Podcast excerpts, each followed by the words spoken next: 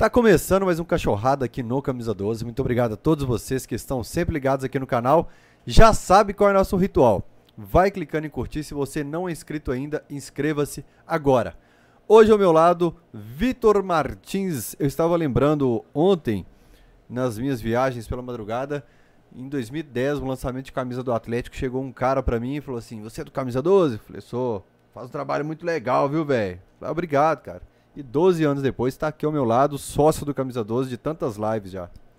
Boa noite, Fael. Foi o lançamento da camisa da coleção da Top. Foi no Automóvel Clube na Afonso Pena. E eu ainda tentei colocar você pra dentro com a Adriana Branco. Lembra? Eu chamei Não, a esse é Adriana... 2012. Não, foi 2010 também. Não, 2010 eu, eu morava em Caratinga, o Atlético Ah, me mandou então um convite eu- lá eu- pra Caratinga, então eu vim. A hora que eu tava no hall, você chegou. Não, mas teve, 2000, teve uma de 2010. 2012 que eu coloquei tentou- tinha mais, porque não tinha mais gente, mais conhecido que tá ali na porta querendo. Eu tentei colocar a turma pra dentro, mas não consegui, não. É, Eu lembro que em 2012 você tentou. Você chegou pra Ah. Adriana Branco e falou, tentou e tal, mas eu falei, não, melhor. Eu lembro desse dia, porque eu acompanhava já o trabalho. Em 2012 foi o lançamento da Topper também, Também. Que o Atlético me deixou de fora. Eu fui, juntei um monte de amigos, fiquei na porta do evento dando cachaça e torresmo pro povo lá. E fizemos uma bagunça na porta lá. É, foi, foi um o último TV retorcida. Na semana seguinte a Band me contratou pro Golaçor. Mas prazer em nome desse aqui, velho. Você é de Pra- casa. Prazer meu, que agradeço o convite. Quando você falou, eu falei assim, vambora. Sempre, É. sempre que dá a disposição. Às vezes a agenda não bate, né, cara? Mas sempre que posso. Já tinha um bom tempo que até que não vinha no Camisa 12, né? não só pro, pro, Desde quando eu mudei pra esse o Cachorrada é a primeira vez que eu venho participar, É. né? Não como entrevistado, mas como entrevistador. Na live antiga, Mas três, lá- quatro, cinco não, vezes. cinco vezes. É, Até a última vez que vezes. vocês derramaram um molho no meu tênis lá que ele mofou. Você já teve é, nas lives, o Cris apresentou comigo ontem, esteve do outro lado da mesa como entrevistado, o MB apresenta comigo hoje, é, já esteve do outro lado da mesa. E um cara que também é amigo do Camisa 12 há muitos anos, do Camisa 12, das planilhas do Camisa 12, parceiro que eu gosto de sentar perto no estádio, que é bom de resenha, Paulinho Vilhena, seja bem-vindo ao Camisa 12. Boa noite, Fael. Boa noite a todos. Vitão, João, todo mundo que está nos acompanhando, né? Na hora que o Fael fez o convite, foi mais ou menos o mesmo caso do Vitão, né? Eu falei, esse não tem jeito de recusar, não. As planilhas do Fael, gente, eu vou contar uma coisa pra vocês. Olha que eu tenho muita experiência. Sobe um pouquinho mais o microfone aqui. Olha que Pode- eu tenho muita experiência em assessoria de imprensa com atletas e tal, e a gente gosta de, de trabalhar com números e anotar e ver número de cartão, número de vitória, empate, derrota. As planilhas do Fael têm um diferencial porque ele faz isso pro clube. Normalmente o assessor faz isso para o jogador que é cliente dele. Então você não tem como comparar com os outros. O Fael faz para o clube, então ele tem números para você comparar de tudo enquanto é jeito. E ele, boa praça e competente como sempre, é, sempre me passou os números dos, dos clientes VR, né? Eu já olhava os meus, mas eu pedia os dele para conferir e até para ter essa possibilidade de comparação. Tô tentando voltar para as planilhas. Depois do título brasileiro, eu tirei uma tonelada só das um- costas e... Boa noite, eu não dei boa noite pro Paulinho naquela hora, porque É. eu não queria estragar a apresentação, tá? Apresentação. Boa noite. Boa noite, Vitão. Um gran, grande prazer reencontrá-lo aqui também.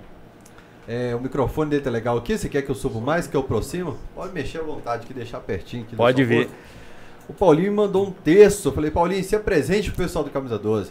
Ele falou, estudei na antiga Fafi, FAF. FAF, FAF BH. FAF BH. O- ah, Entrega a hoje... idade, hein, Paulinho? É, não tem problema, não. Não tem problema com isso. Hoje, UniBH de 94 a 98. Comecei trabalhando na Rádio Favela, onde atuei de 98 a 2000. Nesse meio tempo, comecei a trabalhar na Rádio Cultura, cobertura de, cobertura, de Cobertura. jogos do estádio e TV Horizonte. Também trabalhei como jornalista responsável do jornal Tribuna Bambuiense. Em 2000, fui contratado pela Rádio Montanhesa de Viçosa e em 2001 trabalhei no Atlético por cinco meses.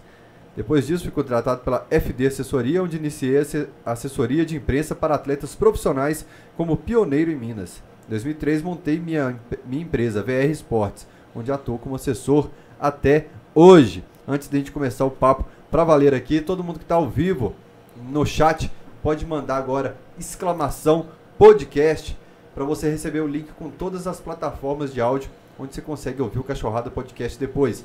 Eu tava assistindo um vídeo antigo, lá embaixo nos comentários estava assim, exclamação podcast.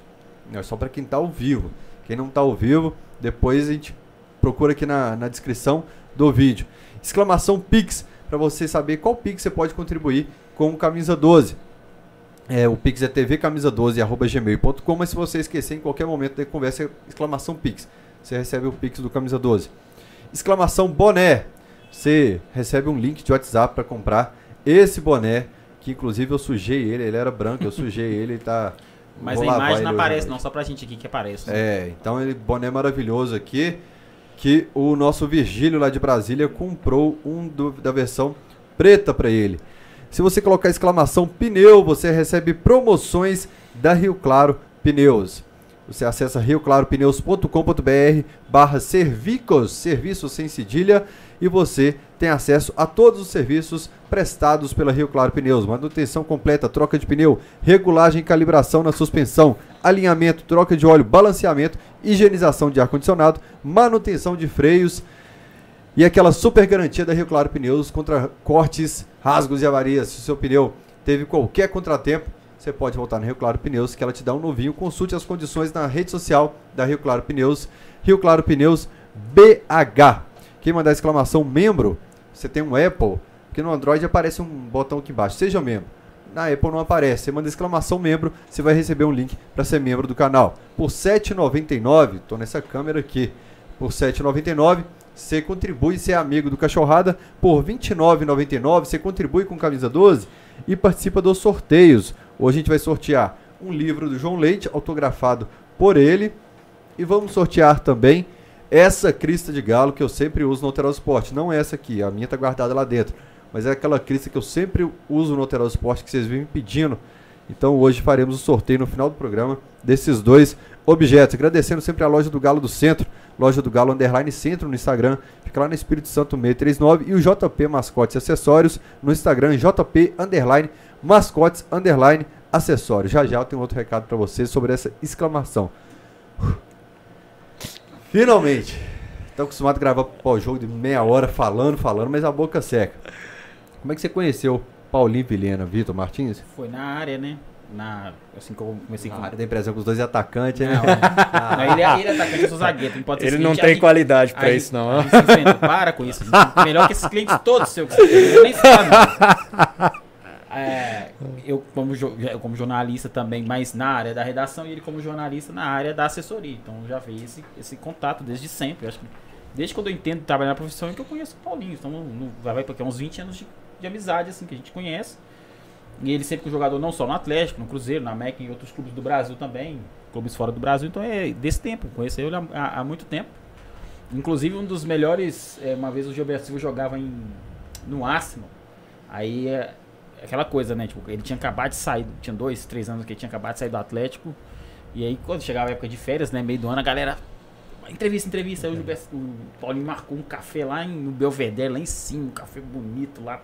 Pra todo mundo entrevistar o Gilberto Silva, uns bolos gostosos. Pô, podia fazer mais isso, hein, Paulinho?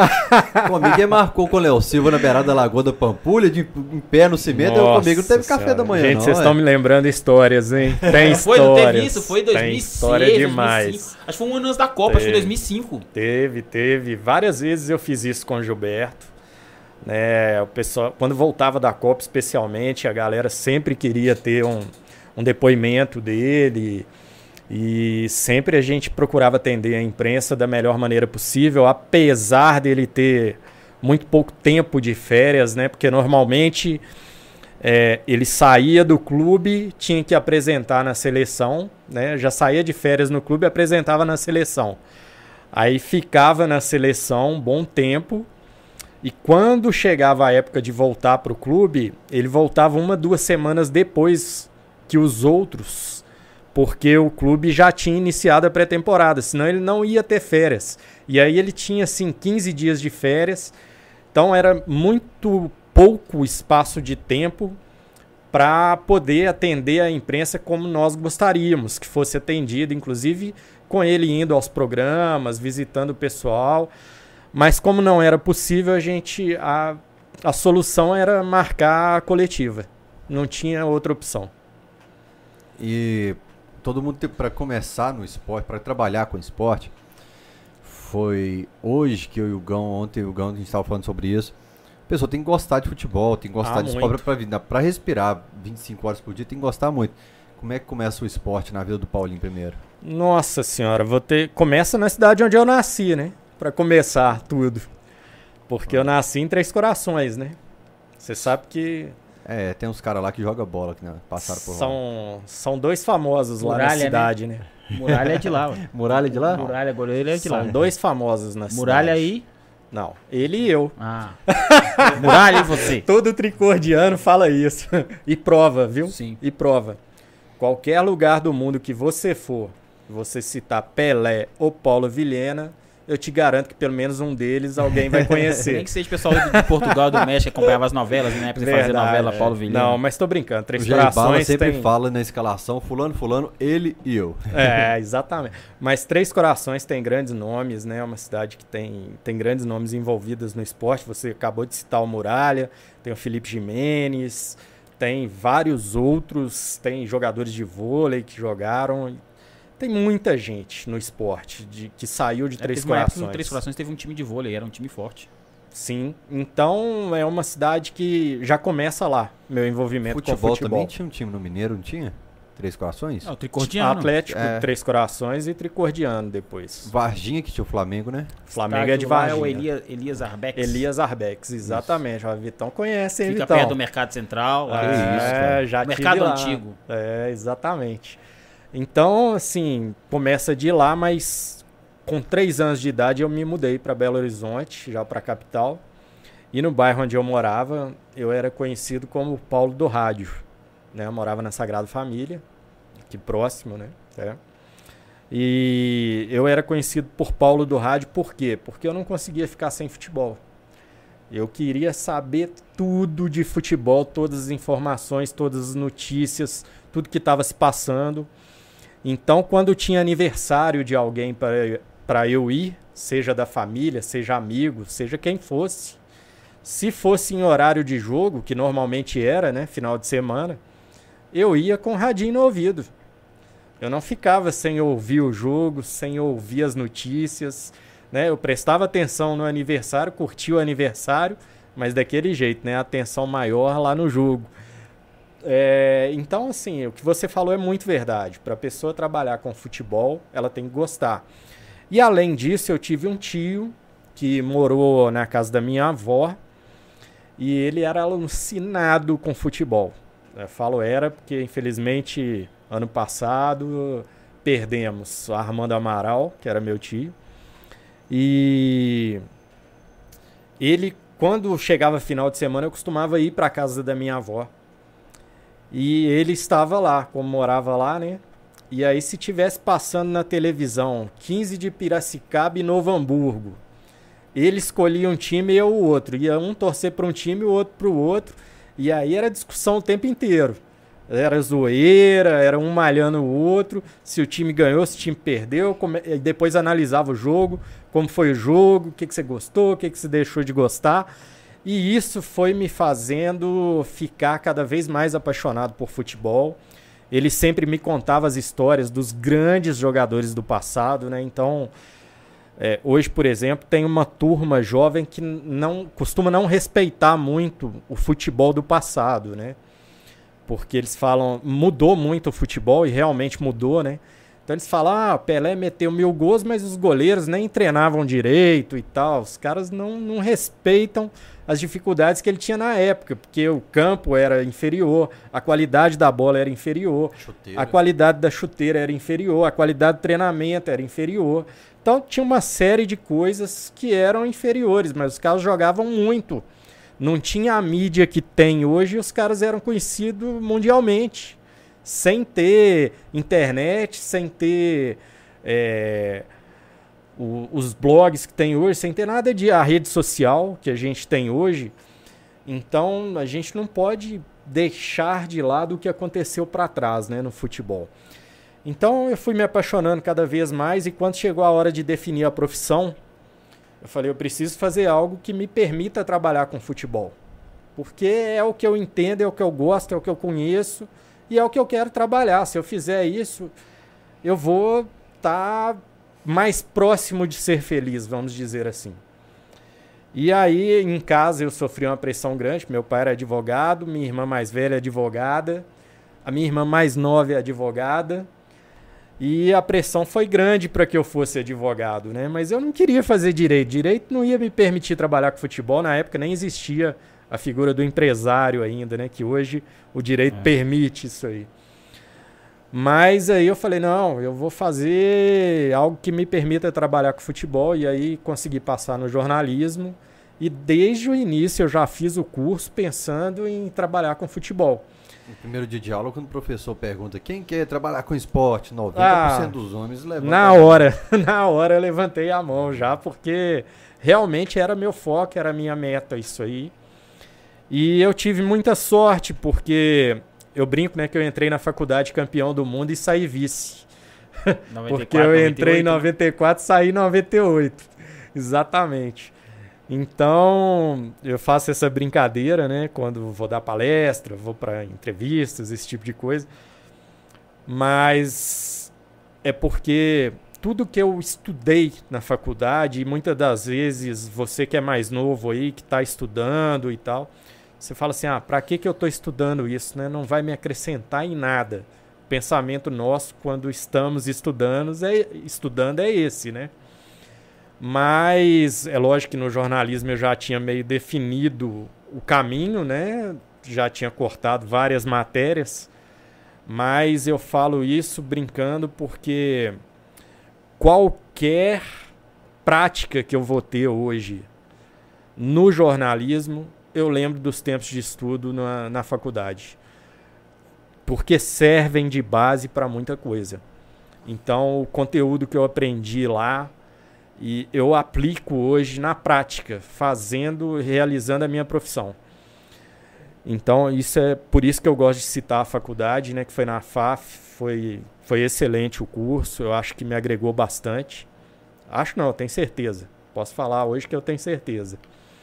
E aí, outra sorte que eu tive foi quando eu, eu logo que eu formei, eu morei um tempinho no exterior para tentar aprender inglês, porque eu tinha um bloqueio mental com o inglês. Aprendeu?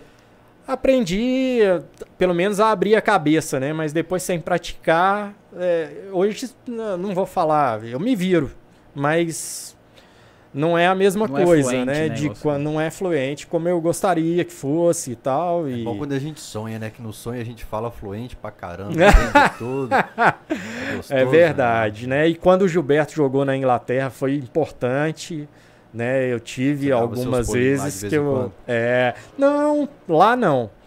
Por incrível que pareça, o Gilberto me convidou umas três, quatro vezes, mas eu estava com muitos clientes aqui no Brasil e cliente começando carreira e que precisavam assim de uma atenção especial. E o Gilberto, assim, o Gilberto já estava, vamos dizer assim, com a carreira estabelecida, né? Então eu pesei muito isso e acabei não indo na Inglaterra né, com o Gilberto. Eu acabei indo para a Copa em 2006 na Alemanha, foi uma experiência fantástica. Mas voltando aqui para a gente não perder a linha de, de, a linha temporal, né? Quando eu voltei do exterior, meu tio, o Armando Amaral, estava trabalhando como comentarista na Rádio Favela, um programa do Mário Silva lá. E ele falou pro Mário Silva que tinha um, um sobrinho que tinha chegado do exterior, que era alucinado com futebol, que conhecia muito, se ele poderia dar uma oportunidade. E ele me deu a oportunidade. E era só oportunidade para aparecer, não era ganhando nada. A gente subia para o meio da favela ali, para chegar na Rádio Favela, aquela rua estreitinha que dá medo, né, de você passar e tudo mais. Mas com o tempo você vai conhecendo as pessoas da favela, os moradores ali naquele convívio, né? E você vê que são pessoas do bem, assim, que querem é, o melhor ali para quem está ali dentro da comunidade, quem está prestando, né? Eles respeitavam muito o pessoal da rádio, porque a rádio prestava um grande trabalho para a comunidade ali. Então a gente tinha um tratamento especial muito bacana lá e foi uma época muito boa para mim de aprendizado. Aprendi muito ali com a equipe da, da Rádio Favela. E dei uma outra sorte em um dia que, dando o noticiário, foi o dia até que o Atlético, não sei se contratou ou demitiu o Toninho Cerezo.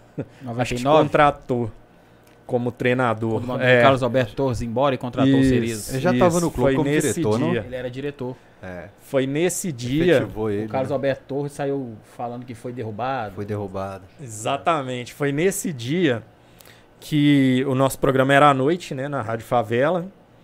E eu costumava passar o noticiário assim, eu não tinha intenção de dar nada é, como furo de reportagem. A minha intenção era dar a notícia bem dada. Ela tinha que ter verdades. E o mais completo possível. Era o que eu procurava passar para o público. E eu dei uma sorte muito grande, porque nesse dia eu acabei de dar o noticiário na Rádio Favela, o telefone da rádio tocou. Era o Silva Neto, que já é mais conhecido né, na imprensa. É, e o Silva Neto estava encantado com o meu noticiário, porque ele ficou o dia inteiro sem ouvir notícias sobre esportes. E naquele momento ele lembrou do programa da Rádio Favela e falou: Não, eu preciso saber, eu preciso ter alguma informação. E eu passei várias informações aquele dia, inclusive a, a mais importante, que foi a do Cerezo, né, da chegada dele e tal. E o Silva, na mesma hora, me chamou para trabalhar na Rádio Cultura. Aí eu fui para a equipe da Rádio Cultura e a Rádio Cultura já fazia a cobertura dos jogos. Continuei na Rádio Favela da mesma forma, não, não saí da Rádio Favela. Tinha um carinho enorme pela Rádio Favela, pelo programa. Então eu mantive, fiz questão de manter o programa na Rádio Favela. E enquanto deu para conciliar, eu mantive. Depois o Silva Neto começou com um programa na TV Horizonte, que era o Prorrogação, que depois veio a ser um programa do Jaeci Carvalho, que o Jaeci comprou o programa depois. E durante muito tempo, então, eu tive experiência em rádio, TV. Depois eu comecei a trabalhar no jornal Tribuna Bambuiense, de Bambuí, como jornalista responsável. E depois eu fui para a Rádio Montanhesa de Viçosa. Na Rádio Montanhesa de Viçosa foi um dos locais que eu mais gostei, assim, além da Rádio Favela, porque era muito profissional. A jornada da Rádio Montanhesa, quando ela não transmitia, que é quando o jogo era fora né, de Belo Horizonte, ela entrava em cadeia com a Itatiaia. Então, quando ela transmitia o jogo em Belo Horizonte, ela tinha que manter o nível, o padrão Itatiaia. Então eu gostei demais de trabalhar na Rádio Montanhesa, porque além disso, é, o Leandro Torres, que era filho do, do João Torres, dono da rádio, né, e eu nem sabia, para mim ele era um mero, um simples repórter. Quando ele fazia reportagens no Mineirão pela Montanhesa e eu estava pela Rádio Cultura, eu levava um caderninho. E nesse caderninho eu levava todas as anotações sobre o jogo, com informações, possíveis escalações, informações do atleta e tal. Eu já fazia um estudo assim completo antes de cada jogo. E o Leandro chegava sempre em cima da hora do jogo, porque ele vinha de Viçosa. Então ele me via com o caderninho na mão. Ô Paulo, você pode me emprestar esse caderninho para eu ter informação? Claro, posso, com o maior prazer. E aí ele dava uma olhada no caderninho e pegava as informações. E aí, um belo dia, a Rádio Cultura encerrou o esporte. Eu voltei para casa, só tendo a Rádio Favela, sem cobertura no Mineirão, sem nada. Até que no final do ano vou a uma formatura de um amigo em Odonto. Quem tá lá na formatura? O Leandro. Encontro o Leandro lá na formatura desse amigo meu. Pô, você sumiu do Mineirão, me abandonou, como você faz isso comigo e tal, não sei o quê. Eu falei, pô, Leandro, infelizmente aconteceu isso, isso, encerramos o esporte e aí perdi o contato, né? Eu não tenho mais como ir ao Mineirão e tal. O Leandro falou assim: vou te levar pra Montanhesa, me passa seu telefone. Aí passei o telefone para ele, mas assim, para mim, sem muita esperança, né? Porque Aquela eu falei. promessa de festa, né? É, eu falar, cara-. Ah, cara é um simples repórter, né, velho? Que, que poder ele vai ter? Isso na minha cabeça, né? Pra me contratar. E aí, quando chegou na final da Sul Minas, em 2000, Cruzeiro e América, O América venceu o gol do Álvaro. exatamente, o Álvaro, que, Que na Suécia cidade nova depois. onde eu moro hoje, que é onde ele cresceu ali perto, Ele é conhecido como Pelezinho. É... Mas esse dia, no dia desse jogo, o Leandro me liga. Paulinho, o que você vai fazer hoje à noite? Eu falei, ah, tô de boa, por quê? Vamos lá no jogo? Eu falei, como assim, cara? Não, vamos lá no jogo, cara. Quero te levar, que aí você não vai trabalhar hoje como repórter. Você vai ficar na cabine. Lá na cabine você pode participar da, da transmissão, de vez em quando a gente chama, você dá uns pitacos lá.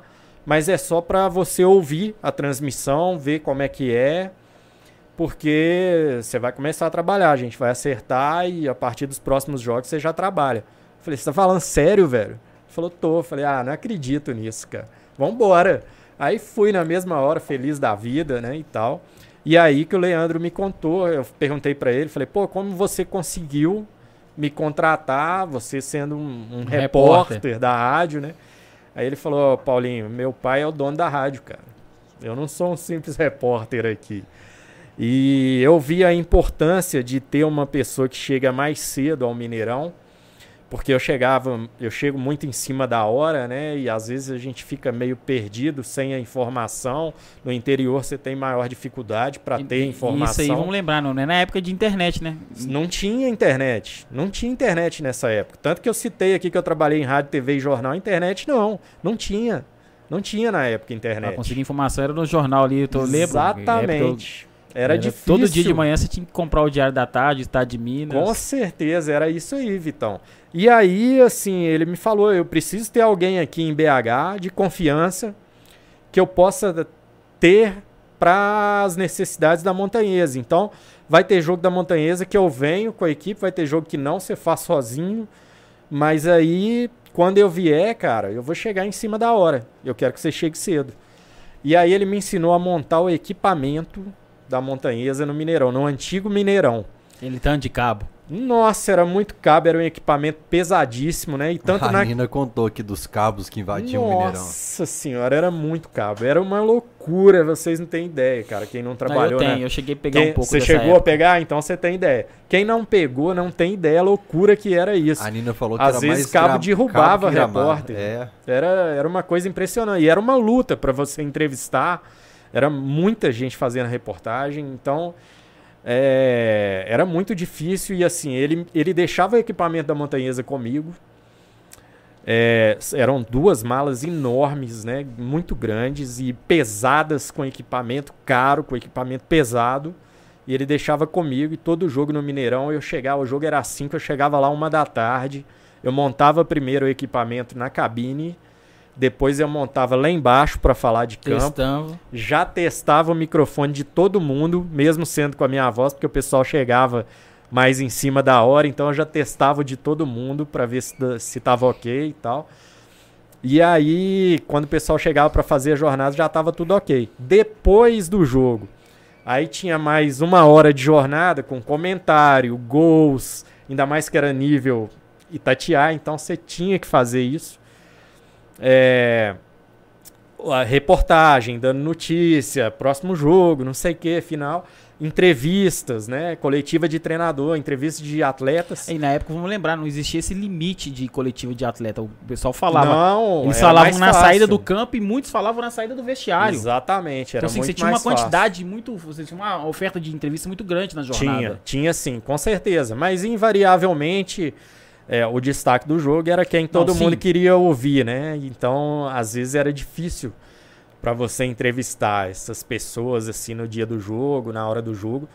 Mas era muito legal, cara. Era muito bacana o trabalho e assim, eu ficava muito feliz de não só estar tá participando da jornada, mas saber que a, que a rádio estava no ar ali, que eu que montei tudo para a rádio estar tá no ar, sabe? Isso era era prazeroso, assim, além do prazer da informação, da notícia. O rádio é uma cachaça, né? Quem, quem teve a oportunidade de trabalhar em rádio sabe o que eu tô falando. Você falou que é, era vicia. o Paulinho do rádio. Como que você fez essa? Largou o rádio para ir para assessoria? Como é que foi esse esse Porque então, aí tudo que indica seu, seu sonho era seguir a carreira de radialista, sim, né? Sim, sim. É... Você seguiu por outro caminho. Sim, na verdade, no final é depois da montanhesa, né? Eu super satisfeito lá, extremamente satisfeito e tal. Mas Aí eu vou voltar à minha infância e já que estamos aqui no camisa 12, né? Eu vou falar assim, talvez algo que eu sou atleticano, muitos já sabem, mas eu vou falar algo que muita gente não sabe que eu nunca falei. É... E Fael aqui com o maior prazer em ser aqui, viu? Por, por tua causa. Então eu vou falar quando eu era pequeno, que eu pedia meu pai para me levar nos jogos. Meu pai é tricolor, meu pai é fluminense. Meu pai morou no Rio na infância, adolescência. Então ele torce pro Fluminense. Ele não torcia para nenhum time aqui em Minas. Quando torcia era pro América. E eu sempre pedi ele para me levar aos jogos no final de semana. E ele trabalhava muito durante a semana. Chegava na hora dos jogos, ele falava assim: "O Reinaldo vai jogar?" Quando eu perguntava se ele me levava no jogo, eu falava: "Vai". Então vamos. Aí chegava no jogo, Reinaldo vai jogar? Não, hoje ele tá suspenso, ele tá machucado, alguma coisa assim. Ah, essa semana eu trabalhei muito, vamos deixar pro próximo. Ou seja, ele só ia ao campo por causa do Reinaldo. Pra ver o Reinaldo jogar. Como ele não era atleticano, né? Então. Fala que muita gente fazia isso, que não torcia pro Atlético e ia pro campo pra ver Reinaldo. Exato. E eu tive a oportunidade e a felicidade de contar isso pro rei né, frente a frente, assim, que era o maior ídolo da minha infância. A meu pai é cruzeirense, aí eu tava em Caratinga com meu pai e o Reinaldo tava lá. Tava uma peneira do Atlético lá, falou, pá, o rei tá aí. Você me leva lá? Vamos lá, vamos lá. Chegou o pé do Reinaldo, meu pai ficou. Transformou. Transformou, exatamente. Ele é, se transformou é. e não sabia o que falar. E rei, uma vez no jogo tal, você fez isso, você fez isso. E meu pai é cruzeirense chato. E, é, mas... cara, e uma admiração, eu registrei a foto dele do lado do Reinaldo pro pessoal de casa cara, entender o tamanho do Reinaldo jogava, olha, eu eu nunca vi assim de perto alguém fazer, nunca vi. Nunca vi o que o Reinaldo fazia. Né? É lógico que tinha o Zico, que era mais ou menos o mesmo nível, jogava muito também. E olha que os caras de antigamente eram muito bons. Você tinha Sócrates, tinha cada time tinha uns 6, 7 craques né? O que hoje é espalhado pela Europa era concentrado aqui. Exatamente, exatamente. Mas o Reinaldo, ele era muito acima da média, muito inteligente, muito. Ele driblava de uma forma diferente, com, com gingado. Às vezes, sem tocar na bola, ele fazia o adversário cair de boca no chão. Era uma coisa impressionante o que o Rei fazia. E sem condição física, sem joelho, machucado. Então, assim, era uma alegria poder ver o rei jogar, né? E da maneira que meu pai falava, você sabe que o pai é um ídolo nosso, né? Então, já favoreceu para que eu tivesse essa o Reinaldo em, em, alta escala, né? E o que ele fazia em campo mais ainda. E então voltando aqui, né, para o assunto, é, como que eu fui parar na, na assessoria, assessoria, né? Cara, foi impressionante. Foi uma carta que eu fiz com esse sonho de radialista, primeiro para Itatiaia, que eu entreguei. É, ela foi entregue na mão do Oswaldo Faria na época, que, que era o chefe. Ele comandava da, tudo. Ele que comandava tudo da Itatiaia. E o Oswaldo, o pessoal da Itatiaia me ligou lá em casa. E aí eles me falaram, o Oswaldo tá viajando de férias, quando ele voltar, é, nós vamos marcar uma entrevista sua com ele. Falei, beleza. Na carta eu só expus assim, com a ajuda da minha mãe, que escrevia muito bem, e, é, expus tudo que eu conhecia de futebol, todo o sentimento que eu tinha, a minha história com futebol, a minha ligação, contando tudo, basicamente tudo isso que eu estou contando aqui para vocês, mas em carta, em carta, né, na época. E quando eu tive essa promessa do Oswaldo voltando, a gente conversar. Eu falei, caramba, não tô acreditando nisso. Eu acho que eu sei o que aconteceu. O Oswaldo é. viajou, foi a viagem que infelizmente ele a faleceu. França, né? Isso. Ou em Paris. É. Ele faleceu lá e aí eu nunca 2000, tive essa conversa com ele. ele faleceu? 2098? Eu não lembro. Não. 99? Foi 2000, 2001. Porque 2001 eu iniciei no Atlético. Porque o que? Foi 2000. 2000 foi 2000. Né? Porque Logo depois eu peguei essa carta e falei assim: bom, já que na Itatiaia não vai dar certo, porque o meu sonho era rádio. Aí eu falei, eu vou tentar no Atlético, que é o clube que eu, eu torço, amo, gosto e tal. Então eu vou tentar no Atlético. E aí eu mandei a carta pro Nélio Brant. E na época não existia, né. Paulinho? Os clubes não tinham esse serviço de assessoria. Tinha muito Tinha. precário, né? Tinha, é, tinha, o- no Atlético tinha o Silas Scalione, Silas, que já eu tinha tentando feito. lembrar o nome dele, Silas Scalione. É, ele, quando ele saiu de lá, o Atlético, eu acho que demitiu. O Silas fazia um excelente trabalho no Atlético, porque era muita coisa para uma pessoa só e só tinha ele. Então, assim, Ele tá na lista cara, de- de por nomes mais que, quero alguém tenha criticado o Silas ou que tenha sentido é, alguma coisa em relação a ele, assim, pô, esse cara não me ajuda, mas o cara trabalhava demais, demais. Você não tem ideia do que é uma pessoa só por conta da assessoria de imprensa de um clube do tamanho do Atlético.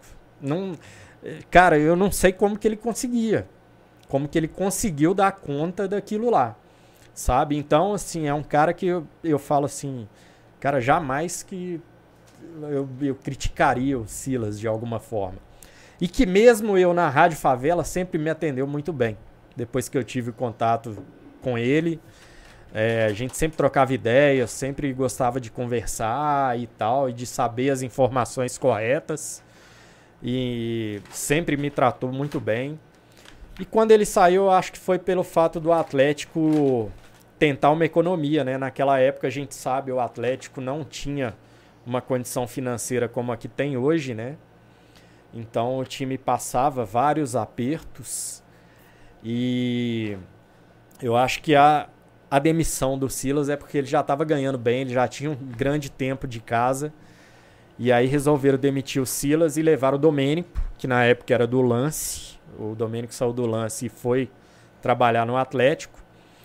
E nessa época eu mandei a carta pro Nélio. E aí o Nélio perguntou pro Domênico se ele me conhecia. O Domênico falou, não conheço, mas ele trabalha onde? Ele falou, na Montanhesa. Ele falou, pô, na Montanhesa o Leandro é amigão meu. Conheço demais. Vou perguntar pro Leandro como é que é o trabalho dele na Montanhesa. Aí o Domênico perguntou pro Leandro. O Leandro só falou bem, né? Encheu minha bola. Então, foi assim que as coisas caminharam, né? E na época com o Nélio Brant, olha a coincidência de hoje, era o Nélio Brant, o Issa e o Sérgio Coelho, a diretoria do Atlético. Eu, para ser contratado, conversei com os três, né? É. E na época foi contra, primeiro foi o Domênico contratado, uma semana depois chegamos eu e o Emerson Maurílio, que tá no Atlético até, Até hoje. Né, o Domênico foi demitido recentemente. O Emerson Maurílio permanece, faz um grande trabalho também. É um cara que assim, atleticano doente. Domênico, super profissional também, fez um grande trabalho. Né? Um cara não fica 20 anos no Atlético assim, sem ter é, alguma condição para isso. Né? Então ele teve muita sabedoria também para lidar ali com todo mundo ali dentro. Mas o grande passo que eu acho que eu gostaria de falar aqui em relação ao Atlético, né, para a gente voltar mais pro Atlético, é que quem trabalhou em 2001 no Atlético vai hoje no Atlético e não acredita, cara. Você fala, não é possível isso aqui, velho. Não é possível. Tanto em relação ao CT, que na minha época foi a época que o pessoal já estava mudando da Vila Olímpica pro CT, né? Já tinha mudado, na verdade. Começou a mudar em 99 aos poucos, depois Isso. 2000. E depois 2001 Hum, ainda estava no processo. Já E- treinava direto na De cidade do certa Galo. forma, você tem uma ligação com uma pessoa que foi importante para turbinar o CT de vez. Que o dinheiro do Gilberto Silva Sim. foi importante. Muito, Sim, muito. CT. Foi importantíssimo. Porque ali no CT tinha o campo né, de treinamento e tinha uma salinha, que era uma. eh, O resto era estacionamento. Tinha um Onde os esqueleto, né, que é o, jogadores hospital, paravam. né, que é o, o prédio da base, só tinha aquele esqueleto ali do hotel. Exatamente. E lá em cima só tinha uma salinha, que era uma salinha pequena, que a gente colocava lá uma mesa, uma garrafa de café, água e umas três, quatro cadeiras para quando a imprensa ia lá poder ter um mínimo de condição de trabalhar. Né? Então era muito precário ainda a condição de CT. Né? Apesar do time todo já trabalhar lá, a qualidade do campo era excelente né? O tamanho do terreno era excelente. O problema era ter o dinheiro para fazer o que se tinha de ideias, né? E aí foi a venda do Gilberto Silva, né? Que depois já na frente, aí eu já não estava mais no Atlético, né? Eu trabalhei no Atlético por cinco meses. Mas foi um período excelente para mim, porque eu conheci muita gente da imprensa. Eu tive contato com praticamente todo mundo, né? Então, no clube que eu amava, né? Tinha dia que eu chegava em casa do serviço, duas horas da manhã, cara. E assim, minha mãe, você tá louco? Você trabalha até essa hora? Aí eu falava, mãe, nem vi o tempo passar. Tava lá na sede, se tivesse que dobrar o dia lá, eu dobrava. tava feliz da vida fazendo o que eu tava fazendo. É, então, assim, era uma alegria grande estar ali, trabalhar ali. Para mim, eu seria o eterno funcionário feliz do Atlético, né? Mas muito feliz.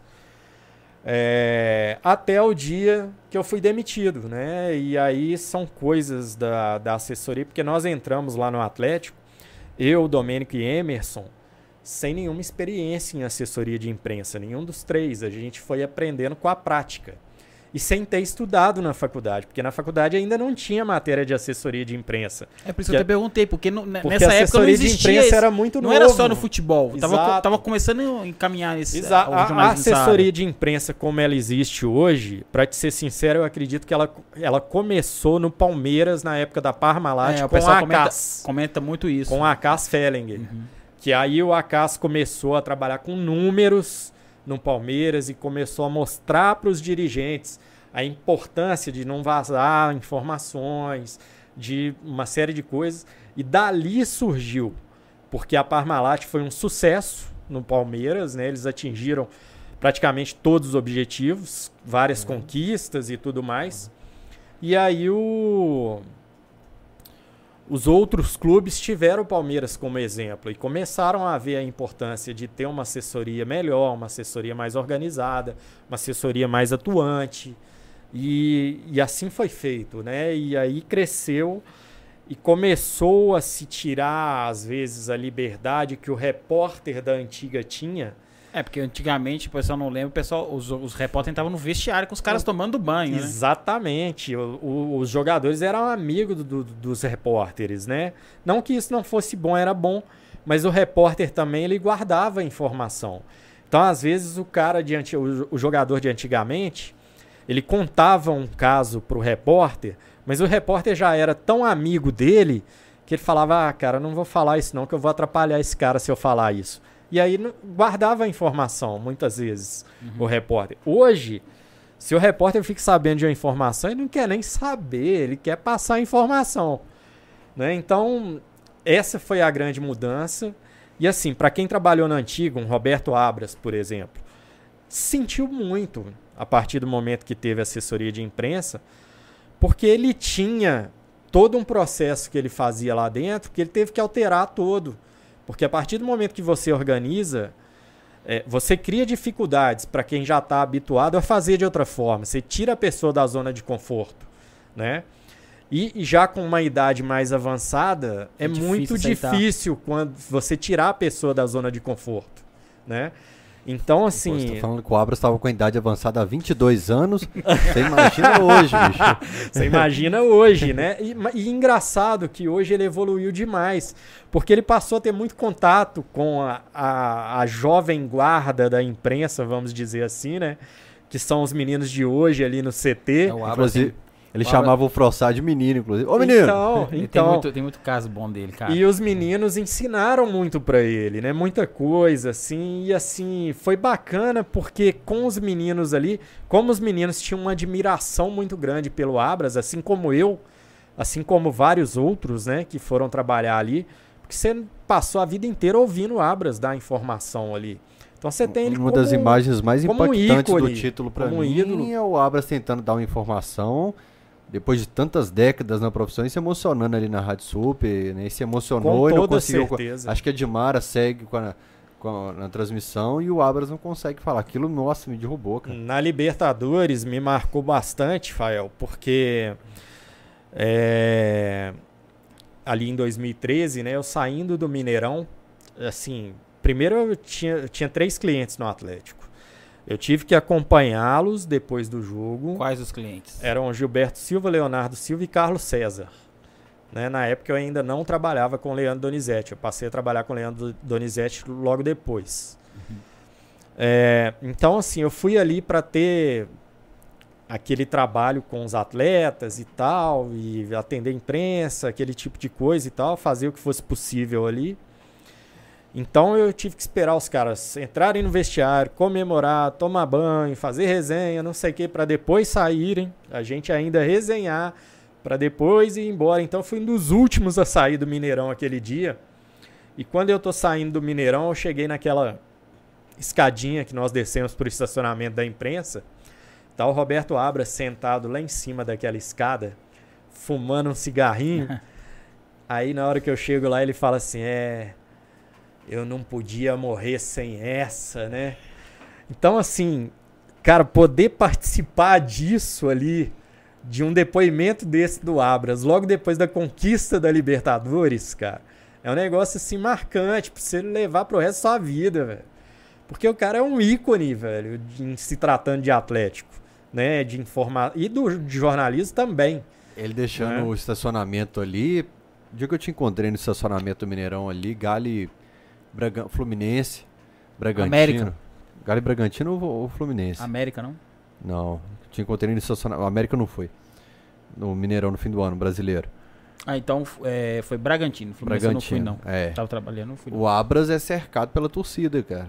Isso é como se tivesse saindo um dos grandes artilheiros da história É, do Galo. O É, mas esse, se você imagina, se o torcedor tem esse respeito com ele, e vou te falar que não é só o atleticano, Não, o cruzeirense é também. porque ele respeita. Porque a, a ele respeita o microfone adversário. É de respeito. Exatamente. Ele respeita o E se adversário. você escuta áudios antigos do Itatiaia, ele participava das jornadas do Cruzeiro também. Sim. Se eu não me engano, foi acho que o Campeonato Mineiro de 97, foi a final Cruzeiro e Vila, ele participou da jornada.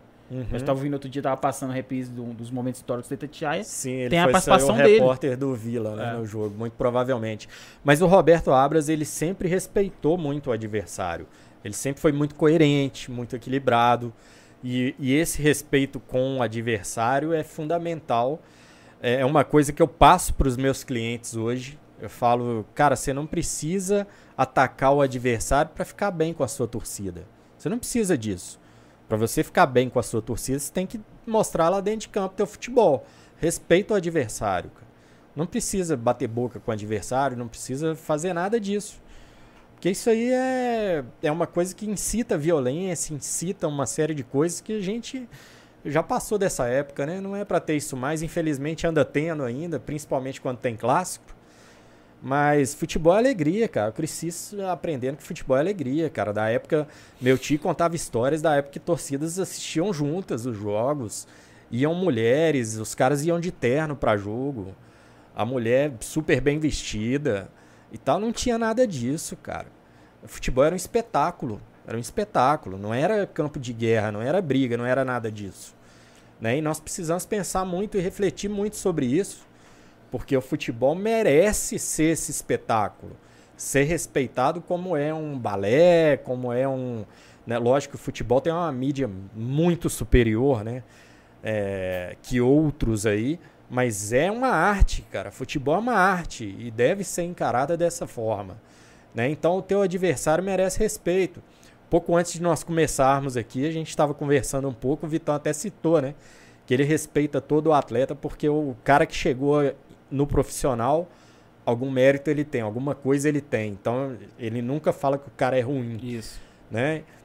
E a gente tem que pensar nisso com, com futebol. Cara, você vai brigar por causa do futebol, que é o que você ama. Pô, do outro lado tá um amigo seu, tá um cara que você vai encontrar num show, vai encontrar numa festa.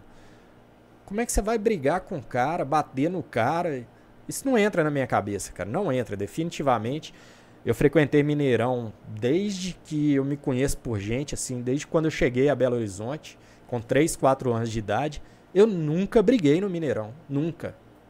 Nunca. Já teve dia que eu passei aperto, dia que teve um ataque das abelhas lá, que a abelhada saiu pra cima da, da torcida e tal, e foi aquela correria, acho que foi até num clássico, se não me engano. Abelha era o nome da organizada lá no. Oi? Abelha era o nome da torcida Não, organizada? a abelha, era, Abelha- era abelha mesmo. Foi um enxame de abelha lá que saiu atacando as torcidas. Imagina você tá no Mineirão, tem uma Ah, foi correria, uma você imagina que é correria, briga. Você tá louco, todo mundo foi tentando do entrar na Esporte ou do boca. Alterosa Esporte na época. todo mundo entrando, tentando entrar na boca de saída do Mineirão e você sendo esmagado, porque era todo mundo tentando, todo mundo fugindo das abelhas. Então, esse aperto eu passei. Mas briga. E é o que é perigoso. Você briga falou de, nunca. de esmagar aí, que é o- quando as- as- os casos das- de morte na Inglaterra. É por causa disso, de tumulto que a pessoa que é pisote, pessoa que é pisoteado, né? No caso, não é só a Exato. briga. É, esse, um tem- exemplo- isso Tem é o perigo é que são sentido. pisoteadas, porque o cara É. quer correr, outro não quer, quer aguardar pra ver o que que E é. aí começa o o empurra, cara vem a correndo, passa por cima. E voltando à assessoria do Atlético, como é que foi esse, esse período? Você citou esses cinco meses, você ficou lá. Sim, tive o privilégio de conhecer grandes nomes, né? Como eu falei, o Roberto Abras, Paulo Celso, Clésio Giovanni, Lília Monteiro, e por aí vai. Várias pessoas da imprensa, Adriane Spinelli, é muita gente boa, você né? estava na época que pintou a Santa? Na época que pintou a Santa eu já não estava mais, eu estava na época do Orelhão, É, que é um e caso essa era famoso. a próxima pergunta, porque essa tem vídeo. Conta aí pra pessoal. Tem vídeo, tem vídeo. Foi um dia que eu cheguei no Atlético, né? Na verdade, eu fui contratado no Atlético para fazer assessoria de imprensa das categorias de base. Só que o Domênico, é, no profissional, tava ele sozinho. E era muita demanda no profissional. E na base a demanda não era tão grande. Então ele conversou com a diretoria do Atlético e falou assim: olha, vou precisar de um ajudante, vamos colocar o Paulo aqui também. E aí eu passei a frequentar também o profissional junto com o Domênico, a gente dividia funções ali. E tinha dia que o Domênico não podia ir ao treino, ele me pedia para ir. E um desses dias eu chego lá no treino de manhã, instalaram um orelhão lá na cidade do Da Galo. e- Telemar. da Telemar e o orelhão era azul. E na mesma hora que eu vi que o orelhão era azul, eu falei, eu vou comunicar, né, pra direção, né? E aí liguei, ligaram, pedi pro pessoal do Era, Atlético era o Calil, ligar. diretor de futebol? Era o Calil.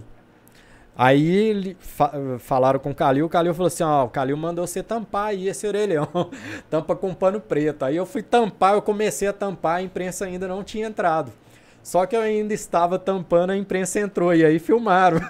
eu tampando o orelhão, porque o orelhão era azul e colocando uma capa preta lá. Você chegou a ouvir do Calil p- pra tampar ou foi de terceiros? Foi do Calil, diretamente. Depois, Mais ou menos quais palavras assim? Falou, ó, Essa merda aí, já, amor. já que você viu, tampa, aí- tampa isso aí e tal. Aí tampei e tal, e pegaram a imagem e tal. Foi um negócio que parece meio ridículo assim, mas eu nunca liguei pra isso. Eu falei, ah, o vídeo manda, é muito bom, cara. manda quem pode e obedece quem tem juízo, cara. Eu fui lá e obedeci, só isso. Você vê que é outra época, Fel. Tinha orelhão no CT. Tinha orelhão no CT, cara. Tinha orelhão. Atrás dos um- gols no futebol tinha um orelhão. Atrás dos Maracanã, o cara fazia o gol e ia lá comemorar ia no lá orelhão. comemorar. Telege, no orelhão. Telege, que era Tá amarelo. vendo? É, exatamente. Hoje você mostra uma ficha de, de orelhão pra um menino pequeno e não sabe o que que é. É, não- mas o orelhão na cidade do Galo, cara, era pra, pra uso de atleta, de, de Eu não sei qual era o objetivo, por que instalaram esse orelhão lá. Não Era sei- proibido ter azul na Não cidade. sei o objetivo. Mas assim, como me chamou a atenção na hora que eu cheguei, aquele trem azul de todo tamanho lá, né? E exatamente onde fica a imprensa ali, pertinho da sala da imprensa. Aí eu falei, cara, que coisa mais estranha esse orelhão azul aqui. e aí comuniquei. E aí deu nisso, né? Que o Calil pediu pra tampar com pano preto e eu lá tampando e o pessoal filmou. Mas E como é que tranquilo, resolveram? Ligou pra parte. Telemar e falou. Ah, ligou, mandou tirar, mandou tirar o orelhão.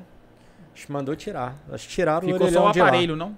Acho que ficou só o aparelho. Eles tiraram a, A, porque a capa saiu. A capa do, do, do aparelho saiu. Que era aquela capa azul gigante. Qualquer coisa era azul, era proibido. Caixa d'água da Copasa. Não, não, não é que não tinha nada proibido. Ali é, foi mais uma coisa que, como era azul e tinha essa. O rival é azul, né? Lá no sul é muito forte isso, né? É. O bar do Grêmio, que era da Coca-Cola lá, a cor não era vermelha, na era Copa, na pintada de Copa azul. União de 87, que todos No os clubes usaram do Grêmio, Coca-Cola, no o, o. Grêmio foi o único que a Coca-Cola mudou. Mudou a Era cor, preto e branco o porque A patrocínio. Coca era vermelha, né, na É, camisa. foi o único que não exibiu a era marca vermelha. O Todos os outros era aquele quadrado acho- vermelho. Eu acho que até retângulo. hoje, quando eu. Pouco tempo lá que eu fui comprar alguma coisa no Grêmio lá, acho que Coca-Cola era. Não, não era vermelho o Não copo. é, com certeza É. não é. Com certeza não é. Eles abriram essa exceção pro Grêmio, que lá é muito forte. E foi próximo Então- do, do patrocínio do Campeonato Mineiro de 2000, então. Exatamente. Não, foi 2000? 99. Foi 99. na final, na, nas finais de 99 teve um jogo, o Atlético jogou com a camisa branca contra o Aham. América escrito Telemar de azul. E Que ainda depois hoje, eles têm, no, no segundo jogo, o fundo dela aqui ainda é azul. É. Só resolveram por- o que aparecia na imagem. A gente pensa que não, Fael e Vitão, mas ainda hoje, ainda hoje, é, o atleta que chega pra jogar no Atlético, ele pode esquecer o azul do armário. cara. E o que chega pra aí, conta jogar no gente. Cruzeiro, O Atlético, Pode o Atlético preto e tem branco. alguém que fala ou Não, é parte da assessoria? Como é que não, funciona não, isso? não parte. Não, Não é aquela que coisa velada deles. que assim, não, vamos respeitar que a gente Não, sabe que funciona assim. Não, eu, eu, como assessor de atleta, eu recomendo. Eu Se- falo Por exemplo, o Atlético contratar um jogador que é, se, se que você é fala, meu ó, cliente. você passa mais um, vamos dizer assim, um checklist do que ele tem que Sim. seguir. Falar assim, ó, tem um cara que chama Sim. Macalé, lá na torcida do Atlético. Aí também não, né? Marcinho da- não. O Não, Marcinho de- eu- era Puma, né? Puma. Quando o Marcinho Ah, Macalé entrou no. CT. Pô, tá usando Puma aqui no, no CT o Marcinho. O que que tem? Ai, ai. Não, Como- mas isso é. Como é que é a palavra que ele usa? É pô? lógico que o clube tem a, tem a cartilha dele, né? Que o atleta deve seguir e tal. Tem algumas coisas que já são, o clube já, já fala automaticamente, né? Algumas põem em contrato, outras menos importantes, só, só fala.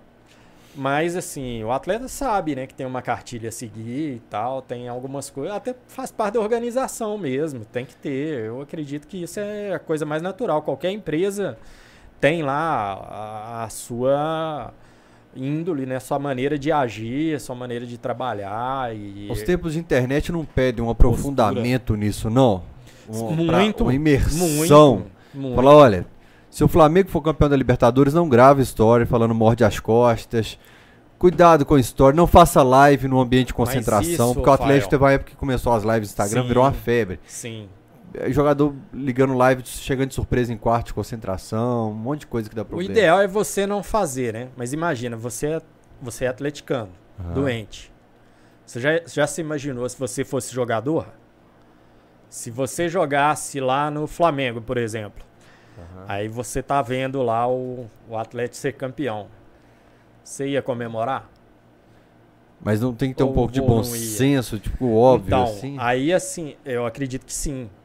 Acredito tem que ter bom senso, né? Mas assim, não é sempre que a pessoa usa o bom senso. Né? Às vezes a emoção falou mais alto naquele momento. E isso, por mais que você instrua, você tá sujeito a isso. Não tem. A mesma coisa de você instruir o jogador para não brigar em campo. Aí chega o cara lá falando no ouvido dele ah, pro Éder era mestre, né? Já soltava a mão logo. então, assim, como é que você vai controlar isso? Não tem, é uma coisa que não então tem o atleta jeito. comemora, você falou aí, ó. Os atletas usam muito, ah, somos profissionais, temos que seguir a carreira. Os seus jogadores Sim. comemoram? Por exemplo, Comemoram título. como assim? ele tem um clube de infância, Ah, ele, comemora, como é que tem, funciona com toda isso? certeza, ele tem clube de infância, né? E torce pelo time dele, mas ele é profissional. Na hora que ele tá jogando, se ele se ele tá jogando contra o time que ele torce, ali é a empresa dele em campo, meu amigo. Ele tem que dar o melhor, ele tem que dar a vida dele ali pra, pra derrubar o time que ele torce. Falando desse aí de, É. de time que torce, conta o caso do Gilberto Silva, quando ele recebeu a proposta pra voltar em 2013. Ah, tem essa história é interessante. O Gilberto Silva estava no Grêmio em 2013. Tinha feito um baita campeonato brasileiro, se não me engano, o Luxemburgo era o técnico do 2012, Grêmio. né? Ele tava. É, 2012. Tinha feito um baita Pô, ele foi brasileiro. terceiro no colocado, Grêmio. brigou com o Atlético pelo Exato, segundo lugar. brigou pela, pela segunda posição com o O Atlético. Atlético ganhando do Cruzeiro e tem que ficar dentro de campo esperando Porque o o resultado jogo do Grêmio. Grenal, o Inter com dois a menos conseguiu segurar É. o 0x0. Vou voltar um pouquinho antes, porque foi quando o Gilberto veio do Panathinaikos pro Grêmio. Gilberto que estava doido para voltar pro Atlético. Queria voltar pro Atlético, só que o Atlético não teve interesse. Aí o Grêmio foi atrás dele. Aí ele me contou que o Grêmio tinha ido atrás dele, né? Que o Atlético não tinha tido interesse, que o Grêmio tinha ido atrás dele. Ele falou, assim- aí eu falei, e aí, Giba, balançou? Ele falou, cara, te contar o que aconteceu. Eu pedi um absurdo pro Grêmio. Que eu não tava afim de ir. Pedi um absurdo. O Grêmio me mandou o contrato com tudo que eu pedi. Aí como é que fala Aí não? como é que fala não? Acho que foi num período que jeito. eles deram um salário astronômico pro Kleber, pro Barcos, pra Foi, aquela turma, eles foi. começaram a pagar alto. Exatamente. Aí, assim, ele foi pro Grêmio ganhando muito bem. Muito bem. E, e fez um ótimo brasileiro pelo Grêmio, era o capitão do time e tal e tudo mais. Uma bela Ele foi pro campanha. Grêmio em 2011, né? Foi 2011. Aí já era em 2012 Uhum. que eles fizeram uma excelente campanha. No segundo ano de contrato já Sim. com o Grêmio. Aí o Atlético procurou. Para 2013. Maluf. Ou Oi? o Calil. Maluf ou Calil que Ah, procurou? não sei te falar exatamente quem foi que ligou. Imagino que tenha sido o próprio Calil ou o Maluf, né? Um dos dois. Mas aí é, o Gilberto chegou na casa dele e falou para a esposa dele, falou: "Ó, recebi uma proposta para voltar pro Atlético. Vamos voltar?" Aí a esposa falou assim: "Olha, O nome da esposa? Janaína, Janaína. inclusive minha amiga, parceirona. A Janaína falou assim: Olha, essa decisão não pertence a mim. Eu não posso falar pra você que eu quero voltar por causa da minha família que tá lá. Essa decisão é uma decisão sua. Ela pertence a você. Só que a proposta do Atlético, assim, o, o Gilberto já ganhava bem no Grêmio e ia renovar por mais, porque ele estava bem lá. E o, a proposta do Atlético era cinco vezes menos do que ele ganhava no Grêmio antes de renovar contrato. Um Mas- quinto. Um quinto do que ele ganhava lá. E aí o Gilberto falou, ele sabia que ele ia chegar aqui, tinha o Leonardo Silva E o Hever. e o Hever jogando muita bola, uma baita zaga. Então ele sabia que ele ia chegar aqui para ser reserva. Ele sabia que ele vinha ganhando um quinto do salário que ele ganhava no Grêmio podendo aumentar para sete, oito vezes isso aí, porque ele ia renovar o contrato lá e estava bem, era capitão do time. Mas ele falou, a esposa deixou na mão dele, ele falou assim: "Eu vou voltar. Eu vou voltar". Sabe por quê? Ela falou: "Por quê?". Ele falou: "Porque nós vamos ganhar a Libertadores. Vou pra lá ganhar a Libertadores". Essa foi a fala dele com a Jana no dia que ele recebeu a proposta, no dia que ele contou pra ela da proposta. E ele realmente veio, eles voltaram e ele extremamente satisfeito, né? Não, não reclamou de nada, de salário ter diminuído, nada disso. Pelo contrário, estava extremamente satisfeito de voltar para o Atlético, de estar no Atlético. Foi recebido pela torcida no aeroporto, né? Uma parte da torcida. Tem Foi bem tem legal. papel na minha vida isso aí. Aí, ó, tá vendo? Foi esse dia que eu fui receber o Gilberto, que eu colo- coloquei um cachecol na cabeça dele, pega a cabeça dele, Foi beijo. você, Aí o cara, Leopoldo eu lembro Siqueira- disso, Foi o único jogador beijo. que ele não zicou recebendo no aeroporto. Eu subi na grade, pega a cabeça do Gilberto Silva e beijo. Que bacana. Aí o Leopoldo Siqueira tá pra Alterosa, Leopoldo, vou monitorar esse menino. Esse menino tem uma pegada de Alterosa Esporte. Que a partir desse legal. dia o Leopoldo me monitorou pra Alterosa Que Esporte. bacana saber disso. É. Sensacional. E foi muito legal, assim, ele curtiu muito tudo que ele vivenciou aqui no Atlético, né? E foram momentos muito agradáveis. O Atlético realmente foi campeão da Libertadores e depois, no jogo seguinte, após a final da Libertadores, teve um clássico, Foi. né? No Mineirão. E o Atlético perdeu de 4 a 1 4 a 1. jogou com o time Virada. reserva. Completamente reserva. Virada. E o Gilberto machucou naquele clássico. Machucou ele teve uma lesão no joelho e nunca mais ele jogou bola. Por causa dessa jogo? lesão. Foi naquele jogo. Foi naquele jogo lá. Foi uma lesão de menisco, né? Aham. E ele foi operado no- pelo médico do Atlético e tal. E depois tentava voltar e não conseguia, sentia muitas dores. E depois é, no. Tinha um Mundial, né? Lá no, No Marrocos. no Marrocos. Ele foi, ele viajou pro Mundial, Ele não? viajou para o Mundial, mas com o joelho sem condições. Ele teve que tomar injeções para poder viajar, para poder treinar, para poder jogar se fosse preciso, né? Então foi isso que aconteceu. E aí quando ele ele estava machucado ainda, ele não tinha recuperado, o atleta não renovou o contrato com o Gilberto. Então foi uma atitude assim que não foi bacana, né? Porque o cara machucado. E é importante colocar isso, né? Porque o torcedor, às vezes, o, o jogador entra na, na justiça e tem direito, tem que entrar, a justiça tem que Vitão, mediar mesmo. O Gilberto tem que fez de tudo Colocar não- lado do jogador. O Gilberto fez de tudo para não entrar na justiça contra o Atlético. Ele fez de tudo. Ele tinha dois anos para não entrar na justiça contra o Atlético. Ele esperou até o último dia. Ele tentou contato com o Atlético nesses dois anos, com tudo enquanto é dirigente do Atlético. Um jogava para o outro, outro jogava para um, o outro enrolava, porque eles imaginavam talvez o Atlético numa situação financeira difícil. Isso eu acho, tá? Vou Palpite. é palpite, é opinião minha. O atleta numa situação financeira difícil, eles achavam que o Gilberto ia lá botar a faca no pescoço deles, cobrar alguma coisa. E não era isso. O Gilberto queria saber como é que ficaria a situação dele. Não era cobrar. Se o Atlético falasse para o Gilberto, atendesse o Gilberto, como deveria ter atendido, um cara que foi ídolo do clube, que jogou e deu muito resultado para o clube em várias oportunidades. Se alguém lá dentro recebe ele e conversa com ele, eu acho que tudo teria sido resolvido, sem justiça, sem nada. Né? Mas assim, os caras não ficaram enrolando ele, não atenderam. E vários, várias vezes ele tentou, várias vezes ele ligou, ele me falava, ó, liguei, vou conversar com não sei quem, vou ir. E nada, nada, nada, ninguém atendia. Ah, tá viajando. Teve dia que eu acho que ele foi lá, não tinha ninguém. Os caras não atenderam também, então ficou uma coisa muito chata, sabe? E aí o cara vai tomando raiva, né? Vai passando o tempo, não da instituição, das pessoas. Das pessoas que estão no, no Da maneira como estão tratando ele, né? Da instituição, não. E aí, nesse meio tempo, nesses dois anos, o Gilberto já operou novamente com outro médico, aí já estava fazendo por conta própria, aí já fez. Foi é, pro América, né? Teve um tempo no América tentando se recuperar. Mas ele não conseguia voltar, cara. Não conseguia, não conseguia. Até um dia que eu encontrei o Fábio Melo no, no CD do Atlético, empresário. Eu falei, Fábio, você jogou, cara. O Gilberto tá nessa situação, tô muito preocupado com ele. Tá acontecendo isso, isso, isso. Contei para ele. Abri assim o coração para ele, né? E o Fábio é um cara muito inteligente, eu gostava de trocar ideia com ele. Aí o Fábio falou assim: Paulo, posso te falar uma coisa? O Gilberto já sabe que ele aposentou. Ele já sabe. Sabe o que está faltando para ele aposentar? Você, a esposa, a família dele falar para ele aposenta. Tá faltando isso, porque ele está tentando não é por ele mais, é por vocês. Vocês que querem ver ele em campo. E ele está fazendo isso por vocês, não é por ele mais.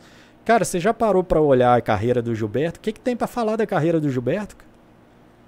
Você tá louco? Se esse cara aposentar hoje, ele tá extremamente bem aposentado. Aí eu liguei pra Janaína, esposa do Gilberto, e contei para ela essa conversa que eu tive com, com o Fábio. Aí nós passamos a enxergar a coisa de uma outra forma. E assim, mu foram muitas vezes que o Gilberto estava treinando sozinho lá no CT do América.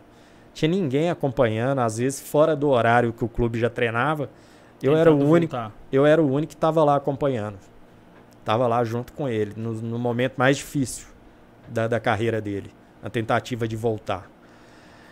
É, e eu falei isso pra Janaína. Falei, Jana, ele tá sofrendo, cara. Ele tá fazendo muita coisa e assim não tá dando resultado. E isso é muito ruim pra pessoa, né? E aí eu passei para ela essa ideia do Fábio. Imediatamente ela passou para a família, passou para as pessoas em volta ali, todo mundo foi falando com ele, olha, você não precisa de provar mais nada para ninguém. Você é isso, você é aquilo. Se não der para voltar, não volta. Ninguém vai se chatear com isso, pelo amor de Deus e tal. E foi aí que ele tomou a decisão.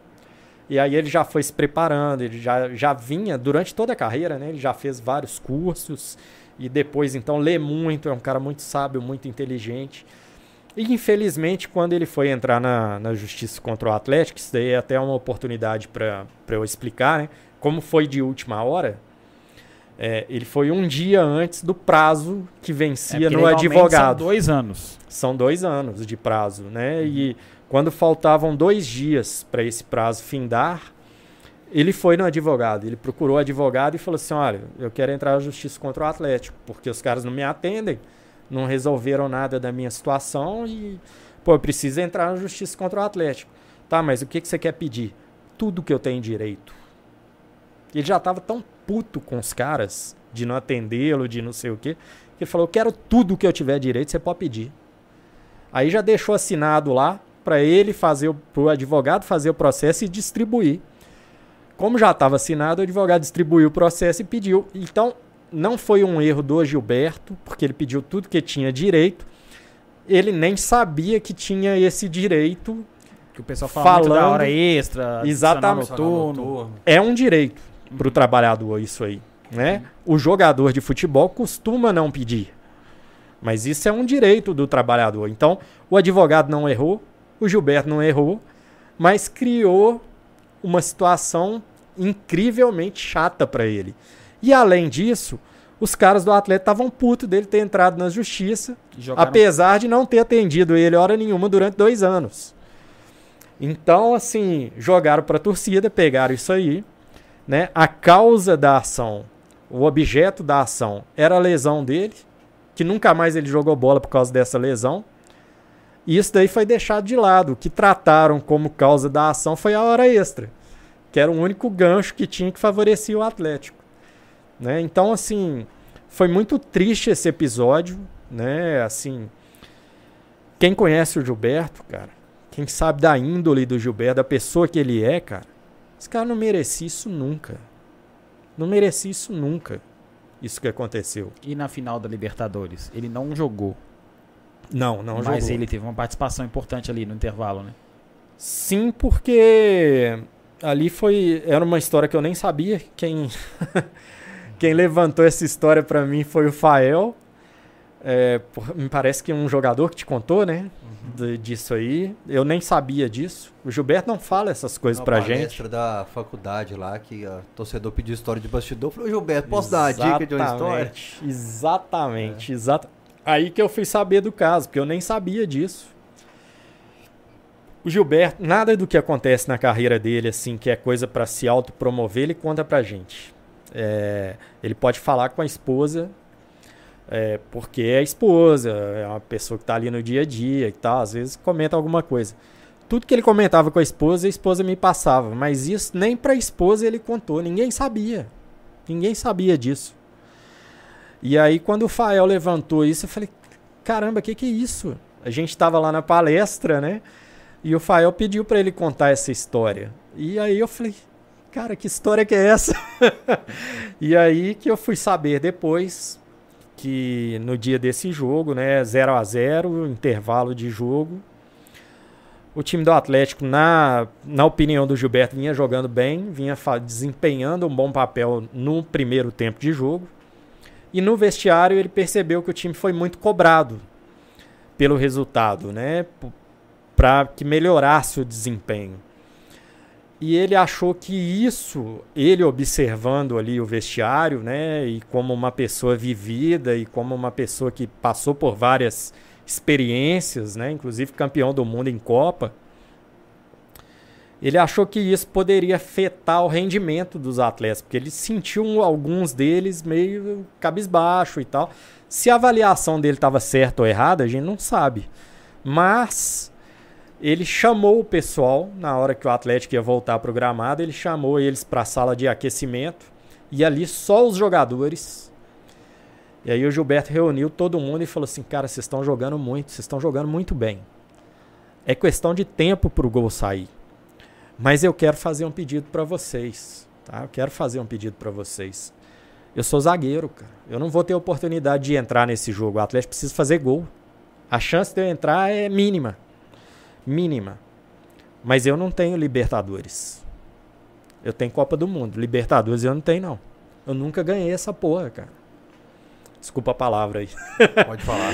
É, mas eu quero ganhar esse título. Eu quero. O clube quer. O clube precisa. O clube nunca ganhou esse título. Eu sou daqui, cara. Eu sou atleticano. Minha família é atleticana. Então eu quero pedir para vocês entrem lá e dê um algo mais. Cada um de vocês, seja pela tua família, seja pelo torcedor que está na arquibancada, seja pelo clube, seja por mim. Se não for por nenhum desses, seja por mim. Faça por mim pela amizade que eu tenho com vocês aqui, o carinho que eu tenho com vocês. Faça por mim, eu não vou poder estar lá dentro, não. Estejam por mim. Ponham algo mais. E nós vamos ser campeão desse negócio. Cara, com um minuto do segundo tempo, o. Atlético fez um gol. Com o Jô. E é lógico que teve o erro do zagueiro lá, falhou e tal. Mas saiu rápido, Quem com um cruzou minuto. foi o Foi. Rosinei. Foi Rosinei. que teve Que tinha do- acabado de entrar. Que o Cuca manda ele segurar, não Exato. sobe tanto o Rosinei. Aí o Ronaldinho chega pra ele e fala: Rose, vai pra frente, esquece o que ele Aí, falou. ó, tá vendo? Aí, tá vendo? É, são detalhes, né, do futebol que as coisas acontecem. E assim, o Cuca deixou de ter mérito por isso? Não, ele é muito merecedor.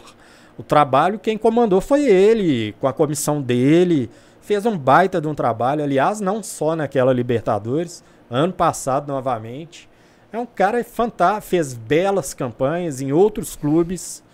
Né? É um cara que tem todo o mérito, conhece muito, isso não diminui o Cook em nada. Exatamente. Em nada, né? Então, assim, é, mas foi uma experiência que o Gilberto passou ali, vivenciou, que ele não, conta, não contaria para ninguém se você não tivesse perguntado aquele dia. Porque algum jogador te contou. Você começou a trabalhar com ele quando, com o Gilberto Silva? Eu- Foi é, quando eu saí do Atlético, né? Fui demitido do Atlético. é, foi na contratação do Valdo, né? Essa informação 2001. em 2001. Que aí, é, se eu for explicar aqui, vai, vai levar muito tempo todo o processo da minha demissão. Mas, assim, fui demitido por ter vazado a contratação do Valdo. Tá? Não foi você É, que vazou? na verdade, é, aí é que tem que entrar a história para eu contar, tá vendo? Quando entramos no Atlético, entramos eu, Domênico e o Emerson Maurílio, como eu disse, sem ter feito assessoria de imprensa nunca na vida, inexperientes naquele ramo. E quando teve uma notícia importante para ser divulgada no Atlético, nós fizemos o release e pedimos para o senhor Wilce, que trabalha, trabalhava na sede na época, né? Eu sou o Wilce, ele que passava fax, para ele enviar o fax para a imprensa. E o fax chegou pro Roberto Abras sete horas da noite. Você imagina o que aconteceu, né? A gente inexperiente nisso, o Roberto liga pra gente sete horas. Vocês querem acabar comigo? Não sei o quê. explicar, pessoal, o programa é de 6 a 7. O programa é de 6 a 7, exatamente. A notícia chegou pra ele, a informação chegou pra ele exatamente depois que terminou o programa. Então ele ficou pé da vida com a gente e com toda razão. E pra gente explicar pra ele, pô, Roberto, desculpa, não foi por maldade e tal. O cara não vai aceitar nunca. Então, assim, foi muito complicado. O Roberto Abras dava porrada na gente na assessoria do atleta toda vez que ele tinha oportunidade depois disso. Né? E Itatiaia 99% de audiência, né? E aí, diante disso, nós fizemos uma reunião entre nós três, eu, Emerson e o Domênico, e falamos assim: toda notícia que tiver que passar, nós vamos passar por fax mesmo.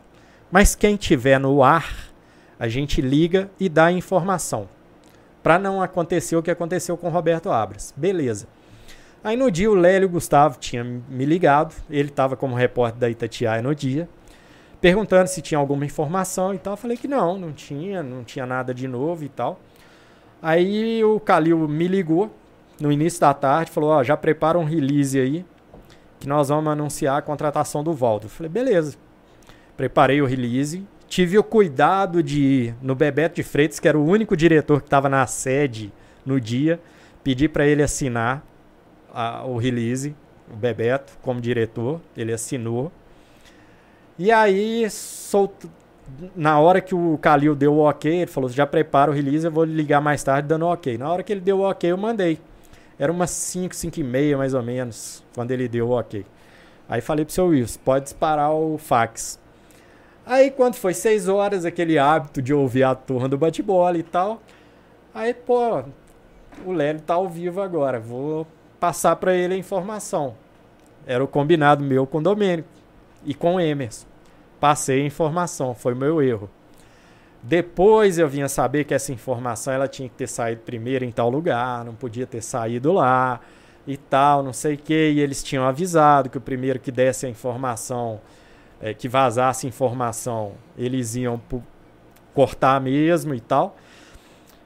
E aí, mas pra mim eu não, eu não vazei a informação. Já estava autorizado a falar, o cara Você tava fez no um ar. procedimento combinado. Eu fiz um procedimento combinado. O Domênico tentou argumentar isso depois, mais tarde, mas foi em vão. E aí fui demitido. Só que antes dessa demissão, qual, qual foi a pergunta? Eu Quando você começou a trabalhar com o Gilberto? Antes dessa demissão, teve um caso no Atlético, num dia que eu estava no CT, o Domênico não estava, que foi um treino que o Ramon Menezes e o Abel Braga se desentenderam. Eu não, não recordo aqui o real motivo da briga. Eu Mas- sei que o Ramon estava voltando de lesão. Foi- não foi o Levi, não? 2001? Não, teve a Não, do briga com o Levi em processo, 2001. Que é de alface, né? É, do, do Levi o- foi outra história, É. outra briga. Foi em 2001. Do Levi já foi pra ruptura mesmo do Sim, do, do, atleta, con- né? do contrato. É, o, com a Abel Braga foi em 2000. Não. 2001. 2001. O com a Abel foi- Braga. O Abel Braga foi no início de 2001. Exato, início de Ele, 2001. ele, ele foi, elimin- ele foi demitido quando ele foi eliminado pelo Goiás no Mineiro na Copa do Brasil. o Sim. Abel Braga. Mas aí eles se desentenderam lá no treino. O Levi foi, ah, foi em 2002 a que eles entenderam com, com o Ramon. E o que, que aconteceu? Me liga o assessor do Ramon Menezes, lá do Rio. O Ramon era o único jogador do Atlético que tinha assessoria de imprensa na época já. E o assessor dele era do Rio de Janeiro, Flávio Dias. Conheço demais, Vascaíno. Isso. Hoje tem um canal de Vasco. Exatamente, exatamente. Flávio Dias, gente boa demais. E aí o Flávio me ligou e falou, "Ô, Paulo, você. Eu, eu quero te, te falar o seguinte, eu tô no Rio, cara. Eu não tenho como acompanhar as notícias daí. Na época não tinha internet, né? Eu não sei o que estão falando do Ramon, eu não sei o que vão falar. Eu quero te pedir o seguinte, cara. Você tem que olhar assim o lado do Atlético, o lado das- dos diretores, o lado do Abel. Só vou te pedir uma coisa, não sacaneie o Ramon. Né? Afinal de contas, ele também é um, é um jogador do Atlético. Eu falei, "Ô, Flávio, cara, primeiro, a gente não se conhece, né? Deixa eu falar algumas coisas pra você.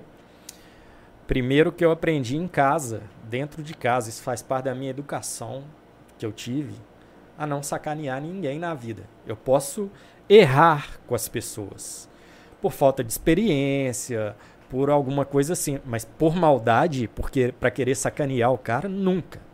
Nunca. Segundo, que você já disse aí, o Ramon é um patrimônio do Atlético. O Abel está técnico do Atlético. Então, assim, se eu for partir desse princípio, o meu cuidado com o Ramon tem que ser muito maior do que às vezes até com o Abel. Nesse momento. Porque moeda, moeda aqui que pode dar algum retorno para o Atlético é o Ramon. Né, o Abel pode dar retorno como técnico, ganhando, conquistando e tal, mas sendo vendido não. Então, assim, aí o Flávio falou: pô, que bom que você tem essa visão, que bom saber que você tem essa índole e tal. Então eu vou te ligar de vez em quando, quando eu precisar e tal, não sei o que, saber como é que estão as coisas. Eu falei, Flávio, fica à vontade, cara, tô aqui à disposição. Vou conversar com o Ramon, vou falar que você me ligou, vou falar para ele ficar tranquilo, que o que eu puder fazer para ajudá-lo, vou fazer. E aí procurei o Ramon Menezes, conversei com o Ramon, falei isso para ele. E na conversa que eu tive com o Ramon, o Ramon assim, ressabiado, né? Com meias palavras, assim, será que esse cara quer me ajudar ou quer me ferrar, né? Porque não, não sabia direito, não me conhecia direito até então. Mas aí as coisas foram conduzidas, graças a Deus. E aí o Domênico me chamou no dia seguinte, falou assim: Paulo, aconteceu esse caso, eu posso te ajudar. Se você precisar da minha ajuda, eu vou te ajudar. Mas quem estava no CT era você, cara. Quem tem que resolver esse pepino aí é você. Você pode contar com a minha ajuda. Eu falei, Domênico, mais do que justo, cara. Você nem tava lá, como é que você vai falar de alguma, alguma coisa disso aí? Acabou que a gente foi contornando a situação com todo mundo, a coisa foi encaminhando. O Ramon acabou emprestado pro Fluminense. Então ficou bom para todo mundo. Foi bom pro Ramon, foi bom pro Abel, foi bom para a direção do Atlético, foi, Não lembro, foi, não lembro do Ramon ser emprestado. foi, foi emprestado pro primeiro semestre de Fluminense. 2001, ele, até, ele até Mas jogou ele a volta pro brasileiro. Ele volta pro Volta brasileiro. pro brasileiro. Aí era o Levi. Ele até Exato. jogou a Copa das Confederações de 2001, que foi na Coreia Aham. e no Japão, ou não só na Coreia, não lembro. Era o Leão técnico. O o Leão levou o Ramon. Sim. Olha como são as coisas, cara. O Ramon me liga um dia do Rio. Pô, Paulo, não vai me dar os parabéns? Porque depois disso tudo, a gente manteve um contato. De vez em quando eu ligava, de vez em quando ele ligava e tal, mesmo ele lá no Fluminense. E depois disso tudo, é... um dia o Ramon me liga, pô, não vai me dar os parabéns? Eu falei, não, Ramon, perdão, cara. Tô tão envolvido aqui no Atlético, nem lembrei que era seu aniversário, cara. Mil perdões, mas parabéns. Você é um cara do bem, merece tudo de bom. Que parabéns, Paulo. Não é meu aniversário, não, caramba. O parabéns é porque eu fui convocado pra seleção e tal. Pô, aí fizemos aquela festa, eu nem tava sabendo que eu tinha sido convocado. Pô, foi, foi muito legal essa conversa com ele. Foi, foi bacana, nós rimos pra caramba depois disso. E o Ramon passou a ser um amigo. Então, quando ele resolveu que ia voltar pro Atlético, olha como são as coisas. Ele me falou assim: Ó, Paulo, eu quero saber como é que estão as coisas aí, porque teve uma mudança de diretoria, né? Saiu o Nélio, o Sérgio e o Issa, entraram o Ricardo Guimarães É, porque e o Abel- e o- O Abel, ele caiu quando o Atlético foi eliminado pelo Goiás, oitavas de final com o Isso, Brasil. Isso. Entrou o José Maria Pena e o Getúlio Carão de auxiliar. Perderam Exato. o Mineiro pro, pro Getúlio América. tava na base e subiu. Isso, perderam o Mineiro pro América. Nossa, que Que jogo foi que jogou com o Paulo Baier, que era Paulo César, e foi desarmado. Não, o Exato. perdeu de 4x1 no primeiro jogo, né? Não, 3x0. 3 a, foi, Não, foi 3x0, uma coisa assim. 3x0 o primeiro foi- jogo, o América faz 4x1. Não, Fica Isso, 4x4. isso. Tava O Alessandro, o Alessandro Tava, faz o gol. Foi 3 a 0 pro América, eu acho, o primeiro jogo. É, no segundo, segundo jogo, o Atlético fez os 3 a 0 E aí o América fez um não gol acho que o América fez Alessandro. 4x1, não? Ah, ou isso, 4 a 1 É, pode ser. fez 4x1 pode no primeiro é. jogo, até tava ganhando de foi 3x0 isso mesmo. ser É campeão. isso e o. Paulo César, mesmo que era o é, Depois virou o Paulo Baia, é. foi desarmado na lateral e tomou o gol do Alessandro. Isso, isso, Ah, o Gilberto tava Foi Alessandro. aí teve a Atlético mudança já. O toda. Gilberto Aí tava que pelo Atlético No já. Mineiro 2000, o Gilberto tava no América.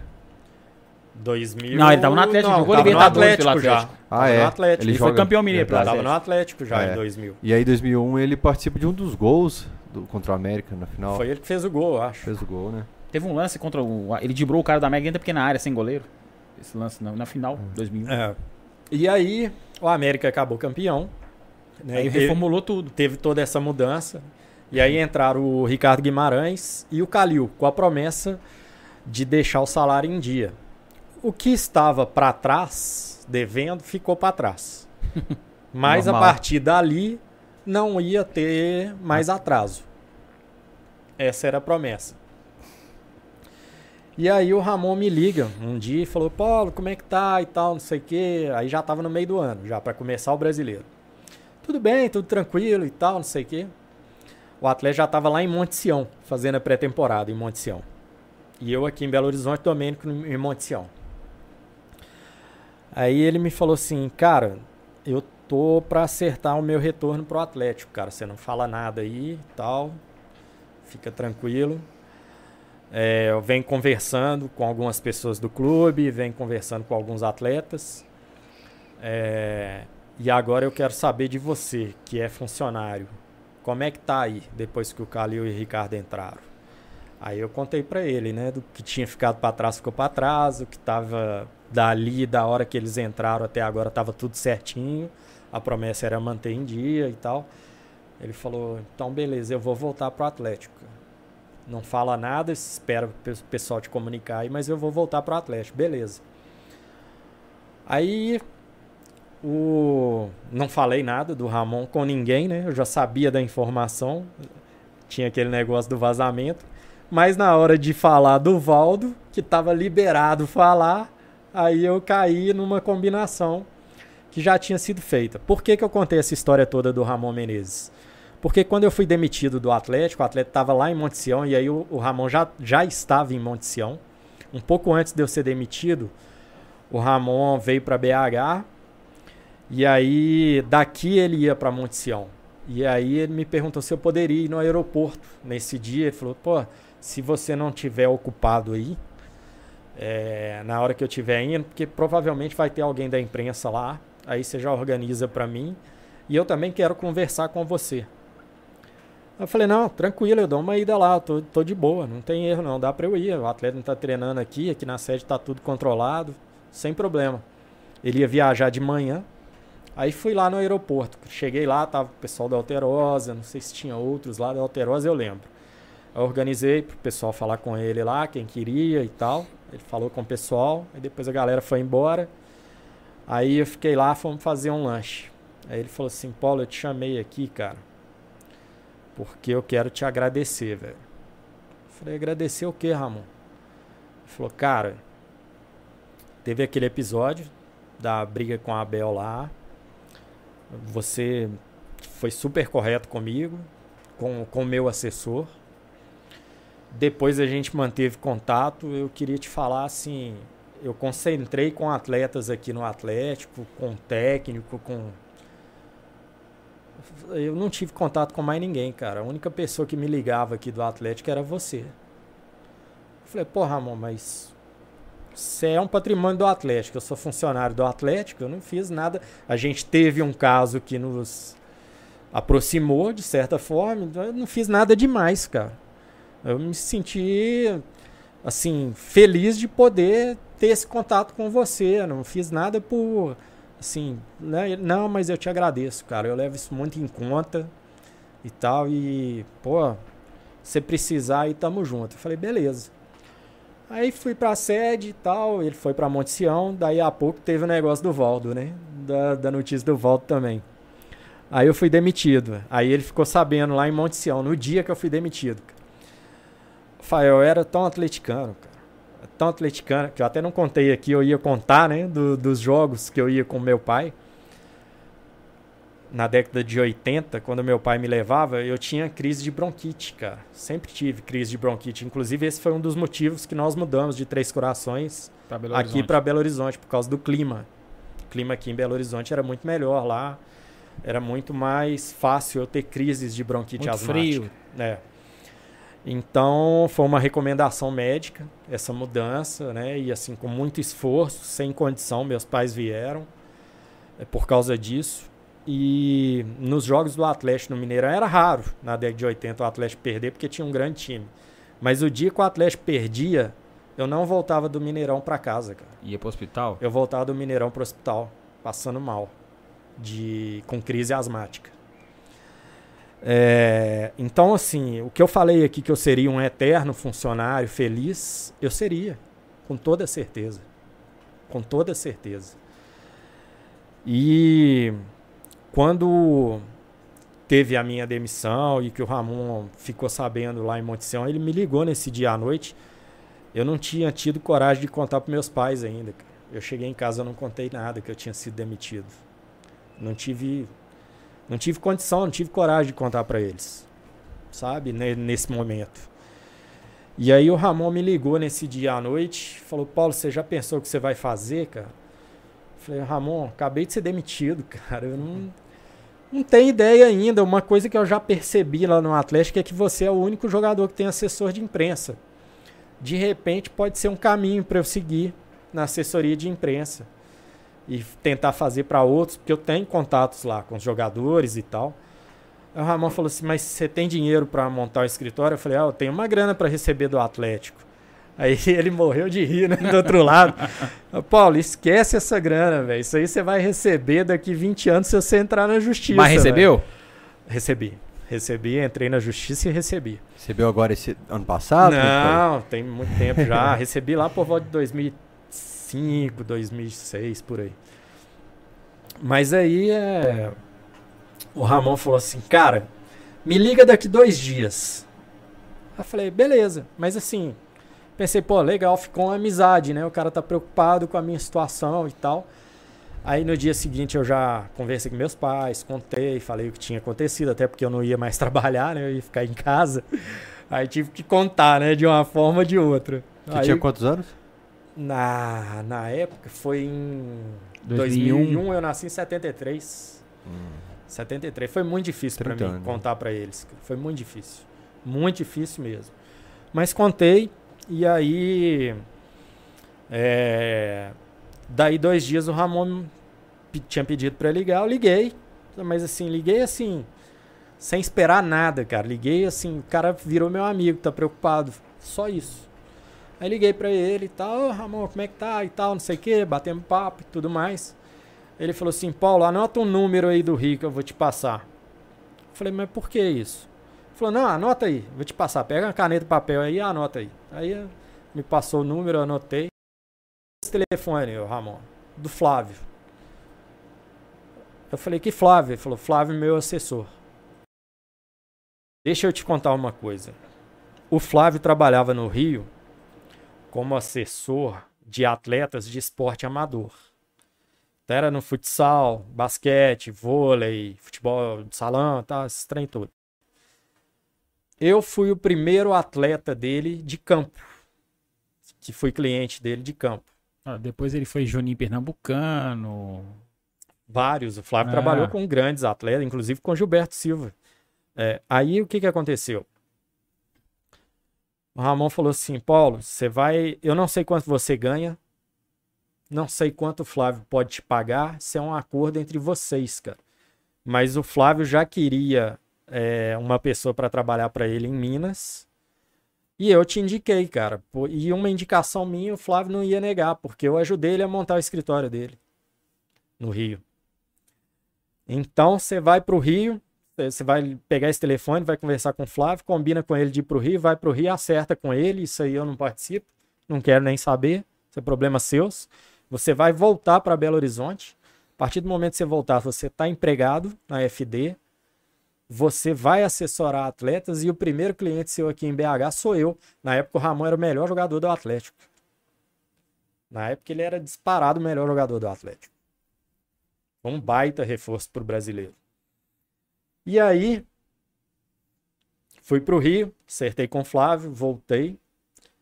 Comecei a trabalhar para o Flávio aqui. Aí o Flávio me falou, pô, procura o Marx. Quando eu estava no Rio ainda, o Flávio me falou assim: Procura o Marx, procura o Veloso, procura o Guilherme, que são caras mais conhecidos assim nacionalmente. Mas, Paulo, você tava lá, velho. Eu já trabalhei em clube também. Eu sei como é que é. Você tava lá dentro. Eu vou precisar que você me indique um cara que ele já pode até ter um nominho em Minas, mas não seja conhecido nacionalmente ainda. Pra gente fazer um trabalho bacana com esse cara com nível de seleção, para a gente tentar chegar ele na seleção. Aí eu falei, eu te falo esse cara agora. Ele falou, não, não quero agora. Você vai voltar para Belo Horizonte, depois de três dias a gente conversa. Falei, tá bom. Passou três dias, o Flávio ligou, pensou no cara, pensei. Todos os dias, todos os dias. Mudou de opinião? Falei, não. Ele falou, excelente. Quem que é o cara? falei, Gilberto Silva. Falou, mas é titular? Falei, é titular do Atlético. Titular. Beleza, pode procurar ele também. Aí eu procurei o Marques, achou caro. Procurei o Guilherme, o Guilherme não falou que achou caro, enrolou, enrolou, enrolou e não deu resposta. E o Aí pro... precisava bem de assessoria, né, na época. Porra, precisava demais. Aí procurei o Veloso. Veloso foi um cara sensacional comigo. Acho que quem fazia do Guilherme era o, o assessor do Galo que a gente citou agora há pouco, que eu sempre esqueço o nome dele. Silas? Silas Scalione, acho que o Silas Scalione? É. é. Bacana. Aí o. Me perdi aqui onde eu tava. O Guilherme achou caro, o Marcos achou caro, o aí o Veloso era um cara bacana. O Guilherme enrolou, aí veio o Veloso, que foi um cara assim sensacional comigo porque eu apresentei o trabalho para ele todo, ele na maior paciência leu, ouviu a apresentação e tal. Aí ele falou assim: Paulo, posso ser sincero com você, cara? Eu falei: pode.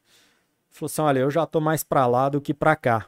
Se eu tivesse iniciando minha carreira, porra, eu ia, eu ia trabalhar com você, cara.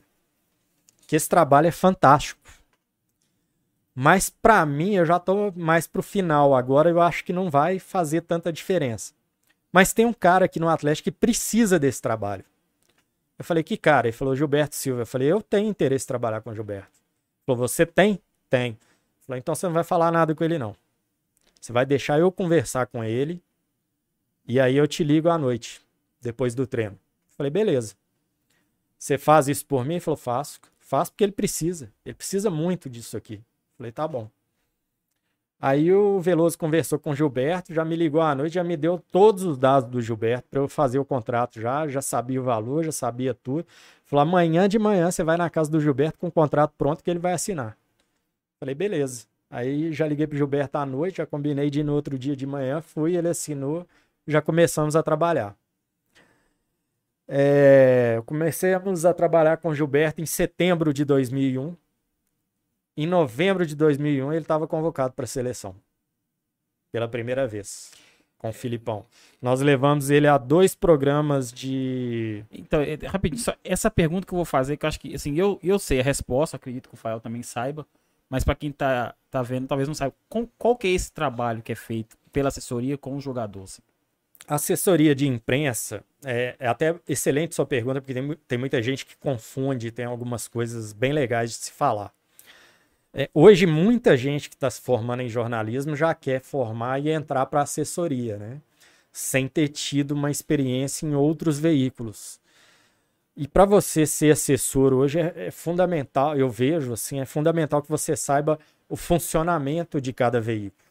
Você saber questão de horário, pauta quente, pauta fria, não sei o que e tal. Esse tipo de coisa toda que você só aprende estando lá no dia a dia do veículo de comunicação, né? Mas, assim, é...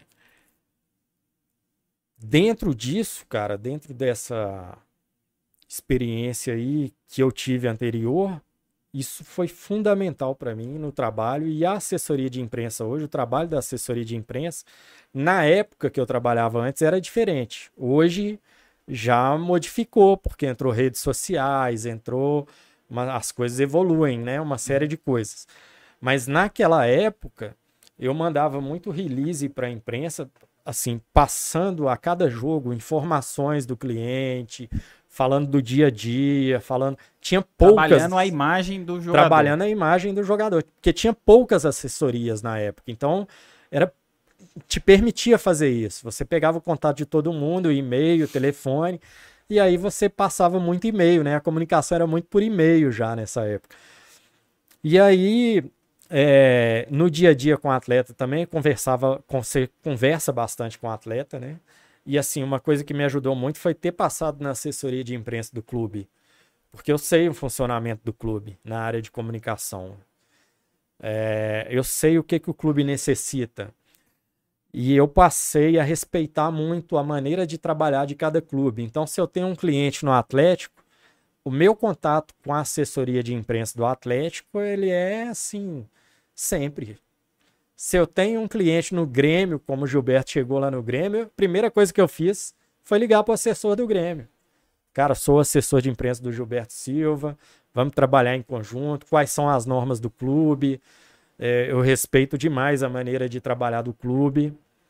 É, sempre quando tiver matéria, pode ser que venha por mim ou por vocês. Quando vier por mim, eu vou comunicar a vocês quando vier por vocês, eu sei que vocês têm muita gente para cuidar aí, nem sempre você comunicar. vai lembrar, mas assim, o máximo que você conseguir lembrar, me passa, por favor, para eu estar informado, para eu acompanhar também e tal, e não ficar meio perdido. Vou pedir isso para o Gilberto também, para ele me comunicar também e tal. Então, assim, vai funcionando e você vai tentando fazer aquele dia a dia. Mas uma coisa que é muito importante e que eu faço um pouco ao contrário de muita gente é que as pessoas pensam que assessoria de imprensa é só você expor a imagem do cara.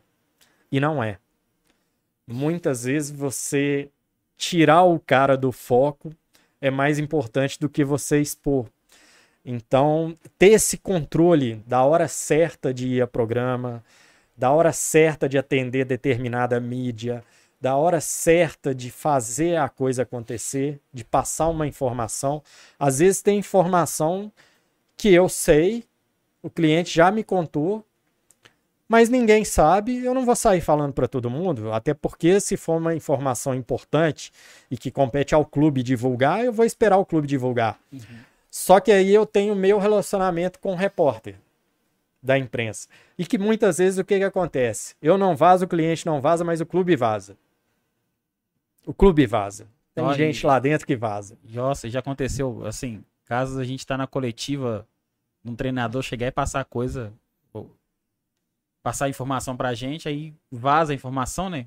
Uhum. E chega na coletiva, o treinador desmente. Então, e a então. fonte é o cara, né? Olha isso. Olha isso.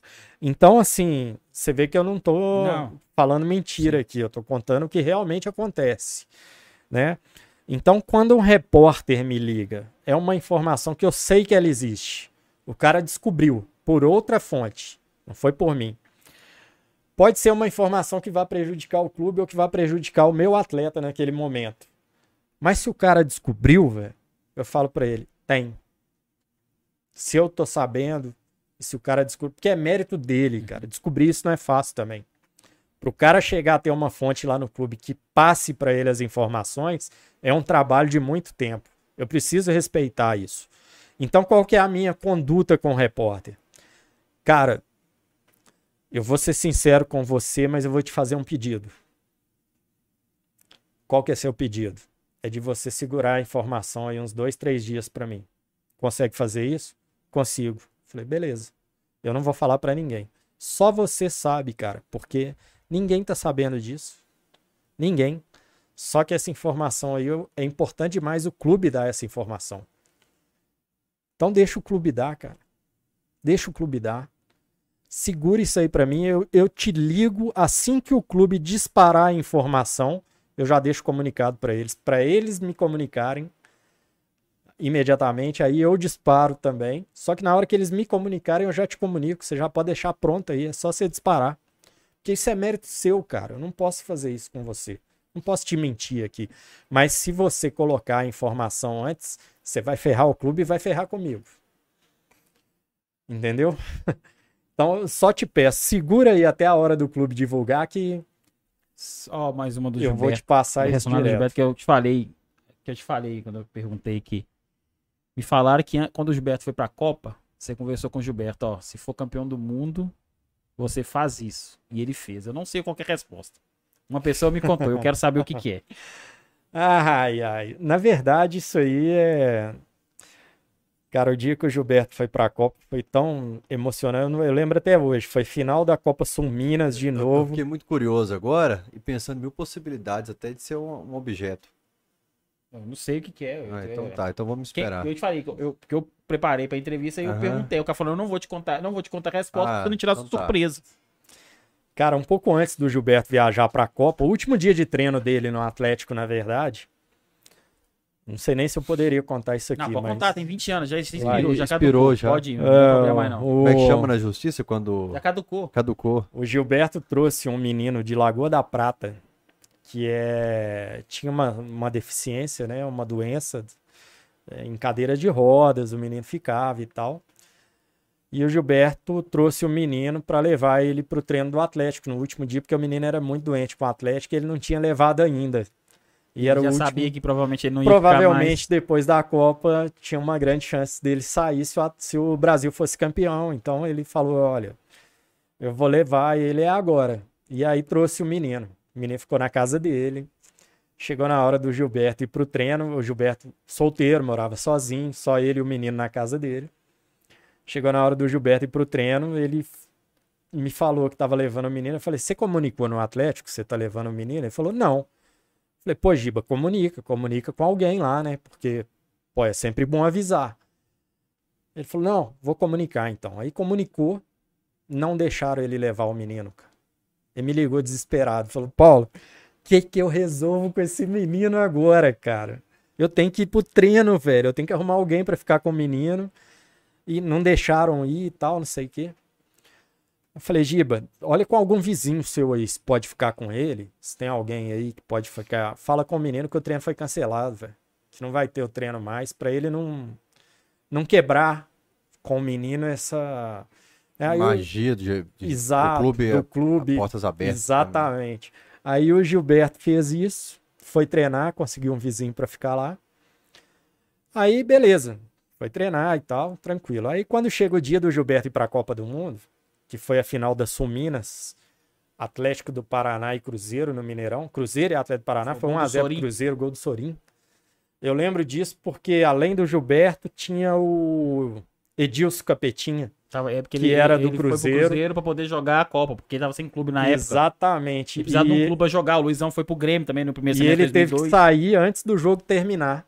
Porque eles pra- embarcar. Porque tinha o horário da viagem. Às Confins 5 da tarde, ainda, né? Confins, 6, sei lá. Começando a funcionar. Exatamente, de Confins. Aí fui para Confins para acompanhar a ida do Gilberto. Quando eu chego no aeroporto, o Gilberto falou assim: ele só me chamava de baixinho, né? Porque essa altura toda aqui, né? Na época. Aí ele falou: baixinho, preciso falar com você. Aí eu pensei: nossa senhora, fiz alguma coisa de errado, né? Eu falei: o que você quer falar, Giba? Ele falou duas coisas. Primeiro, eu trouxe dois livros aqui. Esses livros foram escritos por aquele menino que ia no treino do Atlético. Ele tem dois ídolos lá no Atlético. Um é o Marques, o outro é o Levir. Ele deixou dois livros autografados para você entregar para eles, por favor. Que ele trouxe aquele dia e não pôde entregar. Eu não tive coragem de entregar, cara. Você faz isso para mim. Faz esse favor aí, entrega. Porque para mim foi muito dolorida aquela situação. Mas a outra coisa, cara, se prepara. Falou desse jeito. Falou: olha no meu olho agora, porque agora é sério. se prepara que eu vou jogar os sete jogos, vou ser campeão do mundo e você vai ter que trabalhar pra caramba.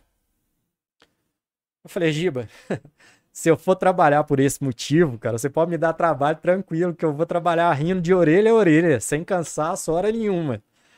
Só quero te falar uma coisa: se aconteceu o que você falou que vai acontecer, não tem outro lugar para você ficar depois de tudo, senão ao lado do Ronaldo Fenômeno, que se o Brasil for campeão, provavelmente vai ser o grande nome da Copa. Realmente, nas E- fotos. A foto que aparece no programa de encerramento de carreira do Ronaldo, de encerramento de comemoração de Copa, Não, a- em vários programas, a foto que rodou o mundo inteiro, saiu em tudo enquanto é internet. lance, na redação do lance aqui em BH tinha um quadro enorme, da, era, era o Ronaldo com a taça e o Gilberto Silva do lado. O Ronaldo beijando a taça de um lado, o Gilberto de outro. Aí, ó. Ah, Essa era o Rivaldo. Mas É, tem, lá uma, tinha uma outra foto. É. tem uma que é o Gilberto e o Ronaldo beijando a foto. Eu acho que Era essa tenho, que tava né? no lance, na redação do lance. É. Tenho quase é. certeza, era um quadro É. enorme. E foi a imagem que rodou o mundo inteiro, cara. O mundo inteiro. Tudo enquanto é programa encerrava falando da Copa com essa imagem. Então aquilo ali marcou muito. É, é essa aí, ó. É É, essa que tinha, foto. só que era de outro ângulo. Essa, É mais essa afastado. foto. Cleberson, Aham. Ricardinho, Kaká, É essa foto aí, ó. Lúcio. É, Lúcio, Ainda que é o Marcos, Lúcio. Kleberson, Edmilson ali atrás, Kaká. Kaká. É o que tá A dando pra turma reconhecer boa, aí. é. É. O Rodrigo, pa- parece o, que o Rodrigo Gilberto, é- ele, ele é do lema do Vampeta, ele seca a seleção brasileira, que o Vampeta fala que torce de jeito contra, nenhum. né? Pra não, de pra jeito continuar como nenhum. último campeão. Não, não. Ô, ô, Vitão, aí entra uma outra coisa, né? O Gilberto. Peraí, assim, só uma dúvida. Ele tava com a bandeira do Galo no gramado? Ou eu tô não, viajando? do Brasil. Do Brasil, a bandeira do Galo. Foi a bandeira do Galo, do Lasmar, então? sei, Acho, Acho que era o do Lasmar que tava com a bandeira. que era do Lasmar. Eu Lasmar. lembro a bandeira do Galo no É, gramado. o Gilberto acho que tava com a do Brasil. Do Galo, não lembro se foi do Galo. Ele tava aqui no, no desfile aqui do É um Corpo de interessante mesmo. Bombeiro. O assessor mandou, eu fiquei do lado e ficou mesmo, que até na hora que tava. Isso que é assessoria, né? tempo inteiro, né? O tempo inteiro. Eu não sei como é que ele lembrou disso, né, lá. E, e foi uma época muito legal, cara, porque a gente tinha, a gente conversava por e-mail, cara. É, Ele lá do Japão e eu daqui. E assim, o Gilberto, na época, como ele chegou muito em cima da hora, ele não levou ninguém pra Copa, ele foi sozinho, ele não levou empresário, não levou assessor, não levou família, não levou ninguém. Então, assim, e a gente conversava por e-mail só, que a gente trocava e-mail e tal. E aí eu tive uma ideia, quando eu vi que o Brasil ia ter chance de ir pra final da Copa e tal, não sei o que, eu já comecei a pensar em alguma coisa eu fazer alguma coisa diferente pra ele. E o filho do Gilberto tinha acabado de nascer aqui em Belo Horizonte. Aí eu liguei, pro, mandei e-mail pro pessoal da imprensa falando para todo mundo assim que conhecia e que torcia muito por ele, gostava muito por ele. Todo mundo tinha um carinho enorme pelo Gilberto aqui na, na imprensa. E eu falei pro pessoal, olha, se vocês quiserem mandar mensagem pro Gilberto é agora. Pode me mandar que eu vou juntar todas as mensagens e encaminhar para ele. Aí veio aquele mundo de mensagens de todo mundo da imprensa no, no, no meu e-mail. Todo mundo mandando cada mensagem mais bacana que a outra, assim, motivante demais ler as mensagens, né? E assim, cada coisa linda que escreveram. Aí eu falei assim, eu não vou mandar só da imprensa, cara. Aí eu liguei pro pai pra mãe dele, pra família dele, peguei as irmãs, peguei um depoimento do pai, da mãe, das irmãs. Ele tem três irmãs. E no final, assim, eu coloquei o da imprensa, depois coloquei o meu. Era essa foto que tinha na redação do lance. Com Aí, ó. certeza. É. Aí. Depois eu coloquei, coloquei o da imprensa primeiro, depois o meu, depois coloquei do pai, é, das irmãs, da mãe, do pai e por último eu inventei uma fala do filho dele que tinha acabado de nascer. Papai traz o penta pra mim. Só essa fala, mais nada. Foi o filho dele falando pra ele. Foi uma fala inventada por mim. Era a última mensagem. Acabava assim o e-mail. Era a mensagem do filho E dele. mandou nas vésp- na véspera da Mandei final. faltando dois dias pra, pra final. final ele no viu domingo. faltando um dia pra é, por final. causa do fuso horário. Então ele viu no ele sábado falou lá. exatamente. Ele viu faltando um dia pra final e ele falou assim: Paulo, à noite. Eu fui lendo as mensagens, lendo, lendo, lendo, lendo. Cara, amando cada mensagem. Falei, não acredito que esse povo tá tudo mandando essas mensagens pra mim e tal, não sei o quê. Quando eu li a última, deu vontade de te matar, seu filho da mãe. Cara, eu não podia perder aquela Copa de jeito nenhum depois daquela mensagem, velho. Que que é aquilo? E aí foi muito legal, cara, que eu fui. Eu levei o pessoal da imprensa daqui de Minas pra Lagoa da Prata para assistir o jogo da final lá em Lagoa da Prata, num clube com telão, com comes e bebes, com tudo e Aí tal. é bom.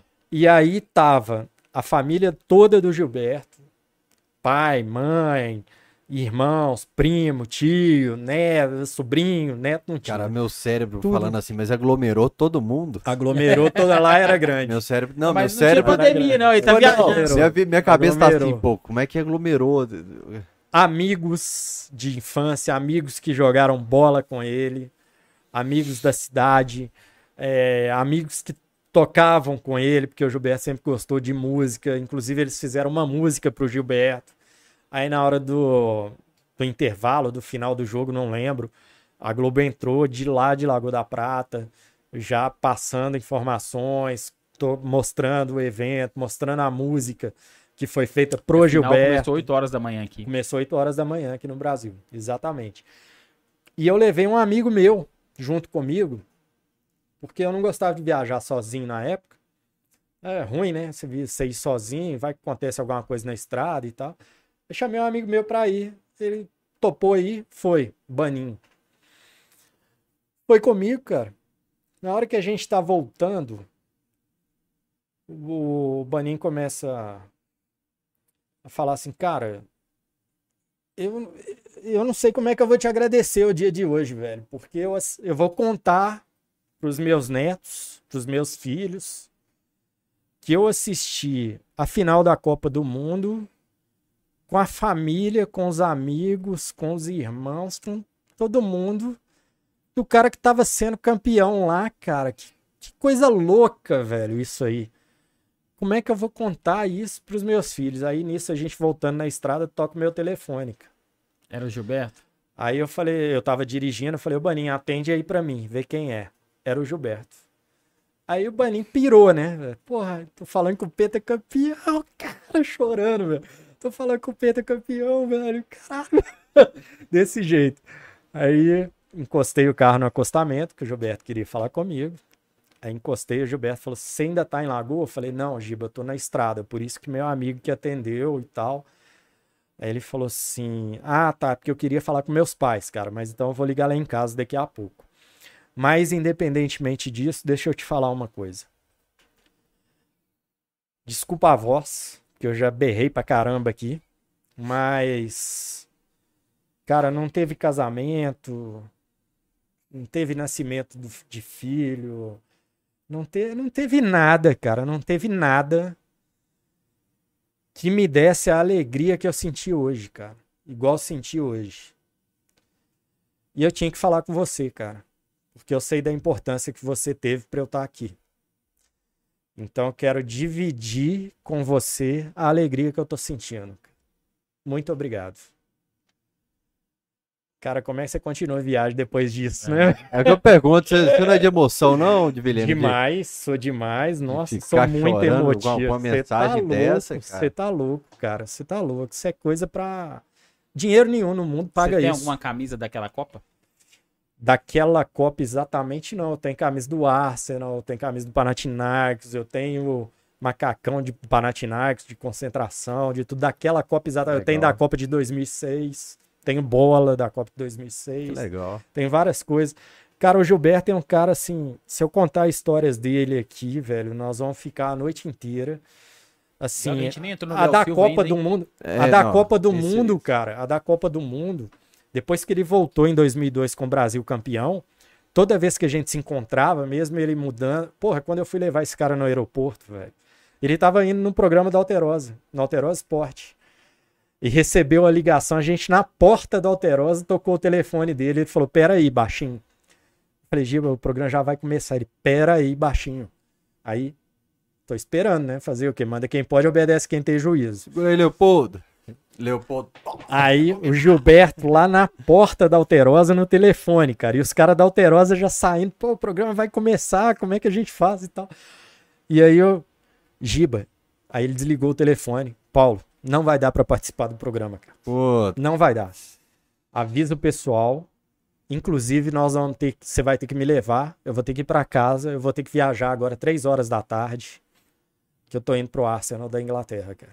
Tô, eu tô vendido. Ele tava aqui na porta da Alterosa. Tava na porta da Alterosa. Tava na porta da Alterosa. Aí eu falei com o pessoal da Alterosa, falei assim, olha, ele não vai pa- poder participar por isso, isso, isso, eu já tô dando a informação pra vocês, mas eu quero que você faça um favor pra mim. Pede pra quem da imprensa estiver assistindo me ligar e comunicar a outros da imprensa, porque eu não vou ter condição de fazer release pra avisar quem for lá no aeroporto, der tempo, ele atende lá ainda. Cara, eu dirigia no carro e o telefone não parava. Eu atendia uma e ficava 10 sem atender. Era o tempo inteiro tocando. Ah, é verdade que o Gilberto tá vendido? É verdade que ele tá indo? É verdade? Posso ir no aeroporto? Vou conseguir falar com ele? Falei, pode, corre, vai rápido que nós já estamos indo. Aí passamos na casa do Gilberto, mal, mal juntou as coisas na mala, desceu correndo, já fomos pro aeroporto. E o Gilberto passando mal de rir do tanto que tocava meu telefone e eu tendo que atender e explicar toda hora a mesma história e tal, não sei o quê. Chegamos no aeroporto. Aí chegamos no aeroporto, muito trabalho para fazer, muita gente da imprensa para atender. Na medida possível, a gente foi atendendo quem quis fazer exclusiva. E depois não teve muito mais tempo aí, já todo mundo fez junto.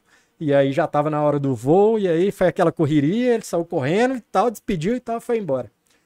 Cara, esse dia, na hora que eu voltei do aeroporto, velho, aí bateu.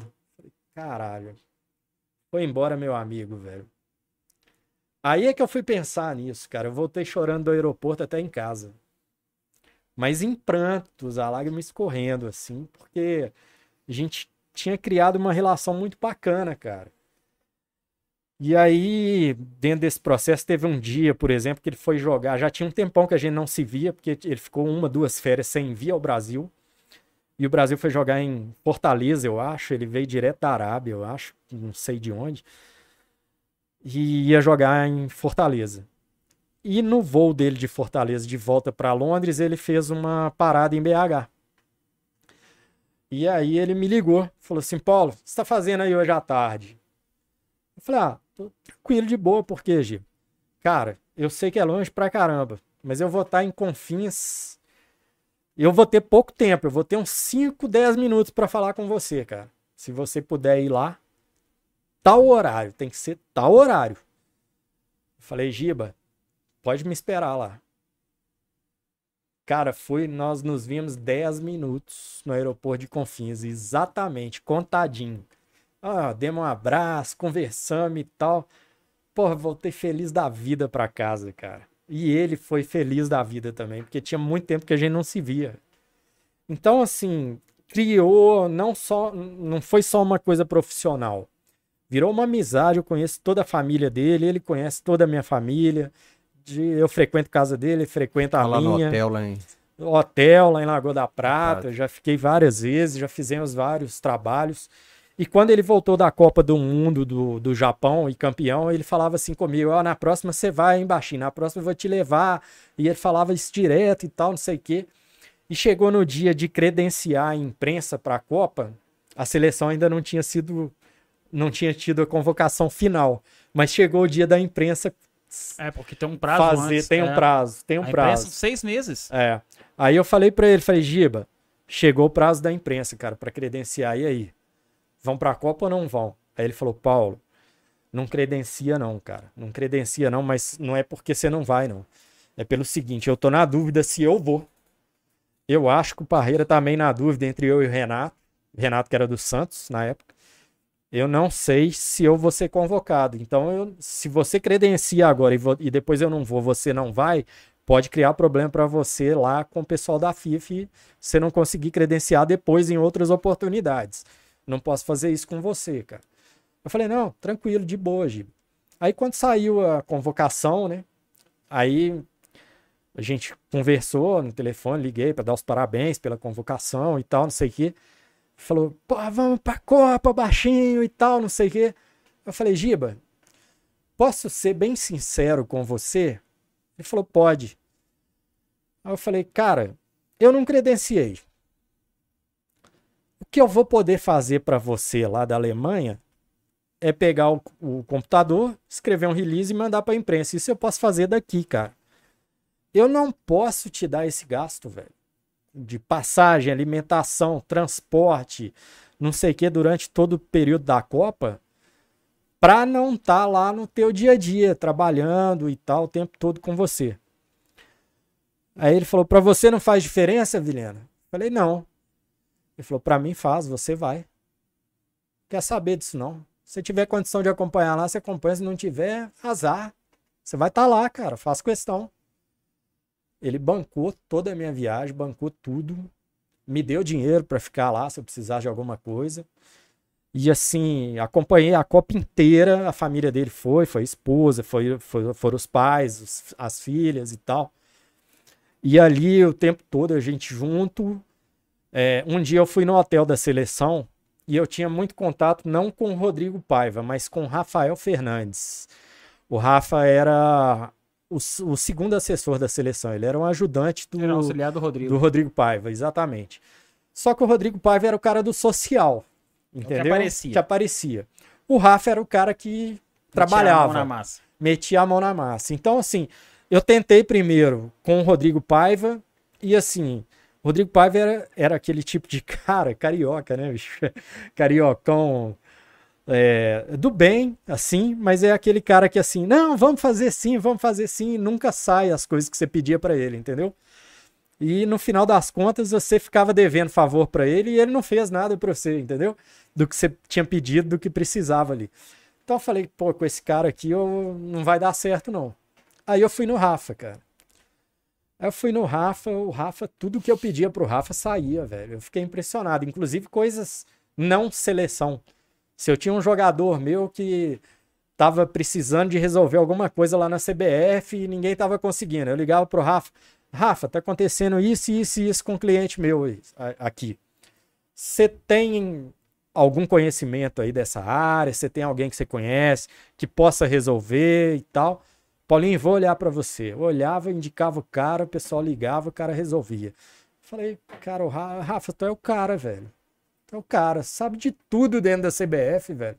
Que isso? Ficava impressionado com ele. E na granja, toda vez que a seleção ia treinar, antes a gente começou, eu viajava com o Gilberto para alguns jogos e tal.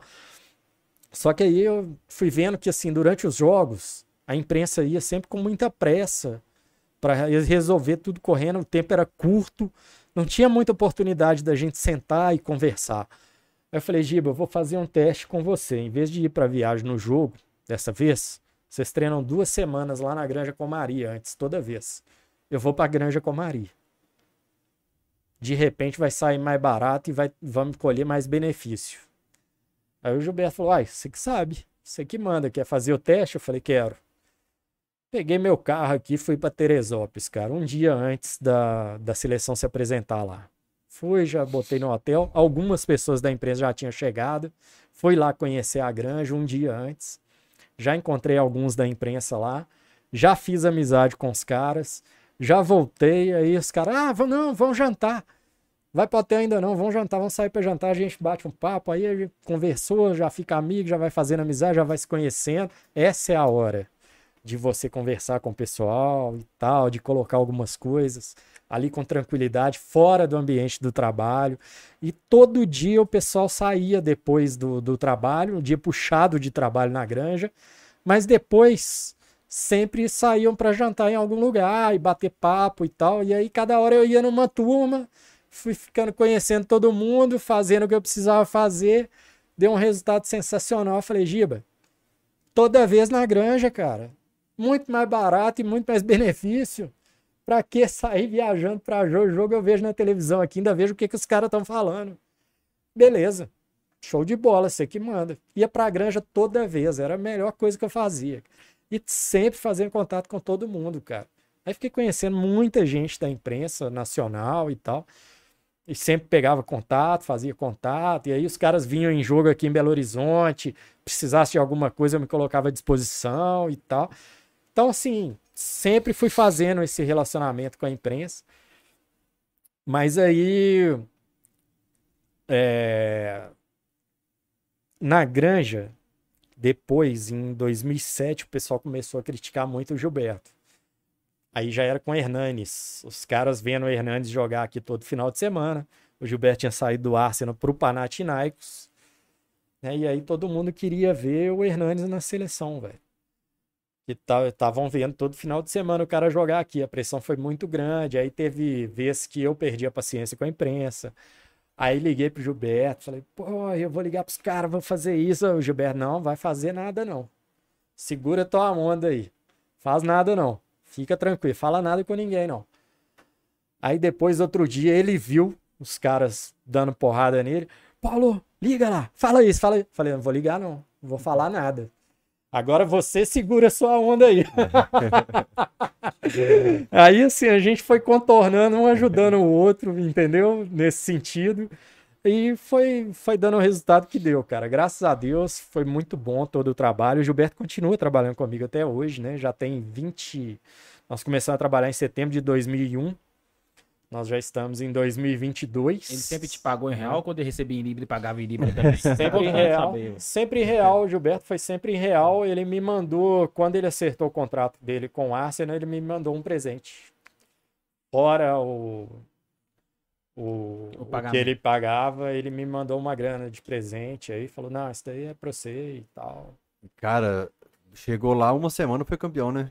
Uma semana foi campeão. Lembro disso. É porque uma era semana. a Supercopa, que lá, é, lá é, é a. É como se o Otávio tivesse chegado aqui contra o Flamengo. Community Shield. Que, é a, que aqui é a Supercopa Exatamente. do Brasil, que é o jogo do campeão da Copa contra o campeão do campeonato, ah. que é sempre um Wembley. Exatamente. Eu não sei se na época foi um Wembley, porque o Wembley estava em reforma. Foi em Wembley, eu acho. acho que foi, o Wembley não estava em reforma, porque a Inglaterra era Aí candidata. Não lembro, vou ter que olhar. Cara. A Inglaterra era candidata para a Copa do Mundo 2006 e acabou perdendo para a Alemanha.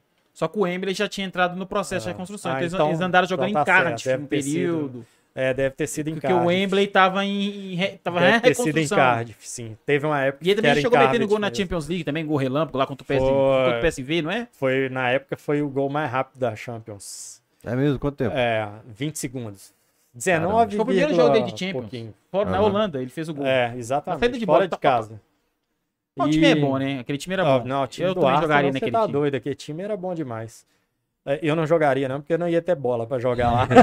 a assessoria do Paulinho também jogaria naquele time. Deixa eu ler alguns aí. falar melhor, é o Cardiff. Cardiff, Cardiff. é isso mesmo. Cardiff, Cardiff. Stadium, não é? Cardiff. Ah, foi em Cardiff, isso mesmo. Deixa eu ler alguns tá recados aqui que eu não tô lendo nada de recado, porque o papo tá muito bom. Primeiro, agradecer o Mr. Fit, Fast Beleza, Food Saudável, hein? que nos mandou aqui. O papo Nossa ficou tão senhora. bom que eu falei, nem ofereci. Eu falei pro Vitão, Vitão, pega aqui. Só que Nossa a gente ficou na resenha senhora. aqui, prestando atenção. Foi o tempo passando, o pessoal não entendeu nada do que tava aqui na mesa. Mas o Mr. Fit, Fast Food Saudável, nos mandou aqui diversos lanches. Então, depois do Cachorrada Podcast, a gente vai abrir. É, o Mr. Fit fica lá no Buritis, restaurante de comida saudável e gostosa de verdade, de segunda a sexta, das 11 horas às 20 horas, sábado e domingo, das 10 e meia às 15 horas, pedidos via iFood ou WhatsApp. O Instagram, Mr. MR, Mr. BH Buritis. Uh, o comando aqui no chat, para quem está assistindo ao vivo, exclamação. Toda vez que vocês mandam exclamação, me lembra o Avalone, não era? Exclamação! Exclamação, é.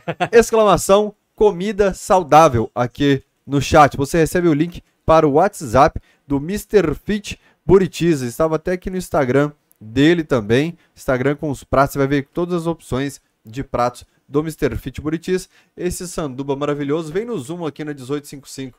Por favor, João. Isso. Agora depois você ajusta o foquinho aí para ficar bonito. Nossa, essa hum. madrugada eu fiquei olhando todos os enquadramentos Eita, possíveis para essas lentes aqui. Agora você ajusta o foco para nós.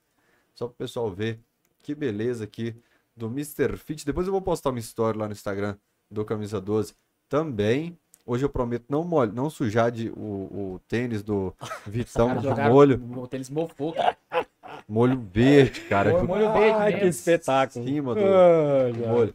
Mas vou abrir aqui já para mostrar pro pessoal que tem sanduba pra todo mundo, porque o Paulinho Vilhena falou, ah, isso aqui faz só o pacote, não. Que isso, Tem hein? um sanduba aqui, Que isso, hein? Mr. Fit saudável pra que todo maravilha. mundo, o pós-resenha, então já está garantido.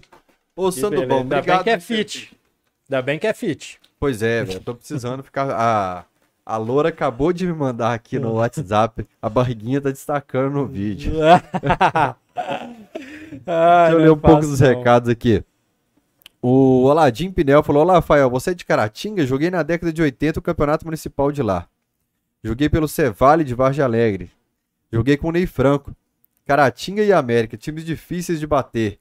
Aladim, eu morei em Caratinga de 2001 até 2010. Meus pais continuam lá. É, o Mr. Fit, tô- tá me lembrando, João, do Buritis, fica na Mário Werneck, perto da Uni. Eu não tenho noção de que, que é Mário Werneck e que é A perto Werneck é a principal É, a avenida, avenida ali, principal lá. é a faculdade. A Uni é na a faculdade. Tá. Eu, Que antigamente era FAF, onde eu estudei. Mas no, Ah. o campo não era lá, não. Não, Era não, era São no Antônio. Carlos. Ah. Era no eu Antônio sei, Carlos. Alterosa, Mineirão Independência. Agora Inclusive, né, quando eu passei lá, meu primo me malhava, falava que o mais difícil pra entrar lá era atravessar Antônio Carlos. O Furacão Alvinegro mandou uma mensagem falou: se o Guga fosse assessorado, não teria essa birra. Não sei, meu garoto, se tem, como é que é. É, o Rafael de Souza Pérez falou: Abras corre. Abras cobre o galo faz mais de 50 anos e Co- nunca deu um furo. Da Come- maldade do Pérez. come- Que maldade é do diretor, isso. seleção. Ô, diretor, bom senso, meu filho, pra Ele seleção. começou em 1972, eu pegava no pé dele por causa disso, ele ficava muito pé da vida. Você falava com ele? Ele falava com ele que ele era o culpado da, da Azteca. O Hugo Leonardo tinha criado uma resistência com o Gilberto Silva, acabou nesse momento. Que situação chata. Obrigado pelo que fez pelo Galo. O Sentim falou: tem que comentar um pouco sobre o Gilberto Silva no vestiário com oratória no final da Libertadores. Já fizemos. Comentamos. O André Gonzaga, Gilberto Silva, humildade em pessoa, muito respeito por ele. O Sentim falou: os deuses do futebol consertaram a, a M que estava sendo feita do Gilberto Silva, não ser chamado para a seleção brasileira. Com o Emerson machucando e ele podendo ir a ser campeão Não, na verdade, ele já 2002. estava no grupo. É. Ele não seria É, ele titular. entrou de última hora, né? Não, ele entrou ele- em novembro Não, tá, não, mas de assim, 2001. quem entrou na, na convocação na vaga do Emerson foi o Ricardinho. Foi, exato. O, o- o Gilberto ali, Já ele, estava no ele não grupo, era titular exato. ainda, porque ele entrou É. na reta final, ele se destacou É, ele, na- ele mas fez na até verdade- foi contra a Islândia, né? É, mas na verdade o Gilberto ia ser reserva, né? O Emerson Sim, era então, ele titular e até titular. capitão da ele já seleção. entrou no grupo. Aham. E É. ele falou que se o Gilberto e A gente falou no Cachorrada sobre esse, esse lance do Emerson É, esses que ele- dias. mas ele revelou que o Gilberto, na viagem, né, falou que ia jogar os sete jogos. Ou seja, Isso. o É. Gilberto quebrou o Emerson. né? A Quebrou. É o recorte que temos que fazer aqui. Olha aí como é que lê a informação. Olha aí desse jeito. O Breno Galante falou: boa noite, pessoal. Só feras na live. Três amigos que tenho grande respeito. Tô te devendo uma ida aí, ô Breno Galante. Quando o Vilhena cumprir aqui com a vida do Gilberto Silva aqui, aí eu vou na sua, Galante. Grande galante, um abraço. Abraço. Tô encontrando o Galante pra mim, todo boteco. Passando secador, fazendo a- secando o cabelo. Eles ficam, velho, numa rixa, manda uma foto. Você é careca, você fica usando secador no vestiário, aí Meu manda Deus foto. do céu. O Novaes Henrique falou uma hora da manhã aqui na França e a ansiedade pro clássico já tá batendo forte. Cachorrada podcast cada dia melhor. Saudações alvinegras. O Denis Dias, o Paulinho tem muita resenha boa de jogadores. mensagem aqui também. Manda um abraço pra ele. Outro Barreiro. grande abraço, Denis. Até Denis- no barreiro, hein? Pessoal longe tá Denis, o que É. você vai ser quando crescer? O Thiago Sotero. Fael, manda um abraço pro Paulo Vilhena em nome da família Sotero. Thiago, Célia e Caleb. Ô, grande abraço. O Caleb é um goleiro da base do Atlético, excelente, sub-11. É um menino que se destaca muito de uma altura já muito maior que eu, já. Ah, mas é difícil, estar né, em Paulinho? sub-11, Vamos lá, hein? anos, Mas então. também não é difícil, É. né? Mas ele é maior que todos lá. Então, e é um menino que é um grande goleiro, tem muito futuro. Um abração pra ele, pra Célia e pro Thiago. O Cristiano Medeiros, tô achando muito massa esse bate-papo. Sou atleticano e faço jornalismo. E ver como a carreira de vocês três fluiu é muito enriquecedor. O Luiz Otávio, má administração só dá nisso mesmo. Tá certo, Gilberto Silva. Mexer com gente enrolada tem que fazer isso. O Luciano Cabral, fala pro Paulinho Vilhena que pelos amigos é conhecido como Paulo Arthur. Verdade. Pra ele contar dos tempos de arquibancada, quando a gente ia de chevette. Nossa Paulo Senhora. não fala por questões de trabalho, mas ele é atleticano doente. Mais que 99% dos espectadores do Cachorrada. É, eu fui muito doente mesmo com o Atlético, né? Eu era vários cruzeirenses na época, quando eu era adolescente, me falavam que eu era o atleticano mais chato que eles conheciam.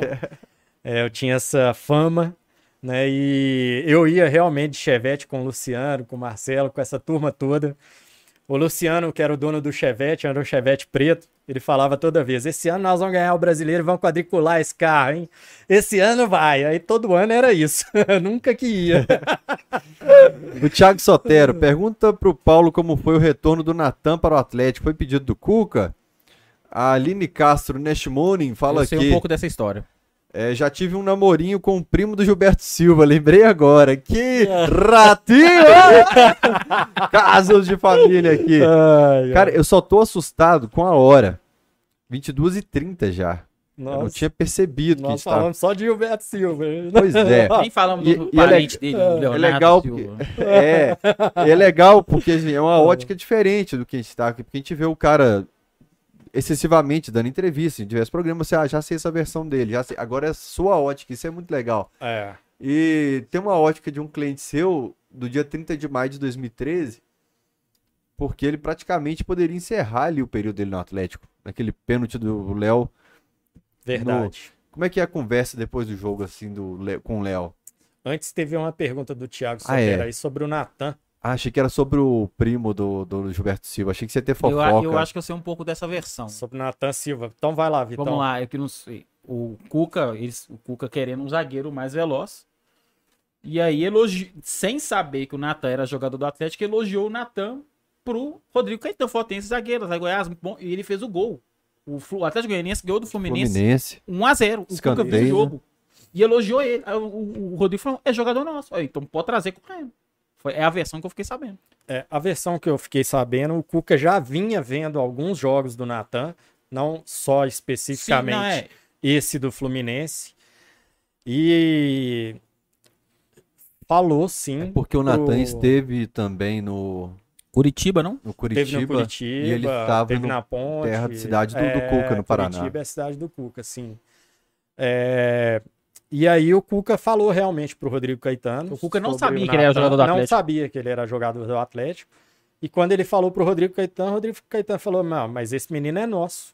E é até engraçado, né? Porque o Atlético Goianiense contratou o Erley um É. pouco antes, que é irmão do Natan. E o objetivo era jogar os dois irmãos juntos, pelo menos da família, né? O Natan e o Erley, porque eles nunca tinham tido essa oportunidade. E aí, finalmente, estavam os dois no mesmo time. O Erley tinha acabado de chegar. Toca o telefone do Natan. Era o empresário dele comunicando do interesse do Atlético para a volta dele para o clube. E aí ele falou com o Erley: E agora, o que, que eu faço? O Erley, você tá doido? Vai e volta, velho. não vamos jogar junto, não. Deixa pra jogar junto nas peladas, velho. Mas assim, o, o Natan já tinha uma expectativa de ser titular, porque ele estreia no- contra o Flamengo num três, esquema de três zagueiros. O Gabriel tava no elenco, então você tinha Júnior Alonso, Rabelo, Hever, Gabriel. Um menino que está emprestado há alguns anos, jogando até no meio de campo, Ponte Preta, Curitiba, Atlético Goianiense. Ele não volta, talvez, olha, vou chegar titular. Ou será que o Cuca ligou para ele e falou: quero te usar? É, eu acredito que tenha tido essa ligação do Cuca, né? Eu não sei, na verdade, não posso afirmar, mas eu acredito que tenha tido. É, e o Cuca, assim, mesmo se não houve essa ligação, o Cuca foi fundamental, porque o Cuca, ele pediu, Nathan. Ele que pediu. Então, O quando do- o atleta Cuca pra jogador é impressionante. quando o atleta chega e o jogador e o treinador é que pediu e pediu por necessidade, ele falou, é, tem uma característica que nós precisamos aqui. Então, eu acredito que mesmo que o Cuca não tenha falado com o Natan por telefone, é, o empresário sondou, ficou sabendo da história e tal, e acaba que o Natan sabia que poderia acontecer. Então, o que ele tinha que fazer era se preparar para quando pintasse a oportunidade, ele entrar e mostrar que veio, né? Então, e ele veio preparado para isso, né? Tanto que ele estreou contra o Flamengo aqui no Mineirão, um jogo difícil, um jogo grande. E ali ele não saiu mais do time, né? A partir daquela partida. A partir tinha- dali ele virou titular. A gente já tinha perdido pra, Fortaleza, Ceará e empatado Santos. com a Chapecoense, perdido pro Ceará, Santos, e aí tem o Atlético Goianiense e depois vem o, o Flamengo. E Exato. aí muda a defesa, os números da defesa atleticana dele pra frente são outros, assim. E interessante você lembrar disso, Fael, porque enquanto ele estava no Atlético Goianiense, Era a melhor zaga. a melhor defesa do brasileiro era a do Atlético Goianiense. Ele veio para o Atlético, passou a ser do Atlético. Pode ser uma simples coincidência, mas está ligado ao fato dele dessa mudança dele de um, um time para o outro. Então, os números são muito favoráveis a ele, né?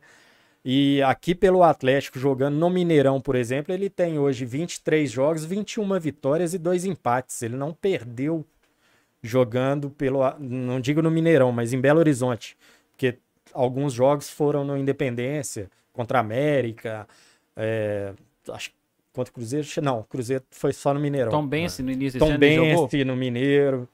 É, alguns jogos foram no, no Independência. Então eu falo em Belo Horizonte, em 23 jogos, ele tem 21 vitórias, 2 empates, nenhuma derrota.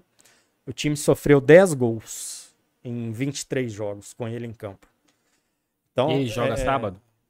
ah, aí é só o turco para te dizer. Né? Eu não, não sei te falar. Não...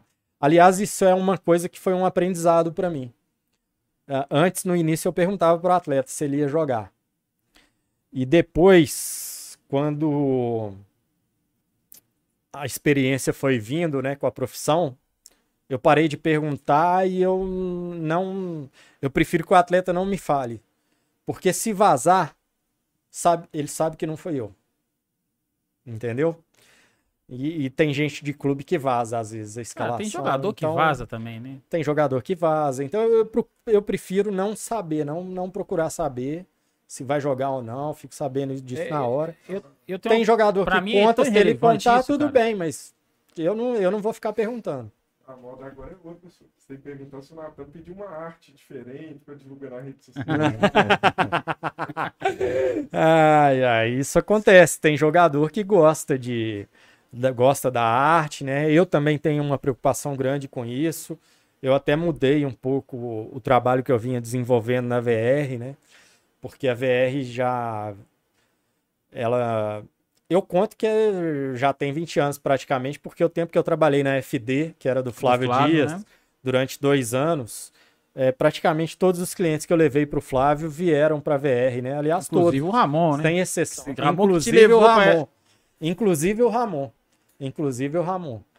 É, e Ramon aí. continua com você rapidinho? Ele tá na seleção? Continua? Não, hoje ele está trabalhando com o Rafa, que foi assessor da CBF, que está na rios.com, que tem o Vitor, que com- está aqui no ajudando Cruzeiro. o Ronaldo no Cruzeiro. Exato. Ramon foi. Pra um- Ele é o técnico da seleção Ramon brasileira Menezes. sub-20. E ele foi agora contratado há Ele pouco é- tempo. Foi contratado Seleção- pela ele é o seleção seleção sub-20. sub-20. Mês passado? Foi agora. Eu acho que a estreia né? dele foi mês passado, né? É. Acho que o É. anúncio foi no final do ano passado, alguma coisa assim. E a Não, estreia foi dele recente, Foi, a foi estreia dele recente. foi É, por agora, eu vi não? uma notícia por É, agora. tem- ele já estava lá um mês dentro da CBF, mas a informação veio agora, recente. Estreia do Ramon aqui Tem fez uns dois tempo. golzinhos de falta, não foi? Contra o Rio Branco de Ah, Andradas. É, na frente da área. 3x0 Atlético, É. 3x1. O Ramon me falava assim, ô Paulo, jogo que você tiver meu lá, se na primeira eu não fizer, na segunda você já pode comemorar, só preciso de duas. Ele fez um gol na França, na semifinal da Copa das Confederações de 2001, que o Brasil perdeu lá pra França na semifinal. Aí ele fez o gol da seleção brasileira de falta. é, Eu não lembro dele na seleção. É impressionante. Uma passagem que o- o Leão levou praticamente os jogadores do Brasil, inclusive tinha aquele volante Leomar, que ficou muito marcado. Do esporte. Ele me falou uma frase bem interessante também. Quando ele jogava, falou assim, é, não sei, não lembro a conversa que a gente tava tendo, mas ele falou assim, cara, eu entrei na área com a bola dominada. Quem é melhor, eu ou o zagueiro? Cara, quem tem que apavorar é o zagueiro, eu tenho que ficar tranquilo. Quanto mais perto do gol tiver, mais tranquilo eu tô. Ele falou A isso. área é a proteção do É, atacante. e dentro da área eu tô protegido. Acho que é o Dadá que fala que se você deu apagão, muda de profissão. É, Porque ele não pode dar apagão É, pro, pro cara, é, né? Não com pode certeza, não tudo. pode. Agora, e e o 30 de maio de 2013? O 30 de maio de 2013 foi uma data, assim, uma coisa impressionante, cara. É... Te falar a verdade, Fael, eu tava no Horto no dia, eu antes do jogo, todo mundo falando em goleada. Eu até dei uma entrevista antes do jogo lá, não me, não me recordo para qual rádio, e eu alertei para isso. O jogo lá no México foi muito difícil. O placar foi mentiroso. 2 a 2 O jogo foi muito difícil. O Luan empatou no finalzinho. Era para atleta ter perdido. 2 a esse 0 jogo. eles tiveram a chance de fazer 3 a É, 0 E o time jogou bem. E, E o aí, time, inclusive, era sal- treinado pelo Tur. Saiu um É. gol no escanteio e depois o Tardelli fez uma jogada sensacional que saiu o gol do, do, do Luan. Exato. E aí, é, nessa entrevista antes do jogo, eu já falei pro cara, falei, olha, eu acho que o Atlético vai passar, mas eu acho que vai ser muito difícil. Eu não não não tô acreditando em goleada hoje, como o pessoal tem falado aí. E aí estranharam eu falar esse tipo de coisa, né? Mas eu assim, tava sentindo, cara, alguma coisa estranha aquele dia. E acabou que o pênalti foi do Léo, né? Foi muito pênalti, tem atleticano que não foi muito admite. pênalti, tem gente foi que até pênalti. hoje fala que não foi pênalti. Foi pênalti, foi pênalti. E poderia ter encerrado ali a história do Léo no Atlético, né, cara? Porque se o Atlético fosse eliminado ali naquela bola, muito provavelmente o Atlético não ia renovar com o Léo. Né? Eu, pelo menos, enxergo dessa forma, né? Ia ter acabado tudo ali. Mas eu estava ao lado do Marcelos Madureira nesse jogo. E o Marcelos Madureira pode falar isso para vocês. Depois vocês podem perguntar isso para ele, ver se meu relato é verdade. Fui no bar com ele anteontem. É, ele do meu lado, cara. E na hora do pênalti eu falei para ele, não vai entrar. Todo mundo desesperado. Nego com a mão na cabeça, gente da imprensa, assim, tá, que é atleticano, né? Torcedor nem se Ávila fala. tava infartando? Eduardo Ávila é um grande amigo, um grande abraço para ele, Tava com inclusive. nós lá também. É, o cara nota um milhão, o Eduardo Ávila. Eu assisto todos os jogos com o Eduardo Ávila. Inclusive, eu vou contar uma história aqui. Você não Tá. me deixa esquecer. Atlético e. Grêmio, Atlético e Grêmio do Brasileiro ano passado. É, o é, Você falou que ia Que tava do lado. que Tava do lado do. Marcelo Madureira na hora do pênalti. pra confirmar a história, pra ver se é verdade. Tava, tava com ele ao lado dele no pênalti nesse dia. E eu falei pra ele, não vai entrar, cara. Ele, sim, muita gente desesperada. Eu falei, não vai entrar o Marcelo Madureira. Que tranquilidade que é essa? Eu falei, cara, não vai entrar. Não vai entrar, eu sei disso. Não vai entrar. E fiquei lá tranquilinho, todo mundo desesperado, eu tranquilaço. E olha que foi o Léo que cometeu o pênalti. É, eu sabia que o jogo ia ser difícil, durante o jogo foi bem tenso. E assim, foi a hora que eu fiquei mais tranquilo durante o jogo, assim, assistindo. Porque eu tinha certeza que não ia entrar, cara. Tinha certeza, alguma coisa estava me dizendo que não ia entrar. E quando o Vitor defende aquela bola, e eu ouvi na narração, e eu acho que ainda teve alguém que falou da possibilidade de voltar ao lance. Foi falei, na Sport, no Sport TV, o Milton Leite falou, Ah, Sport então TV. voltar. Então não foi na hora, não. Foi O depois. Milton Leite não, porque eu tenho um colega que o tava, o Cristiano, o Cristiano tava Então foi vendo o O replay. colega meu, Cristiano, então tava, não foi ele na hora quebrou do o jogo, pé. não. Ele, foi, ele só não É. foi nesse jogo porque ele quebrou o pé justamente na época do jogo. Aí, olha então só. ele não foi, ele viu de casa. Então, assim, ele no sofá não podia pular.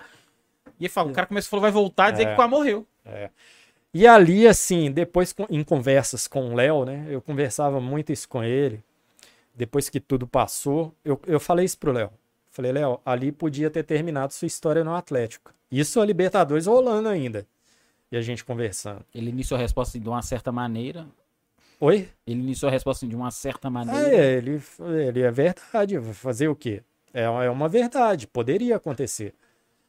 Mas aí eu falei pra ele, cara, nós ainda vamos rir muito disso. Você pode ter certeza que vem coisa boa por aí.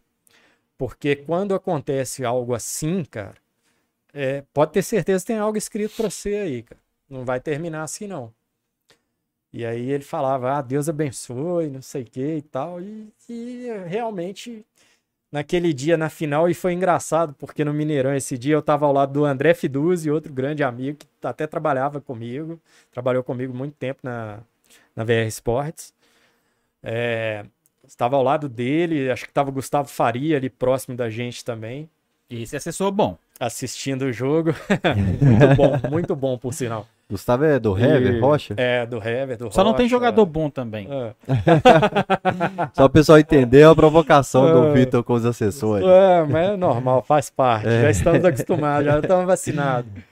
E aí eu, ali ao lado, né, na hora do gol, alguém levantou ali, percebeu talvez que ia ser gol, e levantou logo após o cruzamento, ficou na minha frente. E eu não consegui ver a cabeçada na hora. Eu só vi a bola caindo lá dentro. Então eu não sabia que o gol tinha sido do Léo. E aí, assim, todo mundo comemorando e tal, e abraçando e tudo mais e tal. E assim, eu vendo aquilo, né, e claro, feliz, né, porque o segundo gol já no fim do jogo e tal, mas assim, sem saber que o gol era do Léo. Aí quando eu sento, cara, que eu acabei de sentar, Leonardo Silva! Acho que era o Caixa narrando. Aí eu levantei e comemorei tudo de novo. Falei, caramba, o gol foi do Léo. Eu não costumo comemorar. Hoje eu tenho. é, Eu me lembro muito bem o dia que eu virei profissional. Profissional mesmo do, do futebol. É, eu não deixei de ser atleticano, eu sou atleticano, mas eu deixei de ser doente. Aí eu deixei. Hoje, se o Atlético ganha, se o Atlético perde, Você não vai pro faz hospital com parte. asma, com crise não, de asma, não, mas não. tem nada. Não tem nada. Nada, nada, nada. É, o dia que eu virei profissional, posso contar a história também, foi o dia que o Ramon Menezes entrou na justiça contra o Atlético. E quando ele brigou com o Levi, né? Teve a briga. e Queijo Ele, de alface. do QI de Alface, ele resolveu entrar na justiça contra o Atlético. E o dia que ele distribuiu a ação no tribunal, ele me chamou, me ligou, na hora do almoço, falou: O que você está fazendo? Eu falei: ah, preparando para almoçar. Ele falou: pode vir para cá. Tô no endereço tal, era o escritório do advogado dele. Cheguei lá, o que, que foi, Ramon? O que está acontecendo? Fiquei preocupado. Ele falou: entrei na justiça contra o, contra o Atlético. Meu advogado já distribuiu a ação. Muito provavelmente vou ter que ficar um tempo sem falar com a imprensa. Quem vai atender a imprensa é só o advogado. Mas antes disso, Paulo, olha aqui no meu olho. Eu olhei no olho dele e falei, já vem bomba, né? Aí ele falou assim: Eu sei o tanto que você é atleticano, cara. Mas a partir de agora, você é Ramon Menezes Futebol Clube. Estamos fechados. Pô, o cara que fez o que fez por mim, que é a história que eu já contei aqui do emprego que ele me arrumou. Dei a mão pra ele, estamos fechados nesse dia. E aí ele falou assim: tem outra coisa, minha esposa tá grávida, eu quero esconder o máximo dela, quero esconder o máximo da minha família. Então vou ficar de olho lá em casa para receber jornal antes, para não sei o que e tal. Quem vai conversar comigo sobre isso é o doutor Guilherme e você, Paulo. Não tem outra pessoa, não. Então eu vou desabafar com vocês. Vocês vão ter que me aguentar aí, esse período. Aí eu falei, Ramon, o que você precisar, meu irmão, se você precisar, pode contar comigo. Falei o mesmo com o doutor Guilherme, já trocamos ideia de como que a gente ia fazer, como que ia ser divulgado, como que a gente ia trabalhar durante esse período. É, tive que pedir compreensão da imprensa, né, esse período todo, por- porque o pessoal não, não ia conseguir falar com o Ramon, explicava para eles, eles entenderam, foram E três era uma meses. época diferente, né, Paulinho? Como o pessoal tinha muito costume acesso a jogador, pessoal não, alguns não aceitavam bem, né? Hoje não, hoje já É, mudou. Hoje, é hoje- mais difícil acesso a jogador. É, hoje sim. Mas eles entenderam a situação, entenderam tudo. Eu procurava explicar super bem. Falava com o doutor Guilherme, você vai poder falar, o Ramon não pode falar, porque qualquer coisa que ele fale pode. é, o Atlético pode utilizar no processo a favor dele, então pode ser prejudicial a ele. Eu fui bem sincero, bem franco com todo mundo, sabe? Eu não escondi nada. E assim, o pessoal entendeu. E Aí eu não. Com, com o Ramon, assim, a gente conversava bastante e tal. Mas esse dia foi o dia que eu virei profissional, porque eu cheguei em casa, cara. Eu chorei a tarde inteira. Eu sentei na minha cama, eu chorei a tarde inteira. Mas eu tirei daqui de dentro tudo que tinha de, de sentimento de Atlético. Falei, cara, o Ramon, o que ele fez por mim, não, não vai pesar Atlético, cara. Não vai, eu não posso deixar isso acontecer. E aí eu tive que tirar de dentro de mim tudo que tinha de Atlético aqui, cara. E tirei mesmo, de verdade. De Mas aí no verdade. gol do Léo E- Silva em 2013. E eu fui Ramon Menezes Futebol Clube. Só que depois o tempo vai passando. Aí você já. Aí o que aconteceu, cara? Eu não comemorava gol de ninguém, cara. E comemorei esse do Léo na Libertadores. E um outro gol que eu comemorei não foi de cliente meu, cara. O pessoal da empresa até assustou comigo nesse dia. Rafael, eu não contei essas coisas pra ninguém. Eu tô contando aqui. É que eu Sei- nunca vi você comemorando no estádio. É É, segredo, segredo. não Nunca pra ninguém viu, também. porque eu não, não comemoro, cara. Seja gol do, do Atlético, quem for. No começo eu Eu achava, fico eu lá. te falei isso uma vez, você tava me dando carona pro CT, achei que você era cruzeirense. é porque eu assisti o jogo É, do Galo do seu lado. mas O gol do é- Galo eu olhava e falei, esse baixinho aqui não tá É comemorando. porque o lado profissional, assim, pra mim, É. sempre pesou. Um dia que eu desmontei foi o dia que o Galo foi campeão da Libertadores, por causa do Léo ter feito o gol. E depois o Gilberto no vestiário, cara. Que foi quando eu fui no vestiário. é, ele tirou a medalha do pescoço dele e colocou no meu. E falou: meu assessor é campeão da Libertadores. Aí a gente se abraçou ali, comemoramos e tal. Porra, foi a atitude dele que. Tá doido, velho. É, E é qual você foi- falou, né? Como é Qual que foi o outro gol que você comemorou aí? o outro gol foi do Luan. Atlético Flamengo, 4 a 1 na Copa do Brasil. Aquele gol, cara, foi tem uma história da década de 80 que eu preciso contar aqui, né? Como eu te falei, minha família, a maioria das pessoas são cruzeirenses. Meus primos e tal, não sei o que, meus tios. É, um ou outro atleticano, um ou outro primo atleticano e tal, mas a maioria era cruzeirense. Eu tinha tudo para ser cruzeirense. Só que esse tio meu que era cruzeirense, a gente sempre discutiu futebol e ele era um time, eu era o outro. Então eu sempre fui o outro. Como ele era Cruzeiro, eu era Atlético. E assim, o Atlético na década de 80 tinha um time muito melhor que o do Cruzeiro.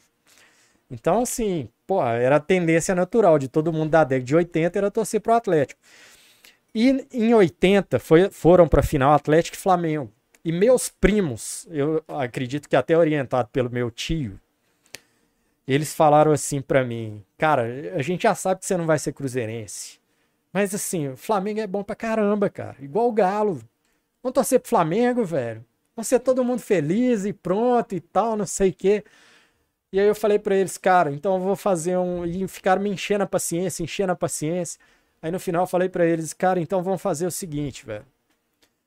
O time for campeão, eu vou torcer pra ele. Vou fazer esse acordo com vocês. Beleza. Aí o Flamengo foi campeão, cara. Só que foi campeão roubado, velho. Assisti o jogo. Teve um lance do impedimento do Pedrinho lá que o juiz deu. Pelo amor de Deus, expulsão e tal. Cara, eu falei, bicho, não vai dar, velho. Não, não é correto.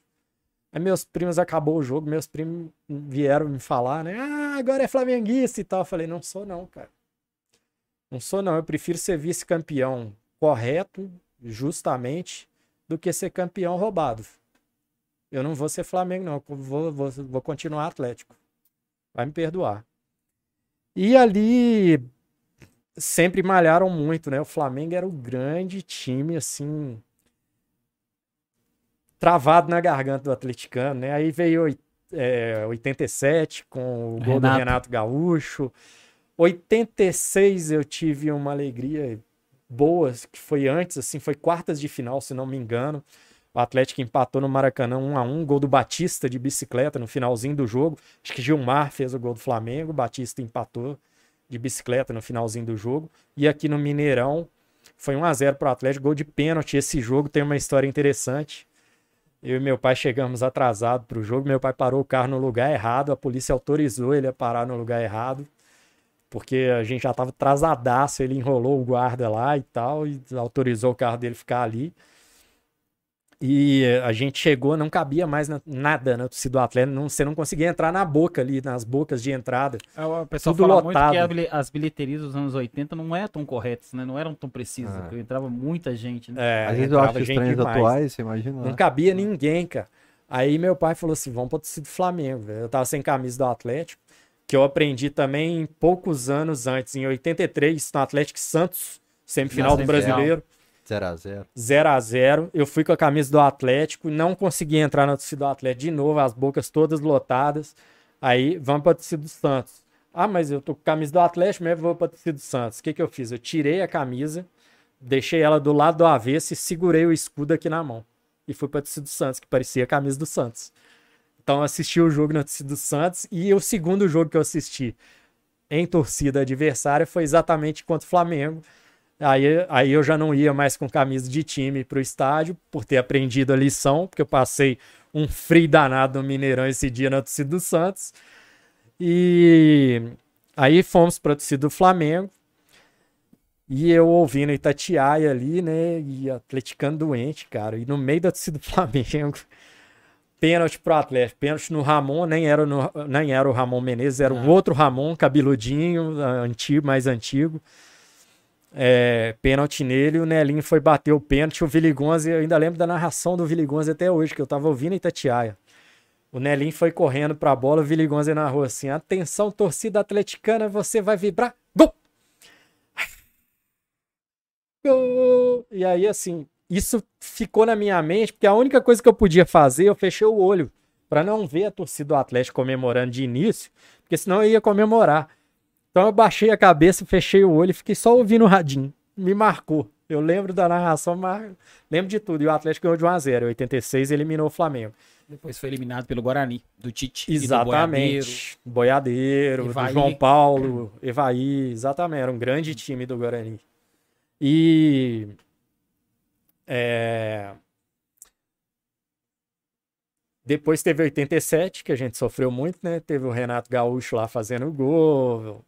O Atlético jogou muito mais que o Flamengo no Maracanã e perdeu de 1 a 0 Foi o jogo assim, o Flamengo deu um chute a gol e O fez 1 Atlético a que 0 levou o Flamengo pra semifinal. Para né? semifinal, ele A classificou o ironia é essa, Flamengo. né? É, O exatamente. Palmeiras, né, na última rodada, que poderia ter perdido, Isso. o Palmeiras que ia, né? Na coisa... E iria o Palmeiras. Exatamente. Flamengo. E aí, assim, lá no Maracanã, o Atlético deu um baile no Flamengo. O Flamengo não achava a cor da bola. Deu um ataque, fez um gol do Bebeto. Aí veio pro Mineirão.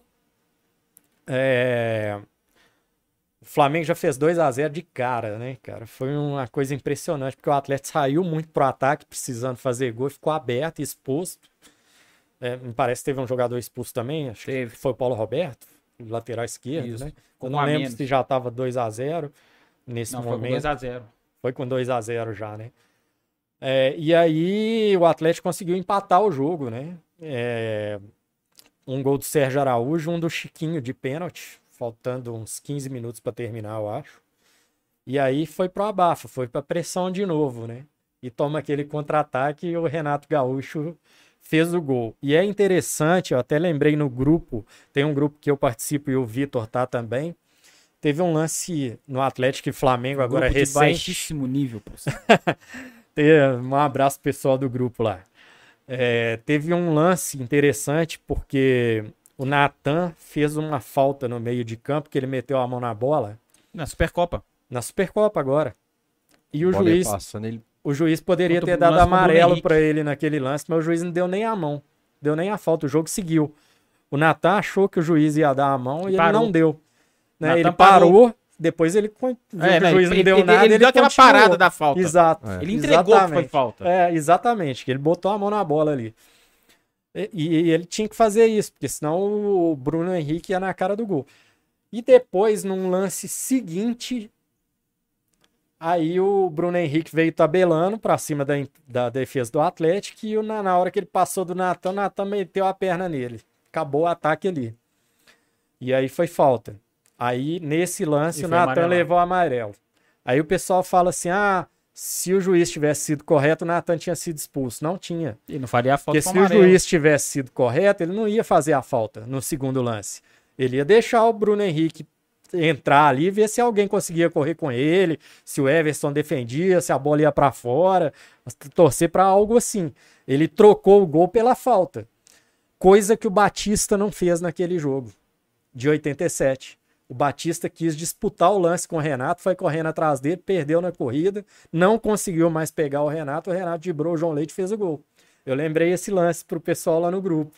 Falei, olha a diferença, como é que são as coisas, né? O Natan meteu a perna ali Mas- e provavelmente tirou um gol do Flamengo. Mas era uma orientação do Cuca também ano passado, né? Porque esse time do Atlético, o que ele, Sim. o que ele matava de contra-ataque fazendo falta, sendo uma coisa. Sim. O Zarate é o mais malandro, que eu Nossa, falo era sempre no muito, camisa. isso era muito, era muito nítido que era uma estratégia. Você não vê o Zarate reclamando com a arbitragem, pá, e sai Vai lá, levanta, que a malandragem, gente levanta o cara, pede desculpa, Aham. alisa o tornozelo do cara e tal. O Zarate é malandro Sim, pra é, isso. o Zarate é. Ele, na minha opinião, ele é um ponto de equilíbrio do time do Atlético. Pra É. mim, ele é um jogador chamo- fantástico. Chama o Alan de pilar. Pilar do time atleticano, eu chamo o Alan. Eu acho o Zarate até O Zarate, pra mim, é jogador de um papel, primeiro nível europeu, dos É, grandes tem um clubes. papel fundamental pra mim no time. Ele, esse período que o Atlético jogou sem ele, é, você via que o time deu uma descompactada. Deu uma. Sentiu. Sentiu ele, Uhum. a ausência dele. Eu acho ele um jogador fantástico. Também acho que vai. Alguns bom. milhões de euros ainda entrarão Muito no caixa. jogador. E novo. Tanto né? que imaginei que não ficaria pra esse ano. É. Fim do ano passado, achei Eu que. acho que é no meio do ano, né? Que é, Janela europeia. é no meio do ano, é. é. Porque na- quem- com isso. Em falou- janeiro, você janeiro mexeu aí, calma, a gente. É. A grana eles gastam de- com força ali em junho. É no meio julho. do ano. É no meio do Que ano. desmanche É. vem. Tá repreendido. É no meio do ano que eles gastam mesmo. Gosto nem de pensar nisso. Mas ele é, ele é um ponto de equilíbrio do time, na minha opinião. Outra coisa, isso eu lembro de uma conversa a gente tendo, voltando na final da Libertadores. Você fala que na hora que o Leonardo Silva foi pro pênalti, você tava muito tranquilo, né? Porque ele treinou Cara, no dia anterior. história, é, essa história é bem engraçada, porque eu fui pro Mineirão com meu irmão mais novo. E meu irmão mais novo, a gente tinha um vizinho cruzeirense que ficava tentando fazer a cabeça dele para ele ser cruzeirense. E aí chamava o seu Hernani, mais velho. Aí eu falava para ele, seu Hernani, se o meu irmão quiser ser cruzeirense, ele vai ser. Mas se você forçar ele a ser, eu posso te afirmar que ele vai ser atleticano. Aí ele forçava, aí eu forçava lá em casa e acabou virando atleticano. E aí, nesse dia da final da Libertadores, ele foi comigo, né? Eu fui de carro, ele foi de carona comigo. Aí ele foi pra torcida e eu pra imprensa, né? Pra trabalho. E aí, no caminho, eu falei pra ele, falei, olha, se for para os pênaltis, não assusta se o Leonardo Silva for bater pênalti. Porque eu tava no treino ontem e ele bateu bem demais. Ele Treinou não no perdeu Mineirão, na, ve- na cobrança. véspera treinou no Mineirão. É, exatamente, foi no Mineirão o último treino. No, no treino ele bateu de. Treinou mais do lado contrário de onde ele bateu. Ah, aí não, Me, não eu vou acho que lembrar me isso falaram não. isso do Léo Silva. Aí não que vou treino lembrar ele foi não. mais de um lado e lá ele pergunta. Não, mas eu acho que ele treinou no Mineirão foi um dia antes. Acho que o último treino foi na Cidade do Galo. foi. Foi Não, na Cidade do Galo. Não, o último treino foi no Mineirão, não? O último treino foi no Mineirão. Foi, eu, Foi? acho que foi na, eu acho que foi na terça-feira de manhã no Mineirão. Agora É, alguém me falou que o Léo treinou mais certeza do que lado último contrário treino É, Mineirão. não me recordo agora onde foi exatamente. Mas eu sei que ele treinou muito bem. Ele acertou todas as cobranças no cantinho, bem batido. Então eu falei isso pro meu irmão, porque assim, normalmente quando o zagueiro vai bater pênalti, você fica tenso, né? Eu O falei pra ele, cara, pode ficar E você tranquilo. fala, né? Que aí, como sabia que o Ronaldinho era o último, eles falaram, agora já é campeão, porque os dois vão fazer, né? Exato, exato. Então, assim, é, quando teve o pênalti, cara, e o Léo foi bater e tal, Você é já tava em lógico vantagem, que né? na hora você fica tenso, né? Pô, passa um monte de coisa na cabeça. Igual a caminhada é pro jogador, o assessor lá na arquibancada, pô, e se o Léo perde esse pênalti? Já cometeu aquele do tio Juana. Imagina. Desfaz o gol dele ali. Desfaz tudo, cara. Desfaz a história toda. E aí, é, conversando com o Léo depois, eu fui contar essa história pra ele. Do que eu falei pro meu irmão, pra ficar tranquilo, que eu tinha certeza que se fosse pro pênalti o Léo ia bater, mas que ele tava batendo bem e tal, não sei o quê. Ele, ô Paulo, eu não ia bater pênalti não, cara. Me A convocaram porque alguém a desistiu. A Me convocaram porque alguém desistiu. Ai, ai, aí eu falei, não, tá tranquilo, eu bato. Fui lá e bati. Na, na hora de lá alguém falou, não, professor, não tô bem não. É, é, ele falou, eu não ia bater, não. Rodrigo Santana teve aí na duas semanas, ele falou que contra o Lacalê. Grande abraço pro Rodrigo Santana também. O Será Lacalê. seu cliente ainda? Tive, tenho, cliente, tenho ele como cliente, tenho prazer de trabalhar com ele ainda. Ele falou que teve um jogo do Galo contra, na, na Sul-Americana, Lacaleira, né? Que o Vitor. Foi pros pênaltis e falou que na hora que chegou de, da roda lá, ele falou, ó, É, professor, tá dois, joga- dois jogadores É. não vou não, não, não tô bem. E Mas os caras que é- ele esperava que Isso ia é bater. natural E aí ele falou do. Léo Silva. O Léo falou: deixa comigo, professor. Eu Uhum. quero bater porque eu sei que o Vitor vai pegar. O O Vitor garante dois. dois. O Dois, Vitor é. garante- E se o Vitor garante dois, eu, eu me garanto que também eu vou E aí os bater. caras saíram, começou a botar, não, É, então eu quero, eu, quero, eu quero. Aí Vitor vai lá e pega três. Brincadeira, 3 a 0. hein? Brincadeira. É. Ah, mas o Vitão era, além de ser excelente goleiro, cara, eu sou suspeito pra falar, porque ele tinha uma amizade muito grande com o Gilberto, já lá do Grêmio, Ah, de quando o. Gilberto foi pro Grêmio. Então eles fizeram uma amizade muito legal. E quando o Vitor veio pro Atlético, É que ele veio, ele veio seis meses antes do retorno do Gilberto. foi de supetão. É, ele treinou no Grêmio, acabou o treino, no final do dia os caras falaram pra ele, ó, amanhã de manhã você tem que estar lá no Atlético. Ô Vitor, como assim? Eu, Não, a gente fez um negócio aqui a partir de amanhã você tem que estar lá em Belo Horizonte. Aí o Vitor desesperou, assim, um pouco, né? Porque ele, ele já tinha conquistado a confiança da torcida do Grêmio, Aham. já era um ídolo lá e tal, de certa forma. E aí, assim, ele conversou com o Gilberto para saber do Atlético, para saber Sabe como é que era. Aí o Giba falou para ele, falou: "Não, pode ir que você vai ser feliz lá, cara. Se você fizer o que você faz aqui, você não precisa fazer mais do que isso. Você vai ser muito feliz lá." E aí é, deu uma tranquilizada nele, ele acabou aceitando o negócio e vindo, mas antes, no início, ele ele tava meio arredio com o negócio, porque pegaram ele de surpresa É. lá. Mas tem um outro ídolo da torcida também que fala a mesma coisa. Pô, bicho, vou pra lá, o time lá é instável, demite treinador, então o pau quebra. Essas E o coisas cara é ídolo sempre aqui hoje. pesam, né? E Só- aí, é. Fael, deixa eu entrar aqui um pouquinho no que a gente estava conversando antes. Eu, eu trabalhei no Atlético 2001, cara, pro torcedor ter ideia, torcedor ter ideia, eu trabalhava nas categorias de base, né, como assessor no início. O pessoal que trabalhava na base, eles ligavam de manhã para tudo enquanto é campo que tinha aqui É, em Belo sei, Meu irmão Horizonte. jogava no Atlético nessa época. Era campo da Frimisa, campo de não sei o quê, Ele campo apresenta- nacional, apresenava na Vila Olímpica, não não sabia onde treinar. Ele pegava campo o do e comercial. Mancini comentou aqui. E o pessoal marcava de manhã para a base ir treinar à tarde. Sub 15, sub 17, sub 20. De manhã o povo ligava para arrumar o local de treino à tarde. Porque o atleta não tinha campo para treinar, o pessoal da base. Por isso que eu falei que hoje você vai no atleta se assusta, cara. Você chega lá no CT, tem aquela cidade lá dentro, que é um espetáculo. Eu fui o ano passado na sede do Atlético. O Emerson Maurílio me chamou e falou assim: Você conhece a nova sala da imprensa aqui? Eu falei: Não. Enorme. Cara, eu fui lá, mais de 50 computadores, tem lugar pra TV Galo, tem estúdio pra TV Galo, tem lugar pra gravar jogo, deixar jogo arquivado, tem espaço de não sei quantos tera pra não sei o quê. Eu falei, cara, que que é isso, velho? Que time que é esse? Que coisa que é essa, velho? Então, assim, quando você vê o Atlético ganhar o brasileiro, ganhar a Copa do Brasil, ter um time coeso, ter jogadores satisfeitos, tem um baita de um diretor, que é o Rodrigo Caetano, que é um cara que, assim, ele controla o grupo de uma forma que não, o grupo do Atlético tem briga, cara, interno, não tem nada, o grupo é unido, o grupo é feliz no trabalho ali. Acho que ele tem muito peso nisso, o Hulk também, como grande jogador que é e grande líder, porque se tem alguém que poderia reclamar de alguma coisa ali era o Hulk. Se o Hulk não reclama, os outros ficam com vergonha de reclamar. Põe a foto aí, João. Vai reclamar de que jeito? Tem uma foto sua segurando a taça da Então- Libertadores que é icônica. Mas eu quero corrigir, vocês não devem discutir com o assessor, não. O Galo na final da Libertadores treinou domingo e segunda no Mineirão e na terça to- treina na cidade Foi no. CT, né? Mas, mas- Aí, mas dois dias, né? Tá Mas vendo? põe a foto, Agora- põe a foto icônica É dele aí, você falou favor. que o Gilberto Silva colocou medalha no seu peito e tal, mas eu quero entender. Você foi pra Lagoa da Prata ou você foi pra Três Corações fazer isso aí? Olha lá, ó. Não, a... quando ele colocou a medalha no meu peito foi no Mineirão, né? Aí, Quando o Galo e ganhou. e a E aqui? taça você levou pra onde? Ah!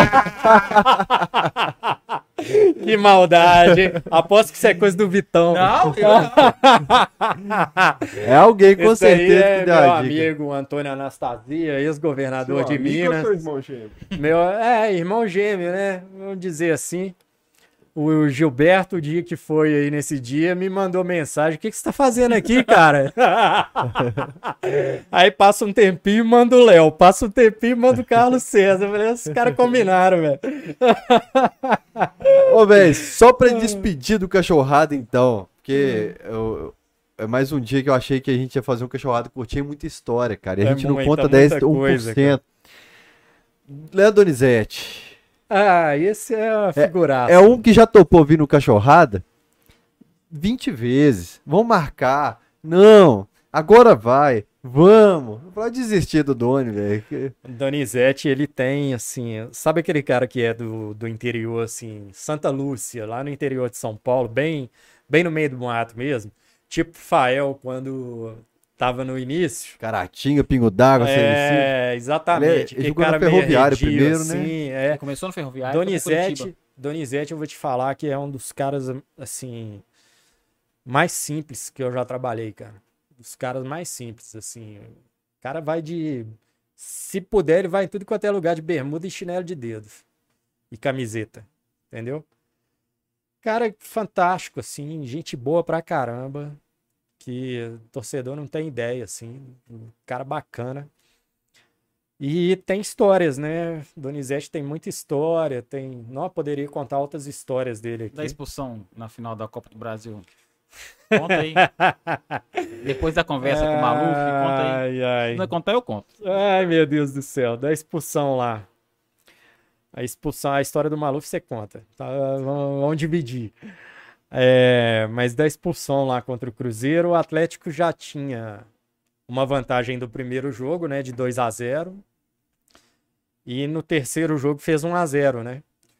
E aí, logo no início do segundo tempo, teve um lance que a bola foi uma dividida do Leandro Donizete com o Dagoberto e o Dagoberto deu, uma- deu uma cutucada no Leandro.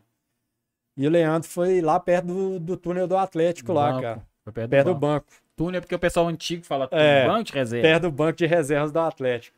Aí o Hever tava no banco Começou a nesse dia, provocou o Donizete. E aí, vai deixar? Vai deixar? É assim? aí o Donizete só fez assim pra ele, né?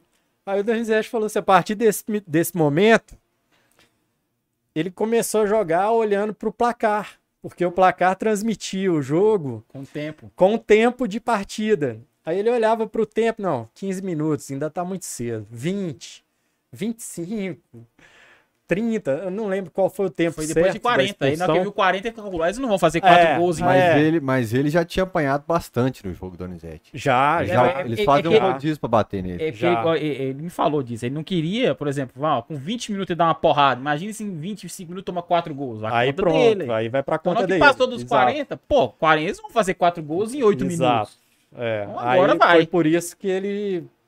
Aí ele falou assim: aí naquele lance eu fui pra. Você pode ver que eu cheguei atrasado no lance, que eu fui só pra fazer falta mesmo. Foi pra dar uma nele.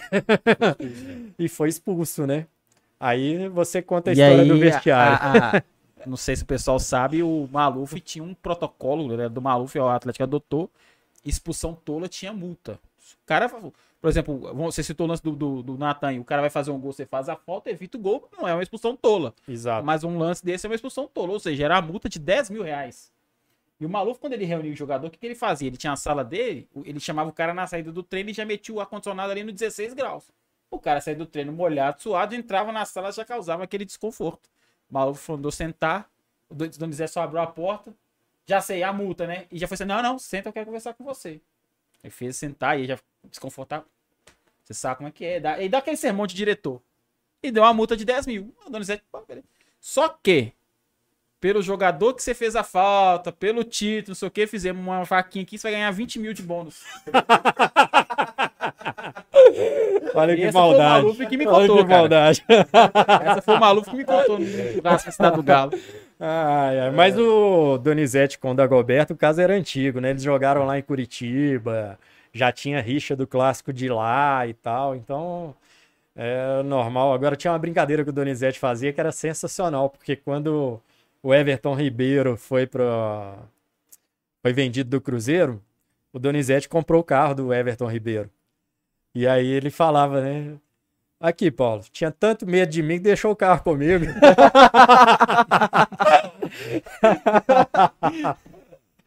Sensacional, Ah, figura, velho. Mas é coisa de bastidor, né? Lógico E é que aquela discussão dele do Levi teve treta mesmo ou foi só microfone? Teve, Donizete ficou bravo aquele dia porque o Levi falou na coletiva que o Donizete era caneludo, né?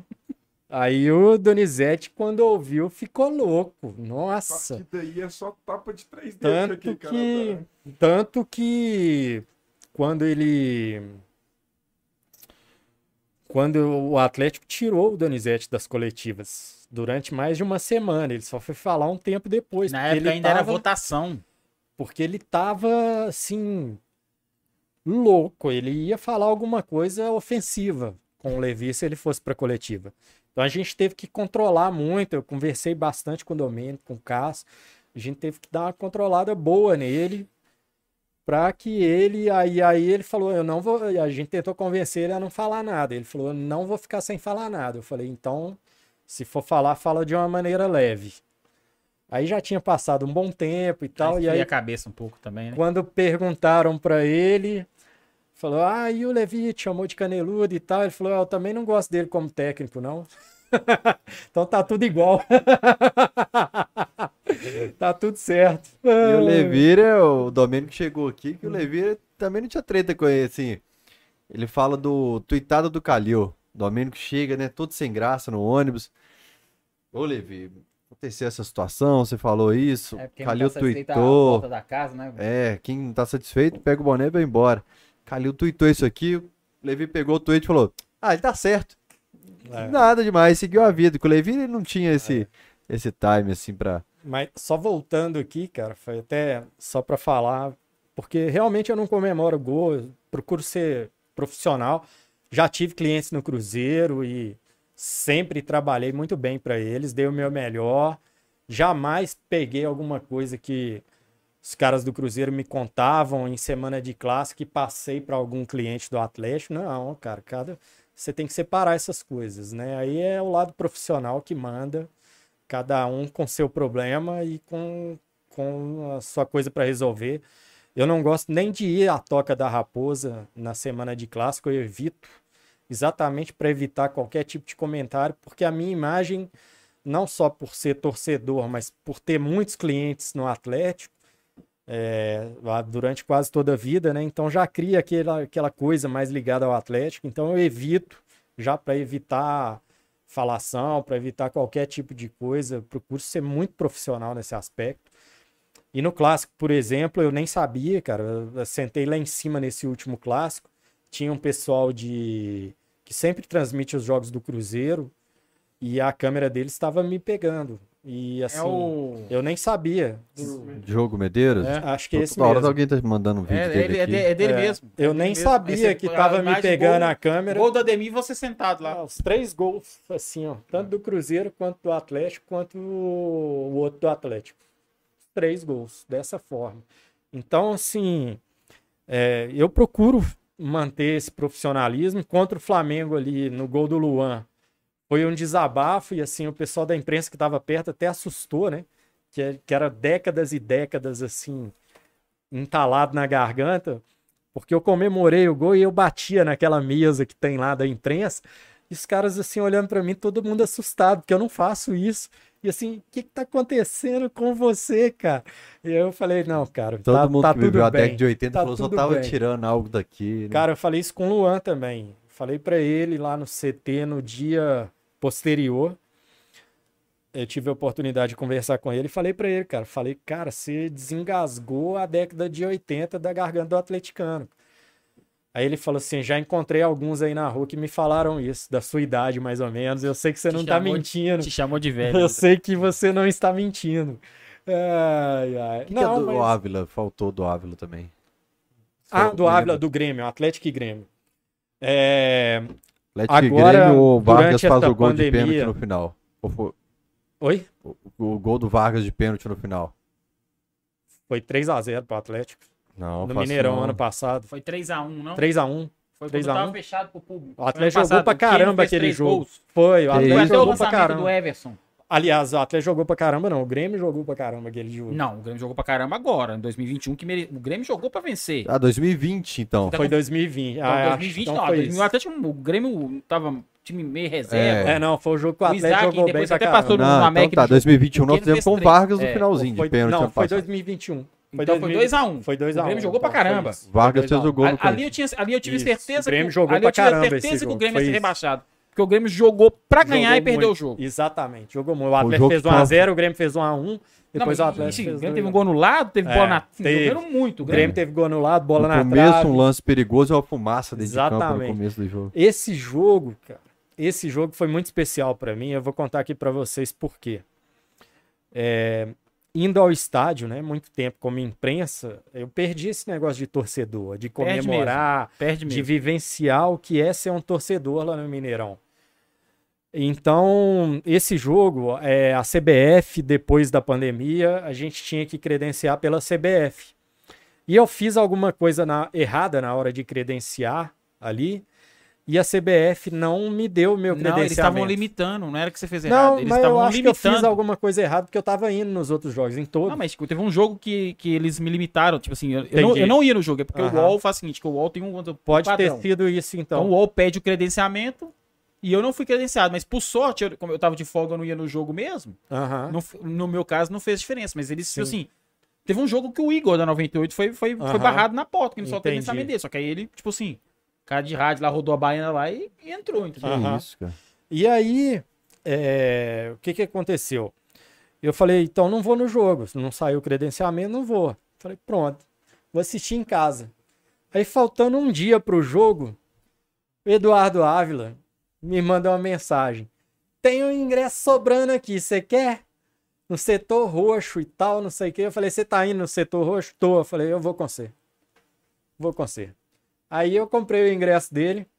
Aí foi assim, depois de uns bons 18, 20 anos, eu fui pro Mineirão como torcedor. Esse dia eu fui com a camisa do Atlético, fiz questão de ir com a camisa do Atlético, De qual jogador? do Hulk.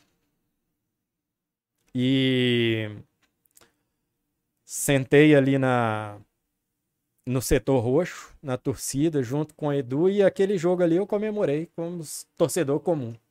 Ah, mas você É, não tava trabalhando. liguei, não tava, é, Justo. assim, tava lá como torcedor mesmo, pra acompanhar e tal. Mas você reparou o detalhe da camisa, né? Não é de cliente dele. Ele foi de um jogador bom. Mas é, isso daí é porque. Não, mas é o seguinte: é o seguinte. Isso aí eu vou explicar por quê. Teve uma festa fantasia da minha sobrinha. Não, você não vai falar que foi de Hulk, dela. não, né? Eu fui de Hulk. Nossa. Aí era a camisa do ano que eu tinha, era do Hulk. Aí eu fui com ela. Sensacional. Só pra deixar claro, gente, que eu tô brincando com ele, porque eu tenho intimidade com o Paulinho de Demais, muito tempo. não, Isso, que eu expliquei por isso. Não é que eu- eu- é- nem- não é que eu acho- que eu nem respondo. É. Mas acho mesmo. Vitão, Vitão ficava falando comigo assim, pra encher minha paciência, né? Ah, É. Leonardo Silva tá muito velho, tá muito velho, tá muito velho, tá muito Desde velho. que? Acho que desde 2014. É, ele sempre falou isso comigo, né? Só pra encher a paciência.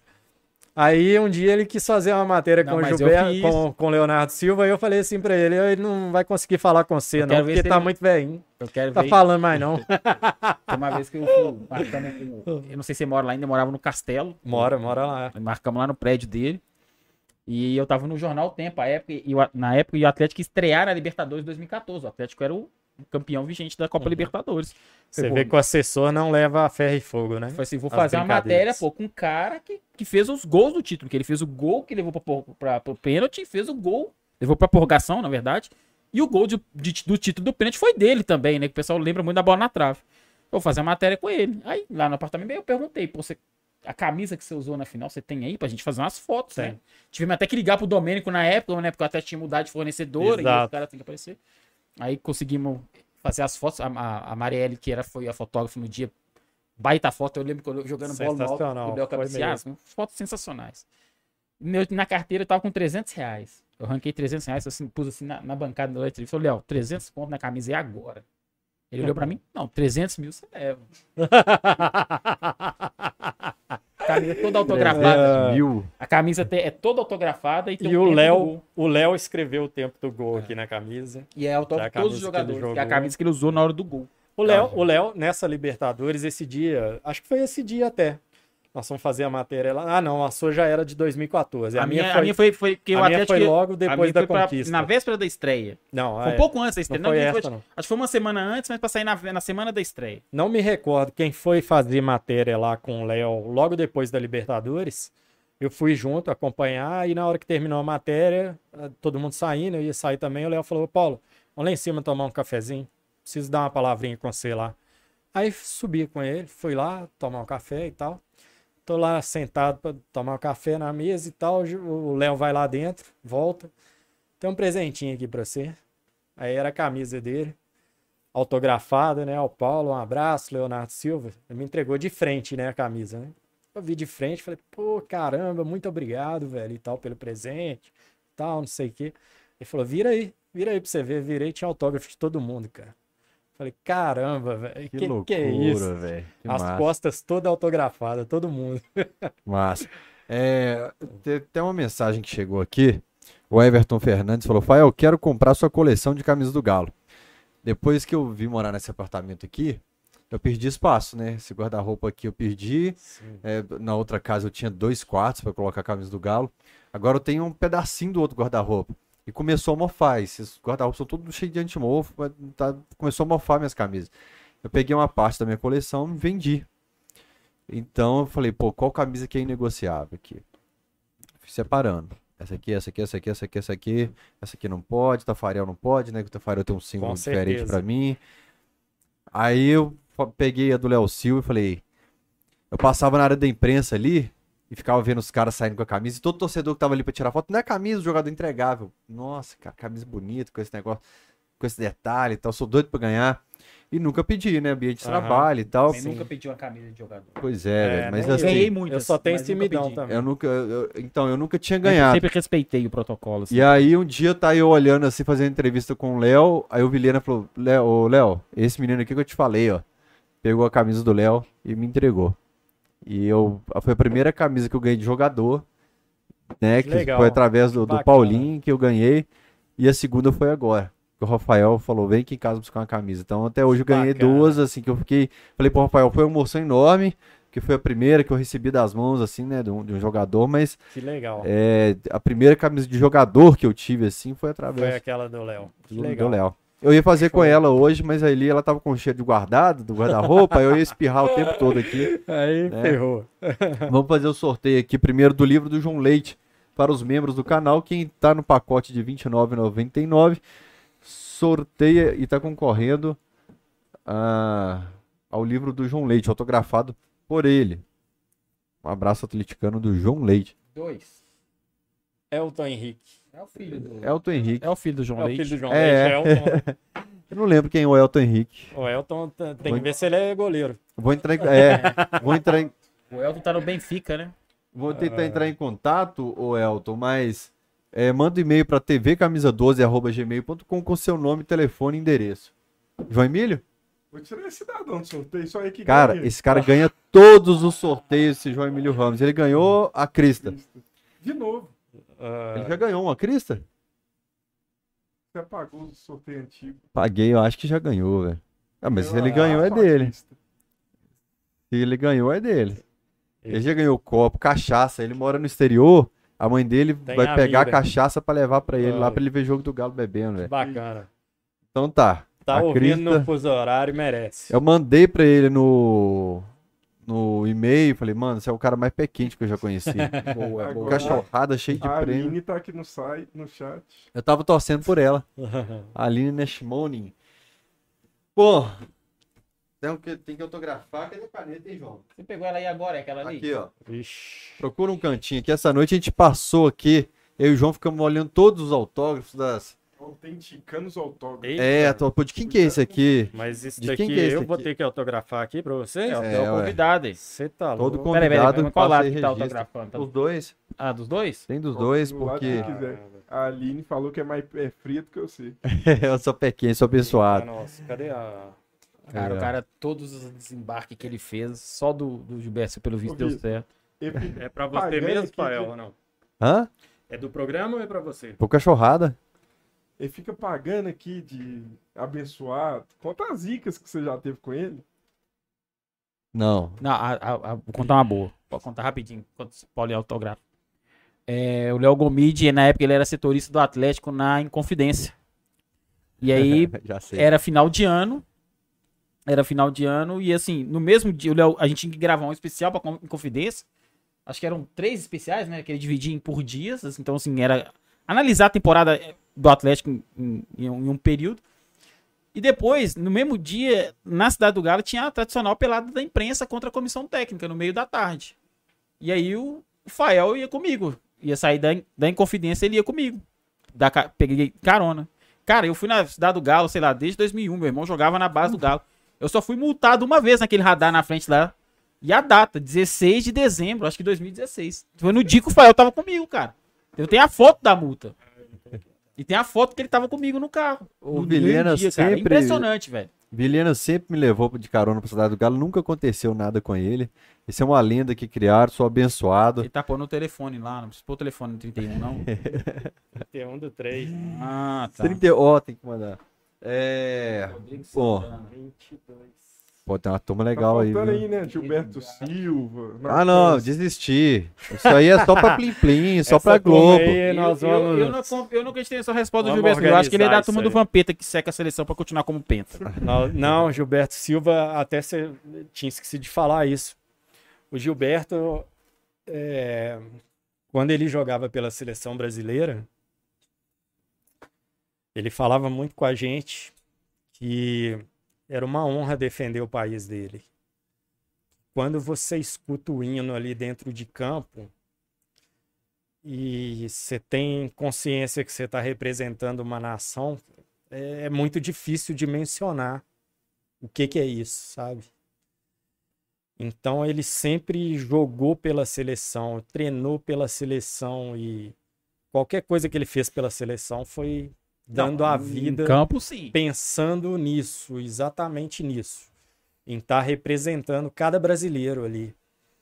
Então, cara, é por isso assim, quem tá lá hoje tendo essa oportunidade, ele tem um enorme respeito por quem tá lá, independente de quem seja, né? E quem passou ali, porque ele vivenciou isso. Ele sabe o que isso representa.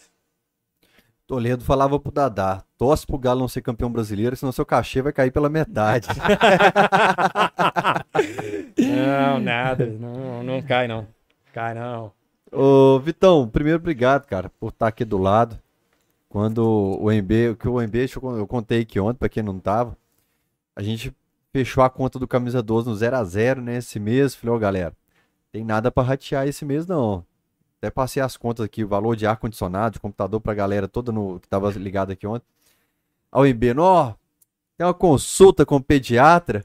Falei, não, mas esse semana são dois cachorrados. Ele falou, não, é aniversário da minha mulher também. O cara sumiu dos dois cachorrados. Falei, não, vai lá e tal. Que maldade. Vou, vou chamar a turma aqui. Então eu chamei o Cris e o Vitor, os dois na hora. Falaram, É, pode deixar. Muito vou lá. legal. Valeu, eu, que, eu Vitão. que agradeço o convite, foi bom, passou rápido. Aí você ainda falou do Paulinho ainda na final. Vou com o maior prazer, tem muita coisa, tem muito assunto bom. Falta jogador bom, mas assunto bom tem bastante. Tinha que ter a cutucada, né? É, depois eu quero ser do outro lado da mesa lá, Vitão. Mas, Paulinho, prazer. É, tem, um, tem um negócio, Paulinho, que os caras que você gosta, que o Fael gosta, todo mundo gosta de uma pessoa. Então você sabe que é alguma coisa de boa que a pessoa tem. Todo mundo gosta de uma pessoa, alguma coisa a pessoa tem. Sim. E você é um cara de que todo mundo que eu gosto, gosta de você. Então, você é um cara que é muito Obrigado. bacana. É um Obrigado, cara que eu conheci que é bacana, que eu sempre fiz questão de sentar pertinho ali na imprensa para conversar. Parar, nem que seja um pouquinho antes do, do jogo, eu sempre fui lá perto, Verdade. conversar Tava um de olho naquele pouquinho. agasalho da Adidas que tem da Pana- do Panathinaikos. É, agasalho maravilhoso, lindo. Ai, ai. Mas é um cara que eu sempre gostei de absorver energia assim e ap- aprender um pouquinho Obrigado. mais. Obrigado, Fael. Isso é bondade sua. Na verdade, a história de vida que você tem, cara, que o dia que eu tive a oportunidade de saber, que foi aquele dia, acho que foi aquele dia lá na, na palestra lá? lá. do Gilberto, né? Cara, você tá louco. Que que é isso? Eu que tenho que te agradecer por tudo. E na hora que você fez o convite, eu nem acreditei na hora, pra falar a verdade. E assim, eu falei, não, eu não posso falar não, Fael, cara, tá louco. Cara que tem uma história de vida dessa, que é um cara do bem, super do bem, que eu dei carona várias vezes, eu sei, assim, que tipo de pessoa você é. E que é um cara que sempre me ajudou quando eu precisei, falando com você de números, de planilha de atletas e tal. Eu falei assim, cara, o mínimo que eu posso fazer é ir lá bater esse papo com ele, não tem nem o que discutir. Então, o que você falou em relação à energia, você pode ter certeza. E esse sentimento, carinho, amizade, respeito, né? É recíproco, porque você é uma pessoa que emana essa energia que você disse que busca sugar em algumas pessoas.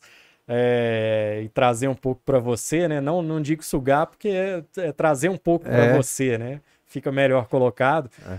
É, mas você tem essa energia em você, cara. Você tem isso, em Isso. você e é muito forte isso. Você é uma A pessoa de zica, cara né? limpa. realmente. Tá amarrado, repreendido. Que zica o quê? Tem nada de zica, É. não. Foi lá carregar o Gilberto Silva e ganhou a Libertadores. Ganhou, É a exatamente. exceção que É. confirma a Tardelli regra, todas também. as outras. Não, Tardelli vem não. também. Aí, pronto. Você falando, tá elogiando ele aqui, eu tô vendo um golaço do Zé Wellison. velho. Aí, Você tá vendo? que- Aí. É. Mas, Mas velho, eu agradeço muito o convite, agradeço a participação, espero ter atingido os objetivos aqui. Tem muita coisa para se falar, né? Mas infelizmente o tempo até que é longo, mas as histórias são longas também e são boas, né? São recorrentes. a intenção do cachorrada é fazer registro histórico. Os meninos falam que é meio pesado, mas eu falo, ó, galera, todo mundo aqui vai acabar. Nós vamos virar um pó, né? É inevitável. Com O certeza. registro histórico pro futuro de Paulinho Vilhena tá feito. Oh, que benção, obrigado. Grande abraço. Ah. Vai ficar registrado a data que o? Não, eu desisti. É só Globo, Natan Silva. Eu falei pro Ah, Natan Silva. Eu não falei no ar aqui, não, né? Falei em off. Nossa, falou no ar do Natan, não? Não, falei em off. Falou em off. Tava conversando com o Natan Silva. Falei, pô, Natan, tal, você é um cara muito bacana. Queria muito te entrevistar. Desisti, desisti. Natan Silva, o Paulinho só dá moral pra Globo, mas Ah, para com isso. prazer enorme ter. Não, ter não. a- Esse a- trabalha não. com Silva, né? Olha, se Silva, tem uma- Silva, Natan Silva. Eu vou te falar uma coisa que o que os repórteres da época, né, em 2001, falavam era exatamente isso, ao contrário disso aí que você falou. Que era, quando eu estava na assessoria do Atlético, a maneira que eu atendia a todos, né, independente de qual veículo fosse. É, e assim, eu trabalhei na Rádio Favela, cara. Aham. Eu trabalhei na Rádio Cultura, na TV Horizonte. Assim, não eram veículos assim de primeira grandeza aqui e tal, de audiência lá no topo. Então eu sei a dificuldade que o pessoal passa. Eu sempre procurei atender todo mundo, cara. O Léo É. Silva, campeão mineiro 2015, 17. Sei que foi o Tomás Santos foi comigo. Você ô, leva o camisa 12 lá pra entrevistar o Léo. Foi na Lagoa da Pampulha, foi Lagoa. em 2000 e... Foi. Foi 2017. Foi no título de 2017. 17? É. É, Foi. E Foi- aí, Foi todo mundo, foi ali na... na, na, Foi na- muita na- gente. na- todo mundo Foi eu e o Thiago Fernandes pelo UOL na época. Todo É, mundo entrevistando sério e tal. outra da Lagoa da Pampulha que eu chamei o Donizete de última hora. dois. O da Ah, medalha, a medalha tava com o menino. Foi 2014, do, E da, do- da da Copa do Brasil. do Do Brasil. Brasil. Marquei na na Lagoa da Pampulha também. Os times estavam de folga no dia, né? Então, o pessoal não tinha ninguém para falar, todo mundo me ligando e, pô, deixa eu falar com algum cliente seu e tal. Aí eu marquei com o Leonardo Silva, 4 horas da tarde, lá na, na Lagoa da Pampulha, para ele atender o pessoal da imprensa. E aí o Léo topou e tal, dei, avisei a todos da imprensa, né, e tal. E aí, eu, na hora que eu tava indo pra Lagoa da Pampulha, lembrei do Donizete, né? O Donizete também era cliente. Falei, ô Donizete, vamos lá na Lagoa da Pampulha, o Léo vai atender a imprensa lá, vamos lá, você atende também e tal. O Donizete, ah, Paulo, tô tomando uma, cara. Eu falei, não, mas tá tomando uma, mas para de tomar e vamos lá, cara, e tal, não sei o que. Então tá bom, então eu tô indo. Ah, beleza. Eu chego o Donizete lá, para o carro em lugar proibido. Chega meio que tá andando assim, meio torto. eu falei, ô Donizete. Aí eu saí correndo, né? O Léo lá atendendo o pessoal. Saí correndo, fui lá no Donizete. Falei, Donizete, cara, que estado que é esse? Aí ele, uai, eu tô tomando uma desde ontem. E a medalha, então nosso cabelo perguntou da medalha, né? Que o menino dele levou a medalha pra escola, não foi isso? Foi. Medalha da exatamente. Copa do O Brasil? menino levou pra escola. Ai, Caramba, bicho. Figuraça. Falou, cadê a velho. medalha? Tá Cadê a medalha? Não, cadê a medalha? Não, o meu menino levou pra escola. E ficou bravo. Engraçado que depois muitos da imprensa vieram me falar que foi a melhor entrevista que eles fizeram na vida, foi a do Donizete. Sensacional. E assim te encerra o cachorrada. Até a próxima. Tchau. Um abraço.